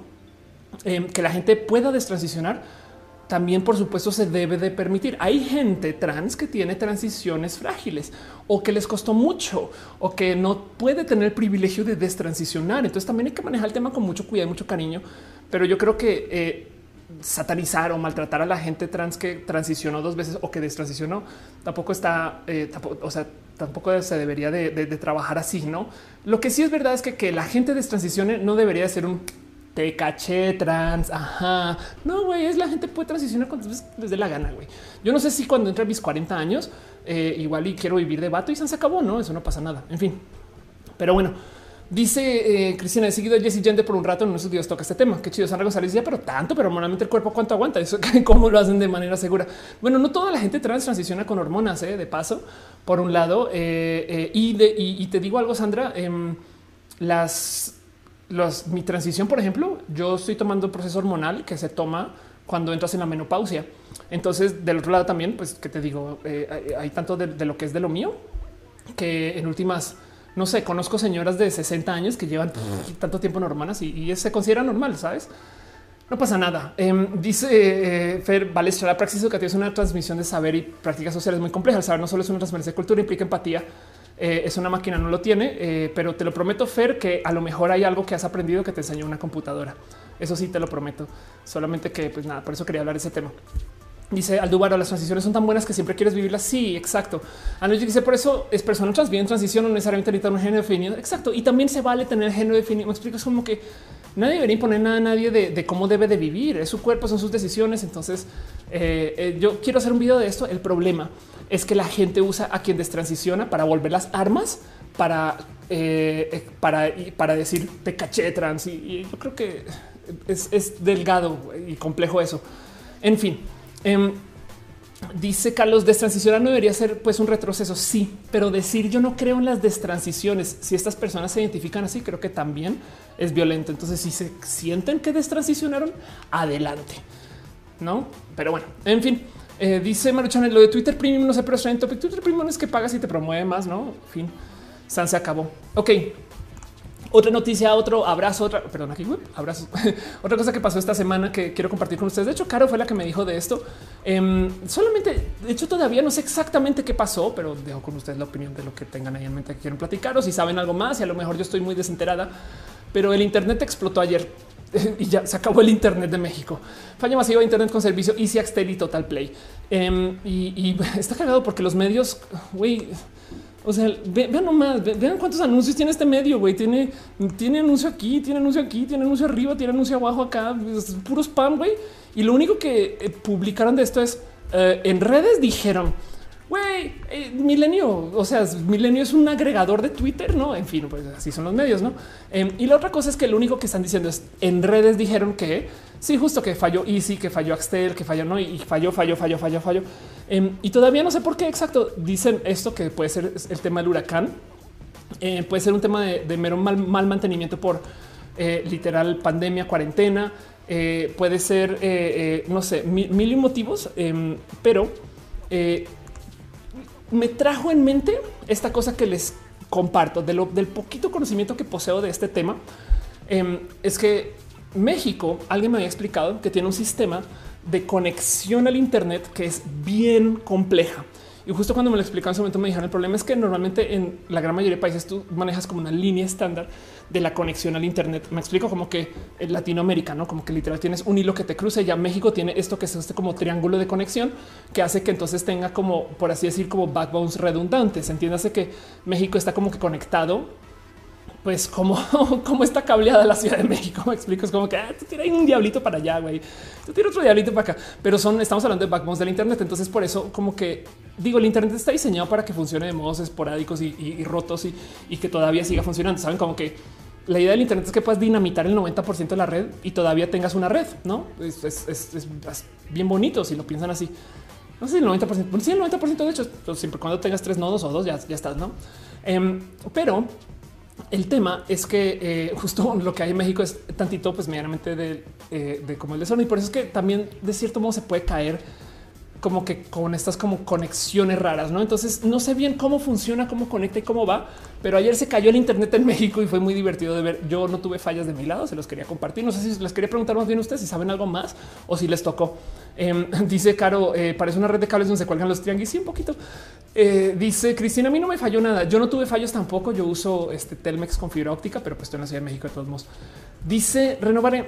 Una persona que se identifica como género neutro eh, es uno de los protagonistas de la serie Sabrina. Es posible, pero Cristian Méndez dice así le gusta esta noticia. Kirby dice está conectado igual que la luz de mi casa. Me representa. Sandra González dice está pensando en todos los medios. Han refrito de Twitter ya para que reporten los colegas. Si es verdad, es una lástima. Em, dice Penarrubra estuvo raro en mi red, pero hasta ahí sí digo. Del otro lado, también la otra cosa que pasa es que cuando se cae un trozo del Internet, este, eh, pues básicamente todo el tráfico comienza a pasar por otros lados, no? Y entonces eso genera raros desbalances. En fin, como sea. Dice Ariel, eh, eh, sí tocó fallo. Ok, sí, justo. Em, pero en fin, ahí se los dejo. Esto sucedió. Gracias, Carlos. Me está preguntando, Carlos, si sabía algo del tema. La verdad es que no, ¿eh? pero pues ahí tienen Axtel, Easy y Total Play, que em, quizás si acaso, bueno, mentiras, Axtel es un proveedor de fibra. Eh, y si Total Play vienen, no son, o sea, Total Play eh, eh, viene de ser un servicio de, red de como que, o sea, es una cablera que se volvió gran proveedor de Internet y si viene de ser contacto telefónico, no? Y que luego, en fin, pero bueno, como sea, ahí se los dejo y no más. Karen Flores dice: A mí tampoco se me cayó el evento. Em, dice Imperio Spy. Yo, trabajo en esas empresas. Te puedo explicar Sería chido. Igual si nos puedes dejar aquí en el chat un por encimita, nomás para leerlo. Eh, sería divertido de saber. Mar dice eh, que te vean. Gracias. Todo me va a dormir. Descansa, Mar. Hasta mañana. Dani Lake dice: Me tocó fallo 12 días. No manches, güey, qué locura. Em, Roberto Navarro dice: ¿Por qué salen tal internet? El resto en redes no descargando planos arquitectónicos. Em, bueno, pues también eh, puede que tu vecino, puede que alguien conectado a tu red. Hay mil, millones de motivos. Puede que literal tus vecinos en una época, no sé si esto todavía sucede, Megacable tenía un este, router por como barrio o bueno, por cuadra, era algo así. Eh, y, era tan irresponsable que tú podías ver los archivos compartidos de la red de tus vecinos porque tenía el router no en casa, sino como que tenía en casa como que un receptor de un, como un hijo de ese router y el router lo tenían afuera. Y entonces, pues dependía de tus vecinos, tu calidad de tu servicio en general. Eso, eso pasa, no? Pero pues bueno, todo depende de la disponibilidad. Y el problema, el verdadero problema de los proveedores de Internet es cuando su servicio primario no es proveer Internet. Pero bueno, Samantha Frías dice: eh, Este, eh, gracias por estar acá. Qué chido. Dice eh, aquí en la zona de Veracruz donde vivo Telmex es un asco y lo mejor es sí, sí, sí, depende de dónde estén y dónde, eh, dónde vivan y cómo convivan y esas cosas. Cambia un chingo, la neta cambia un chingo. Yo uso eh, AT&T porque en mi época cuando vivía en Santa Fe, cuando recién llegué a México, porque pensé que Santa Fe no, se podía vivir, em, era, el único servicio que, daba servicio allá, justo. Pero bueno, en fin, este y yo creo que lo último que tengo para ustedes de cosas que les quisiera compartir eh, de cosas que pasaron esta semana. Em, hablando de robots. Eh, no, perdón, eso ya lo había leído, pero era justo lo de los robots. Aquí está, perdón, pensé que lo había perdido. Es también una pequeña noticia, nomás para que lo tengan presente, que no todo está perdido en Baja California. Revive la esperanza del matrimonio igualitario en Baja California. La iniciativa sobre el matrimonio igualitario en Baja California podría volverse a votar nuevamente esta semana con posibilidades de probarse. Básicamente lo que pasó es después de mucho tiempo de cabildeo, se trabajó esto de eh, presentar la ley de matrimonio igualitario en Baja California y no eh, pasó pero no pasó porque muchas personas dejaron su abstención. Creo que fueron siete abstenciones, 15 votos a favor, tres en contra y siete abstenciones en el Congreso, lo cual quiere decir que eh, entonces no tuvieron los votos suficientes para que pase. El tema es que con siete abstenciones también deja un poco de güey. Entonces, ¿para qué chingados van a votar? Me explico. Es como de eh, decidan o a favor o en con nada de oh, los gays. Ya, veremos, güey. Em, y entonces, nada, justo eh, revive la esperanza apenas el pasado 16 de julio se rechazó, eh, pero se puede volver a votar esta misma semana. Entonces la, están un poquito loquitos y loquitas y loquitas en Baja California. Cabe recordar que tras rechazar la iniciativa, este eh, Baja California, pero en la comisión volvió a aprobar el dictamen de la iniciativa con cinco votos a favor y uno en contra. Entonces esperemos que ahora sí quieran hacer su chamba y votar, no? Y por lo menos tomar una postura y decidir, porque es literal es eso, tibias, el mero motivo por el cual no estuvieron ahí. Entonces sepan que esto va a pasar. Y con eso cierro la última, mera última noticia que tengo para ustedes, lo último que tengo. Eh, y de paso, pues todo el show. O sea, lo que voy a hacer ahora es nomás ir a una sección de preguntas y respuestas. Llevamos al aire tres horas y 18 minutos, que está apenas para un roja. Em, pero pues para todo lo demás eh, voy a más llevar ustedes en mi corazón. En fin, dice renovaré, anotado, buscaré la serie. Qué chido. ¿De qué hablamos? Leo sus comentarios, todo lo que me dejen aquí en el chat y más bien cuéntenme cómo se sienten y cómo están y las preguntas que me dejen se las iré respondiendo.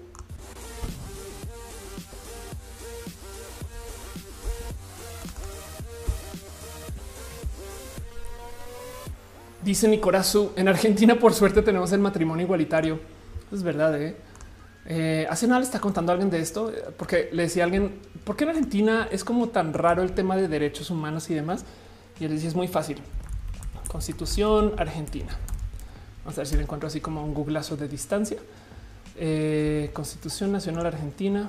Aquí está, yo creo.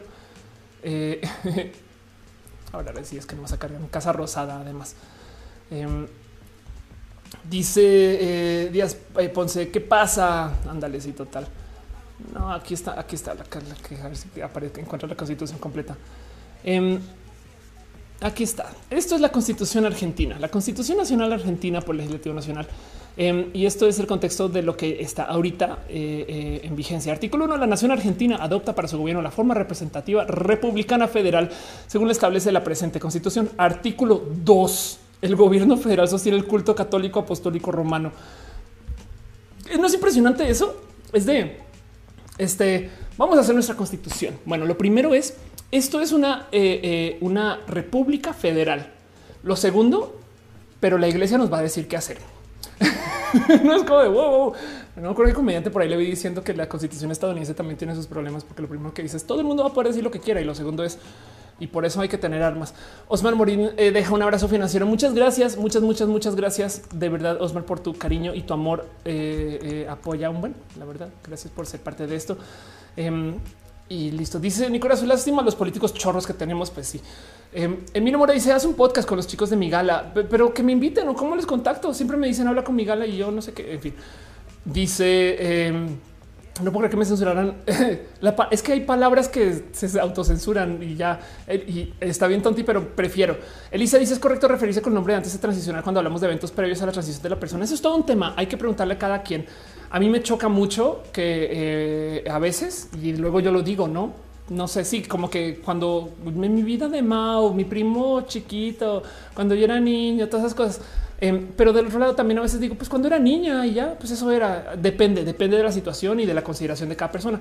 Puede que le caiga muy pesado a una persona que le hables acerca de su vida pretransición solamente porque tiene muchos traumas y muchos problemas y le fue muy difícil. Entonces es un tema de criterio. La Lopaman deja un abrazo financiero. Muchas gracias. Dice Robert de Robotrix. Qué chido. Dile que le quiero, dile que le quiero mucho, le tengo mucho cariño. Dice Mermit, ¿por qué censuras todo? Porque hay una horda ridícula de trolls y entonces prefiero censurar de más que no censurar. Eh, y ya, eh, este, porque la gente está muy idiota y ni modo, la burra no era arisca. Eh, Emilio Mora dice: Yo me encargo de que te contacten, pero si estás interesado, pues sí me interesaría. Suena chido. No, no, no entiendo por qué no. Em, Mariana Mariana dice las leyes argentinas sin importar jerarquía son muy contradictorias, como somos latinoamericanos en general. Entonces eso pasa.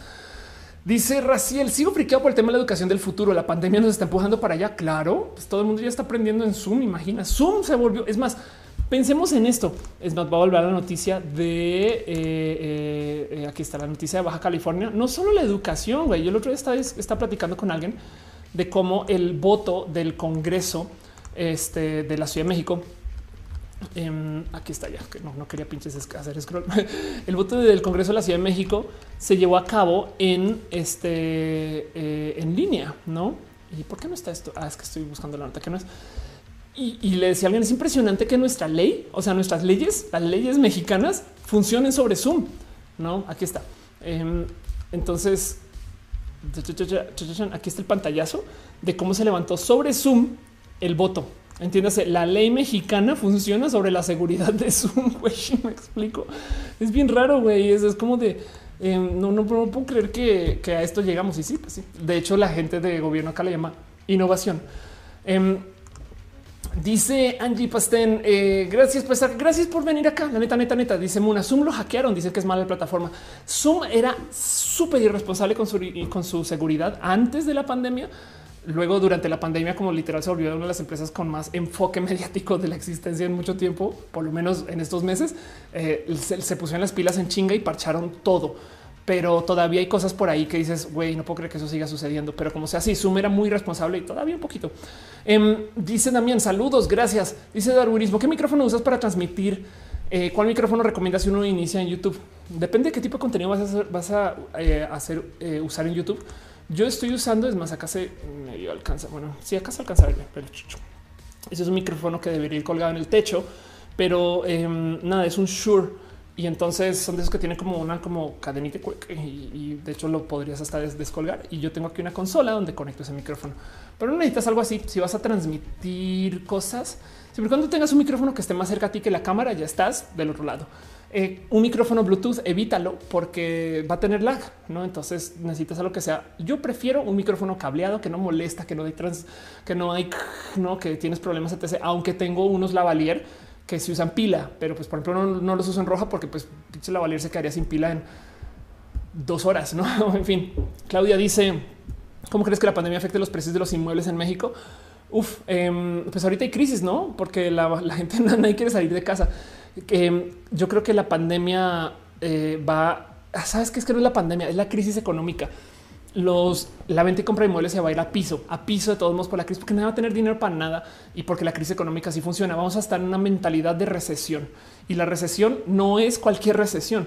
Cuando dejemos de hablar de la pandemia, vamos a hablar de la crisis económica y para que te pongas una dimensión del hoyo de la crisis económica en la que estamos, cuando pasó el este, ¿cómo fue el tequilazo? El, que pasó en el 95. Perdón, el efecto tequila que sucedió en el 95. Todos esos, cuentos es que, es que mi mamá lo vivió, es que mi abuela me contó todo eso. Ok, el hoyo económico de ese entonces fue el más grande de la historia reciente en México y fue como de 6,25%. Fue una caída de la economía del 6,25%. Hoy en día ya se sabe que vamos a tener una caída económica de más del 9, el 10 y hay gente que está hablando del 11%.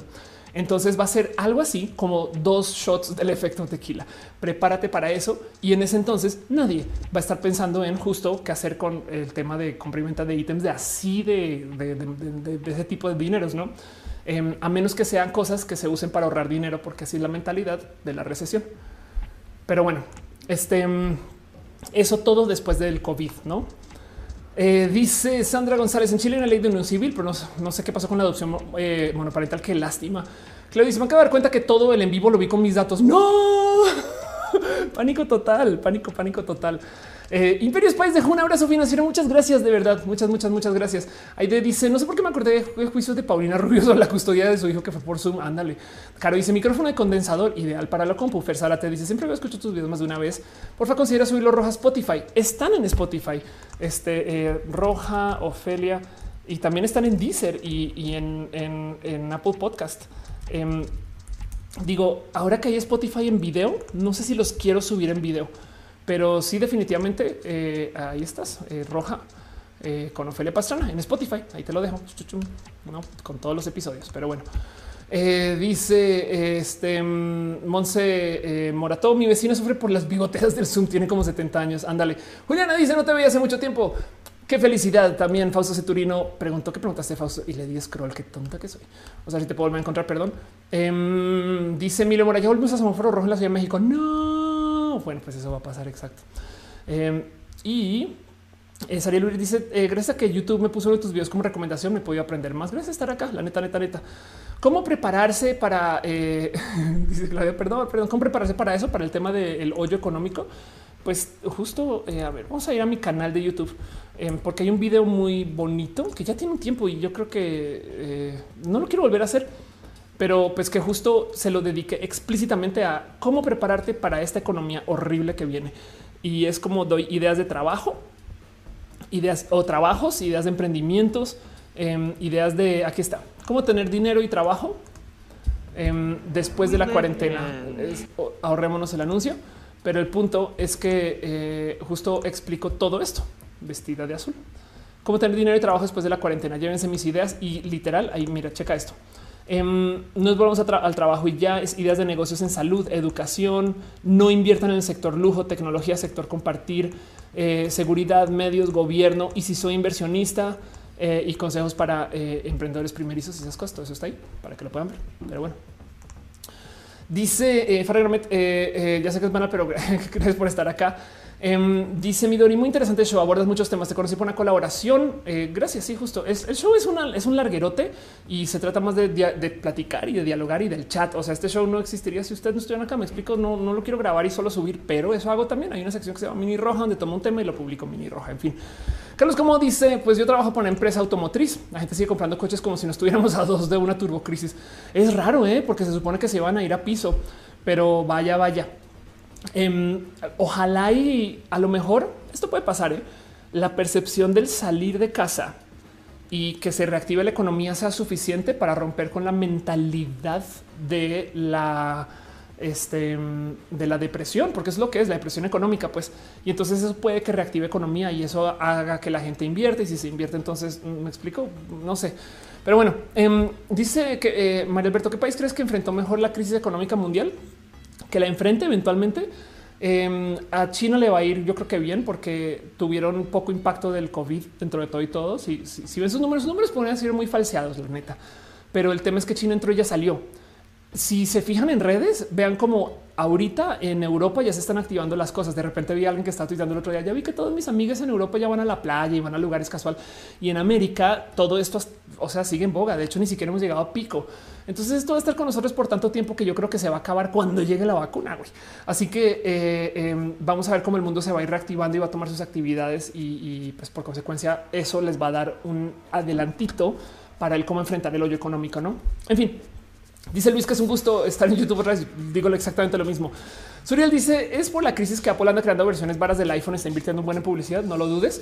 Eh, James Kur eh, o James Kur dice eh, cómo organizas tus finanzas personales. ¿Alguna diferencia por ser economista? No tiene nada que ver. No, soy un desastre, de hecho, pero bueno, de hecho, ser una pequeña serie acerca de finanzas personales que me contrataron para eso pero mm, eh, yo hago mucho uso de herramientas digitales, em, pero mucho, mucho, mucho uso de herramientas digitales. Juan Arias dice qué país crees que tuvo el manejo de COVID desde el mero comienzo. Corea del Sur les fue requete re bien, Vietnam también, eh, si mal no recuerdo, pero Corea del Sur tenía una trampa, como es península. Entonces, de Corea del Norte no hay y pueden controlar exactamente quién entra y quién sale. Y para rematar, manejan una buena cultura de nada, del control de la enfermedad. Eh, Rasco dice un roja comunicación como objeto de estudio. Wow. Eh, ok, sí, está chido ese tema. Perdón, hasta lo tuve que pensar. Mi corazón dice la vacuna va a ser gratis, lo va a pagar el gobierno. Esperemos. No se sabe nada. Capaz si no, capaz si la vacuna es para quien la puede pagar. Sabes, capaz si la vacuna es para el eh, capaz si la vacuna es, sabes, pero van a haber desbarajustes y va a haber gente que no la va a poder conseguir, va a haber gente que no la va a tomar, que nunca se va a inyectar y, va a no más contar con que otras personas sí se inyecten. Y entonces, no, o sea, en fin, va a ser igualito, igualito que la influenza que mucha gente hoy en día no toma la vacuna de la influenza porque es que ay, me enfermo, no sé qué, pero es un problema con el que medio podemos vivir con todo y que muere gente por la influenza. Em, pero eso o el sarampión de paso. Pero bueno, San dice, dicen que todos los días aprende algo con Roja. Aprendo mil gracias. Yo también, yo aprendo mucho gusto para preparar Roja y platicar con ustedes. Juliana dice real, gracias a eh, como eres mi papá, quien es muy religioso, cambió por completo su opinión hacia las personas trans. Wow. Eh, qué chido. Este Fer te dice eh, gracias, nuevo podcast. Qué chido, exacto. Em, y dice eh, Moon, hubo pico en China hoy de nuevo. Sí, lo que pasa es que los picos no son, o sea, aquí estamos hablando de 700 muertos por día, saben? Es diferente, pero sí estoy de acuerdo. hay rebrotes, por supuesto. Em, de hecho, esos rebrotes son muy planeados. Voy a volver a, a lo primero que se nos mostró, que es el martillo y la danza. Em, esto es un post que se publicó hace muchos, muchos, muchos ayeres. O sea, ven esto, marzo 22. Y está cagado porque literal esto es, esto es nuestro futuro. Este post es, explicó exactamente cómo funciona esto em, de, las eh, eh, del manejo de, las pandemias. Si tú no haces nada en una pandemia como la que estamos viviendo, entonces subes por esta curva en negro. Si haces tantito de mitigación, depende de qué tan buen, qué tan buena sea tu capacidad de mitigación, entonces puedes eliminar a la cantidad de gente eh, contagiada o muerta, depende cómo lo quieran ver. Pero el caso es que es que si tú logras controlar los casos para que la cantidad de casos que hay eh, de contagios se puedan atender en hospitales, entonces eventualmente, o sea, si no saturas el sistema de, salud, eventualmente los casos van a bajar. El tema, y por eso se llama la danza, es que este, eh, esto sigue, ¿no? Y sigue, y sigue, si sube, baja y sigue, sube, y baja, y como dice, permanente. Cada año hay rebrotes de influenza. Si lo quieren ver de cierto modo, la cuarentena no era eliminar el coronavirus, la cuarentena era hagamos fila una por una para no saturar el sistema de salud. Es, proactivamente hagamos fila para el hospital, porque todo el mundo va a pasar por allá de un modo, por así decir. Em, entonces esto, esto se súper veía, veía venir desde hace rato em, y, esa es la idea. Justo, justo el tema es que ahora eh, COVID MX, si vemos, eh, no, esto no es lo que estoy buscando, Reddit, COVID MX. Eh, aquí está COVID de México. En diario publican en el subreddit de COVID MX eh, los casos y tienen eh, es, más, más, más bonito de observar. Em, aquí estas son las gráficas. Entonces, casos confirmados de funciones los últimos 60 días. Vamos a ver la gráfica que me interesa, que es hacia el mero, dice demasiado zoom, que es hacia el mero, mero, mero, mero final, donde este aquí está. Chuchuchum. Esos son los casos confirmados. Como esto depende de pruebas, entonces yo siempre dudo de, pero pues aquí está. Esas son las defunciones. Brasil, este, España, pueden ver justo España como ya maneja su famosa curva plana, ¿no? Y estar haciendo ajustes ahorita, total, esto es Perú, etc. Em, pero vean como justo México todavía sigue manejando esa curva que no está haciendo esta operación. E, ese es el tema. Esta curva nunca va a bajar porque son casos cumulativos, que es muy diferente a esta curva, ¿no? Estos son casos activos, por así decir. Pero de todos modos, el mero hecho de que todavía sigamos con una gradiente desde su vida, de su vida, güey, como Brasil, sí da un poco de güey, falta un, o sea, quiere decir que en esta gráfica estamos todavía aquí, no? Entonces falta güey. Y, esto, esto justo es tema porque van a haber rebrotes. Es un hecho, de hecho es planeado, se sabe. Cuando llegue la época de la influenza, se sabe que va a haber pico de rebrotes mundial. Y entonces, de paso, en octubre, por favor, también reciban su inyección de influencia. Pero bueno, en fin, em, dice Loreto y es que inmunidad si fuiste contagiado de COVID. Em, eso todavía no se sabe eh, a detalle, pero, pero parece que sí. Dice, según la puya en Colombia, a pesar de todo, hicimos bien el aislamiento. Bueno, es que Colombia en particular tiene cómo se llama Colombia. Ley 100 mueran de la, de la envidia. Em, vamos a ver este sí, creo, creo que la ley 100, no? Pero justo el cuento es que eh, aquí está. Eh, sí, la ley 100 en Colombia establece eh, entidades relacionadas con la salud, asimismo establece normas y procedimientos que para que las personas de la comunidad tengan acceso a los servicios de salud. Y el tema de la ley 100, wow, es del 93, es que hace que la medicina en Colombia sea no barata, pero baratísima. O sea, conseguir medicina de calidad en Colombia es así. Los hospitales entonces manejan cosas dinámicas diferentes. Hay gente que se queja de la ley 100 porque dice, claro, pues como el gobierno les da todo y no son capitalistas, entonces no tienen los mejores equipos ni los mejores doctores y no tienen doctores. Ay, pues que vienen con su dinerito, no? Pero la verdad es que en Colombia em, la gente genuinamente sí se cuida más porque tienen mejor acceso a salud con esto de la ley 100. Em, espero si alguien eh, vive en Colombia y sabe más de esto, si me puede dejar en el chat un poquito más de información. Pero eso, em, como que dentro de todo y todo en Colombia hay tantito más acceso a, la salud que en México, porque hay gente acá que genuinamente no va porque ya sabe que le va a salir caro y ni hablar en Estados Unidos con todo, que hay todo tipo de muertes. Y parte del problema es que llegas en México, no la gente ya cuando para el momento que va al hospital es porque está muy mal, güey. Pero bueno, em, James Cook dice por qué Bill Gates es el enemigo de la conspiración. Yo creo que porque todo el mundo lo conoce. Si hubieran hablado acerca de eh, em, no sé, eh, a ver, eh, de cualquier otra persona, me explico. Si, hubieran de repente, o sea, si de repente dicen es que Paul Allen está diseñando los chips, un chingo de gente va a decir Paul, quién güey? Ah, el socio de Bill Gates. Em, pero bueno, Mando TV dice cómo funciona la tasa de interés de los bancos antes de las crisis. Eh, eh, antes de, las tasas de interés de los bancos antes de las crisis, los bancos te básicamente te dan dinero por el entre comillas lujo de que tú les des tu dinero para que lo guarden. Es un incentivo. Cuando la economía se necesita de activar o mover o poner a andar, el Banco Central, o en este caso el Banco de México, básicamente le presta dinero con tasas diferentes a los bancos. Entonces los bancos para compensar te prestan dinero con tasas diferentes. Por eso el Banco Central o el Banco de México básicamente controla cuánto te paga el banco por ahorrar. A veces el gobierno o el Banco Central necesita que la gente no esté ahorrando. Entonces básicamente incentivan a que los bancos privados no le den dinero a nadie por ahorrar y ya es un incentivo. No tienen por qué cumplirlo, pero la verdad es que siempre lo cumplen. Y entonces eso funciona porque ese tipo de cosas reactivan la economía cuando se necesita o frenan la economía cuando se necesita. No, y ya, en fin. Dice Hadas, así es así. México le tocó bailar con la más fea. Claudia dice: Yo me quiero mimir, pero quiero dejar de ver en vivo. Ya voy a estar cerrando en un cortito. Llevamos tres horas 38 minutos y esto se va a ir acabando. Dice Juan Arias: Estaban discutiendo esa ley desde hace mucho tiempo. Ándale. Um, Denis Rojas dice: Igual en Cuba, qué admiración su sistema de salud anda. Y eh, dice Jason Chitiva, pues ya el Polalen no puede porque ya, pero pues eso crees tú que dice Jason, Polalen ya hizo la murición, eso crees. Eh, pues sí, es verdad. igual y igual y eh, no sé, otra persona es que acá, tengo una lista, saben, Warren Buffett, quizás, bueno, lo conocen. Nathan Mirbold, ese es un billonario desconocido, por ejemplo. En fin, Daniel Garay dice también Paraguay lo planeó muy bien. A Paraguay le fue muy bien. Ahora también pensamos en esto. Em, hay países donde les puede ir bien porque tienen esa capacidad de control y porque son más pequeños, no dentro de todo, pero en fin, el caso. Dice Daniel Ochoa, ¿qué páginas me recomiendas para tener un ingreso económico sin salir de casa? Platzi.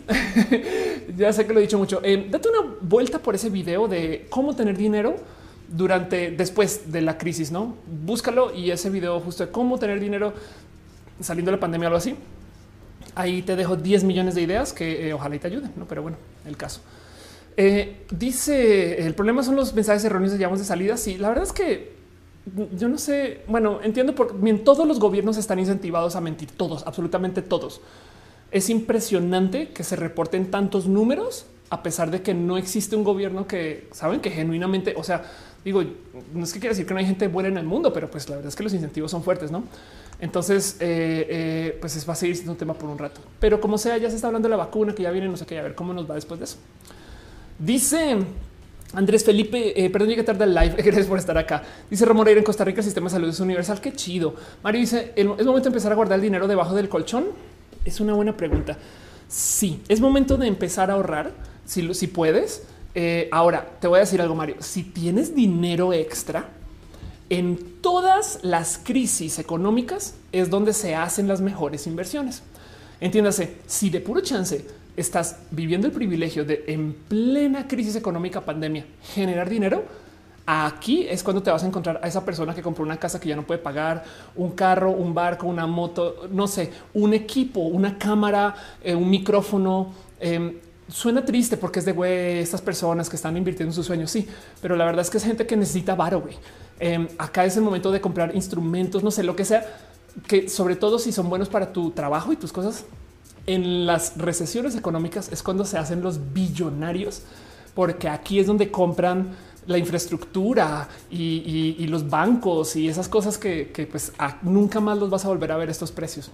Entonces, si por chance tienes dinero, al revés, dice Warren Buffett justo, gasta, o sea, perdón, compra cuando todo el mundo está vendiendo y vende cuando todo el mundo compra. Pero eso sí tienes ingresos fijos.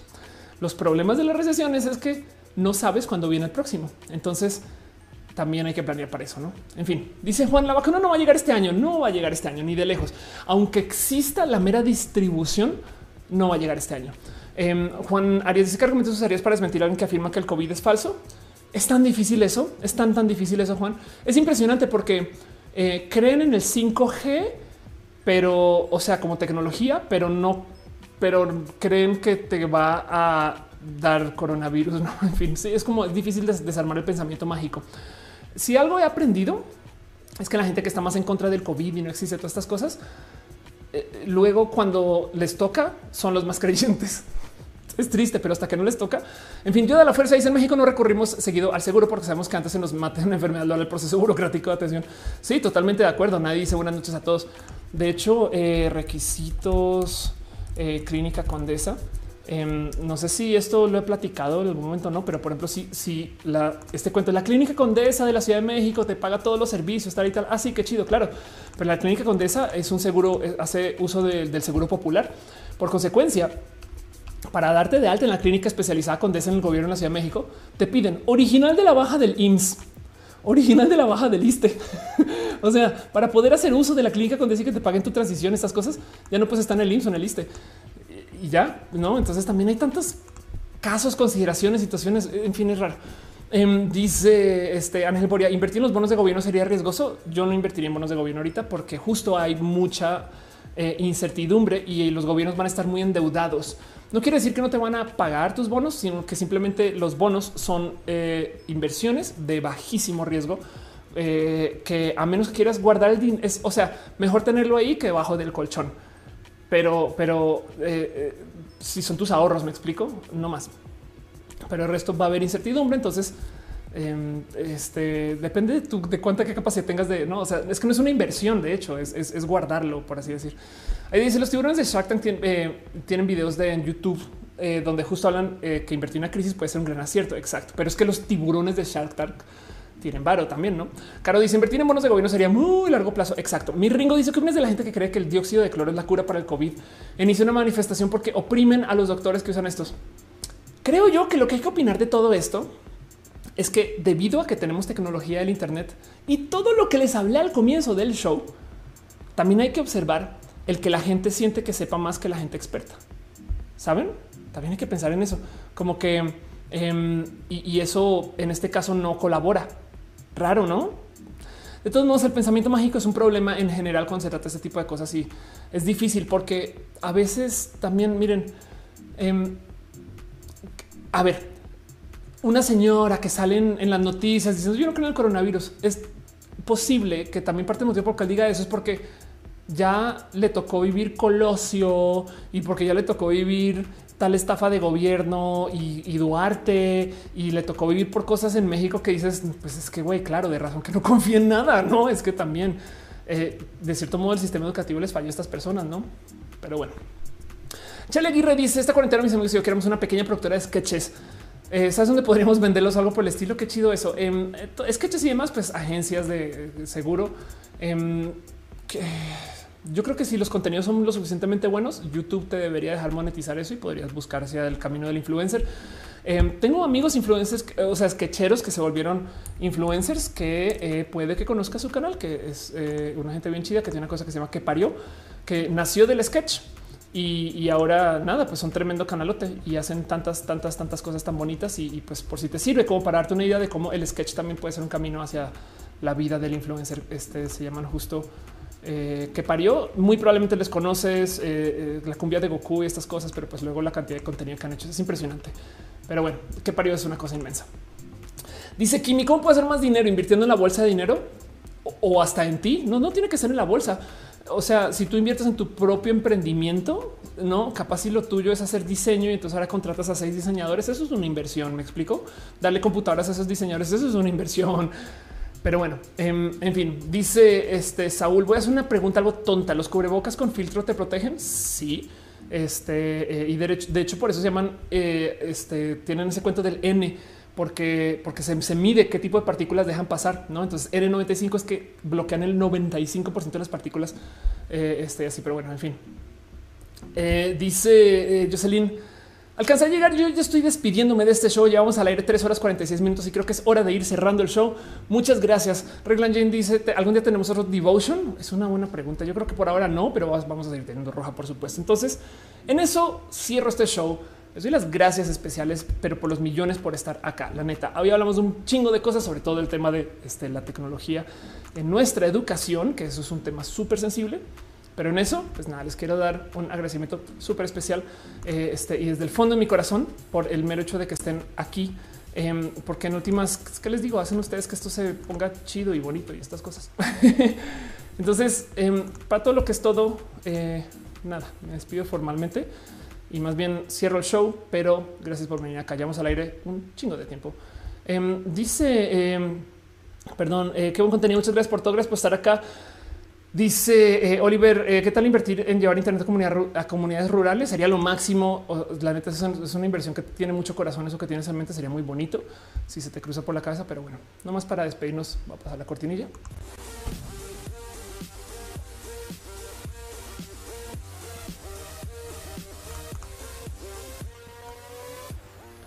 El truco es que cada que pasó la cortinilla, me tomo una de estas.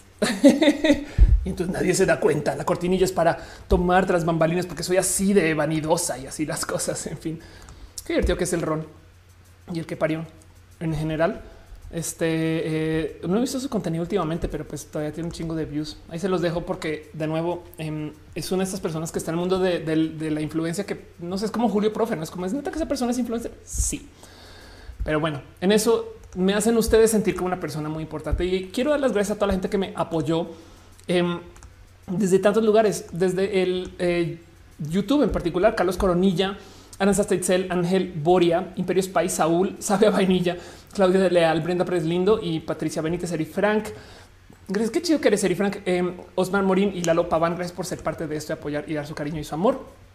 En el Facebook, gracias a Ángel Michael Boria por sus stars a Raciel Dante, a Lisbeth Hernández Guinness, a Patricia García Ortiz, a Samantha Salsan, Salsan. Muchas gracias a Manuel Leiva em, y a Joana Castellanos, a Angie Alonso, quien es un chingote de stars. Gracias de verdad, la neta, neta, neta, neta, y a Denise Palacios por apoyar y ser parte de esto. Y también a toda la gente que apoyó desde el Twitch. Rafa Casares, que está suscrito ahora eh, eh, a Broly, Elena Munilla, a Infamatus, quien se suscribió y por supuesto a Caro, que lleva 37 meses, Caro, 37 meses. Ya, Caro, ya. De parte de este apoyar. Em, y nada, em, justo este stream y todo esto sucede gracias a que ustedes están aquí para dar su cariño, su amor, para ser parte de esto. Desde el Patreon, un abrazo especial a Arturo Aleana Navarro, lógicamente a Javier Tapia, Choc Cuevas, Aflicta, Iris 13, Francisco Godínez y a Trini. También, este, perdón, esa lista está incompleta. Eh, este, no sé si Choc Cuevas, eh, perdón, y Javier Tapia sí están. También la gente chida que está suscrita en el YouTube. Eh, veo que están dejando super hearts. Gracias por sus super hearts. La neta, neta, eh, eh, super hearts son los regalitos y los amores en este en o sea, en Twitter. Y pues, mero hecho que veo que les interesa que esté en Twitter, lo agradezco mucho la neta. Pero bueno, también muchas gracias a la gente que se conectó desde las múltiples plataformas em, para apoyar. Es el hecho que vengan también ya no saben, me lo llevo al corazón.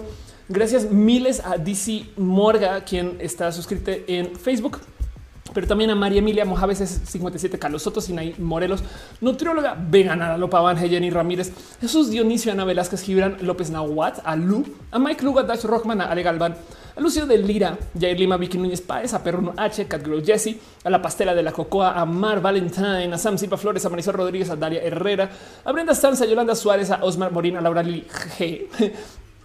Alejandro RCA, Luis Maclachi, Pablo Muñoz, André VT, Alema Celut, Carlos Como, Brenda Preslindo, Luis Gutiérrez, Tigres, Aletal, Dani Maldonado, Aranzat Seitzel, a Mariana Ron Galvez, a Oscar Fernando Cañón, a Mogli a Fabián Ramos Aflicta, Jairon Freddy, Merchan Hazard, Arturo Edgar Rigo Tatoso y por supuesto a Leonardo Tejeda, quien siempre está acá, que siempre le digo Tejada, pero es Tejeda y así las cosas. Pero bueno, Raciel dice gracias de no por eso. Gracias a ustedes por venir y ser parte de esto. La neta, neta, neta, lo aprecio pues nada, muchísimo.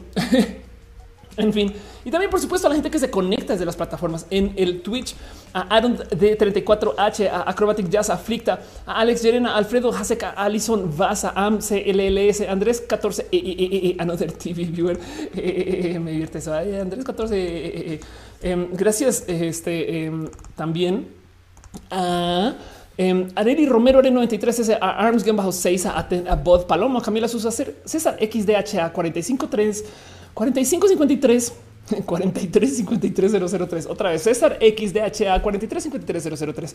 A chao me fui. Chao me fui. Chao me fui. Comandante Ruth Dani bajo GNM Dani MXB Darwinismo 2 que me divierte mucho que sea Darwinismo 2 porque implica que hay un proceso darwinian. En fin, David Noob, David R713 a Edil, a Edil 1 Electrical Longboard que me saluda. ¿Dónde está Electrical Skateboard? A Fausto Ceturino, a Gamer 01, a Gerald Nightlights, a Gigi Hamilton, a Gradian Z, a Guiberra MX, a Hostel Gradenco Irina. Gracias por estar acá. A Isero TWE, a It's Voodoo, a Iván Piña, a Jacobo San Giacomo, a James Cool, Javier Happy 01, a Jesús Franco Art, a Joan Liberth, a Kier 0 Omar, a L-Kira-02 Lux, Mayo Gar 1980, Miguel, o sea, MII 6 Well, a Nerds Hunters Ome Ome, eh, LML, Pena Rubra Eh, Rasco CG, a, también a Razas Tubra, Raven, Rimastino, Ronin 971, Sorada y Suke, Solatan Maker, Sorbeth, a Soy Pablo, Tesis, Diego, Tony M, 53, Tune Cute 00, a Universe Bian K, Virgo Pros, Vulture MX, a Wasser 1, a Wisteria LX y a Yanko Babel. Y también, por supuesto, a la gente chida que se conectó desde el YouTube. YouTube le encanta no mostrarme a todo el mundo, pero pues de entrada y proactivamente, gracias a este Adri Pani eh, por pasar. Llegaste tarde, como siempre, pero eso diré. Eh, gracias a Elenático, quien tampoco va a salir en la lista, pero yo sé que ahí estás. Gracias este, a em, eh, quién más también no aparece a veces. en fin, Ariel.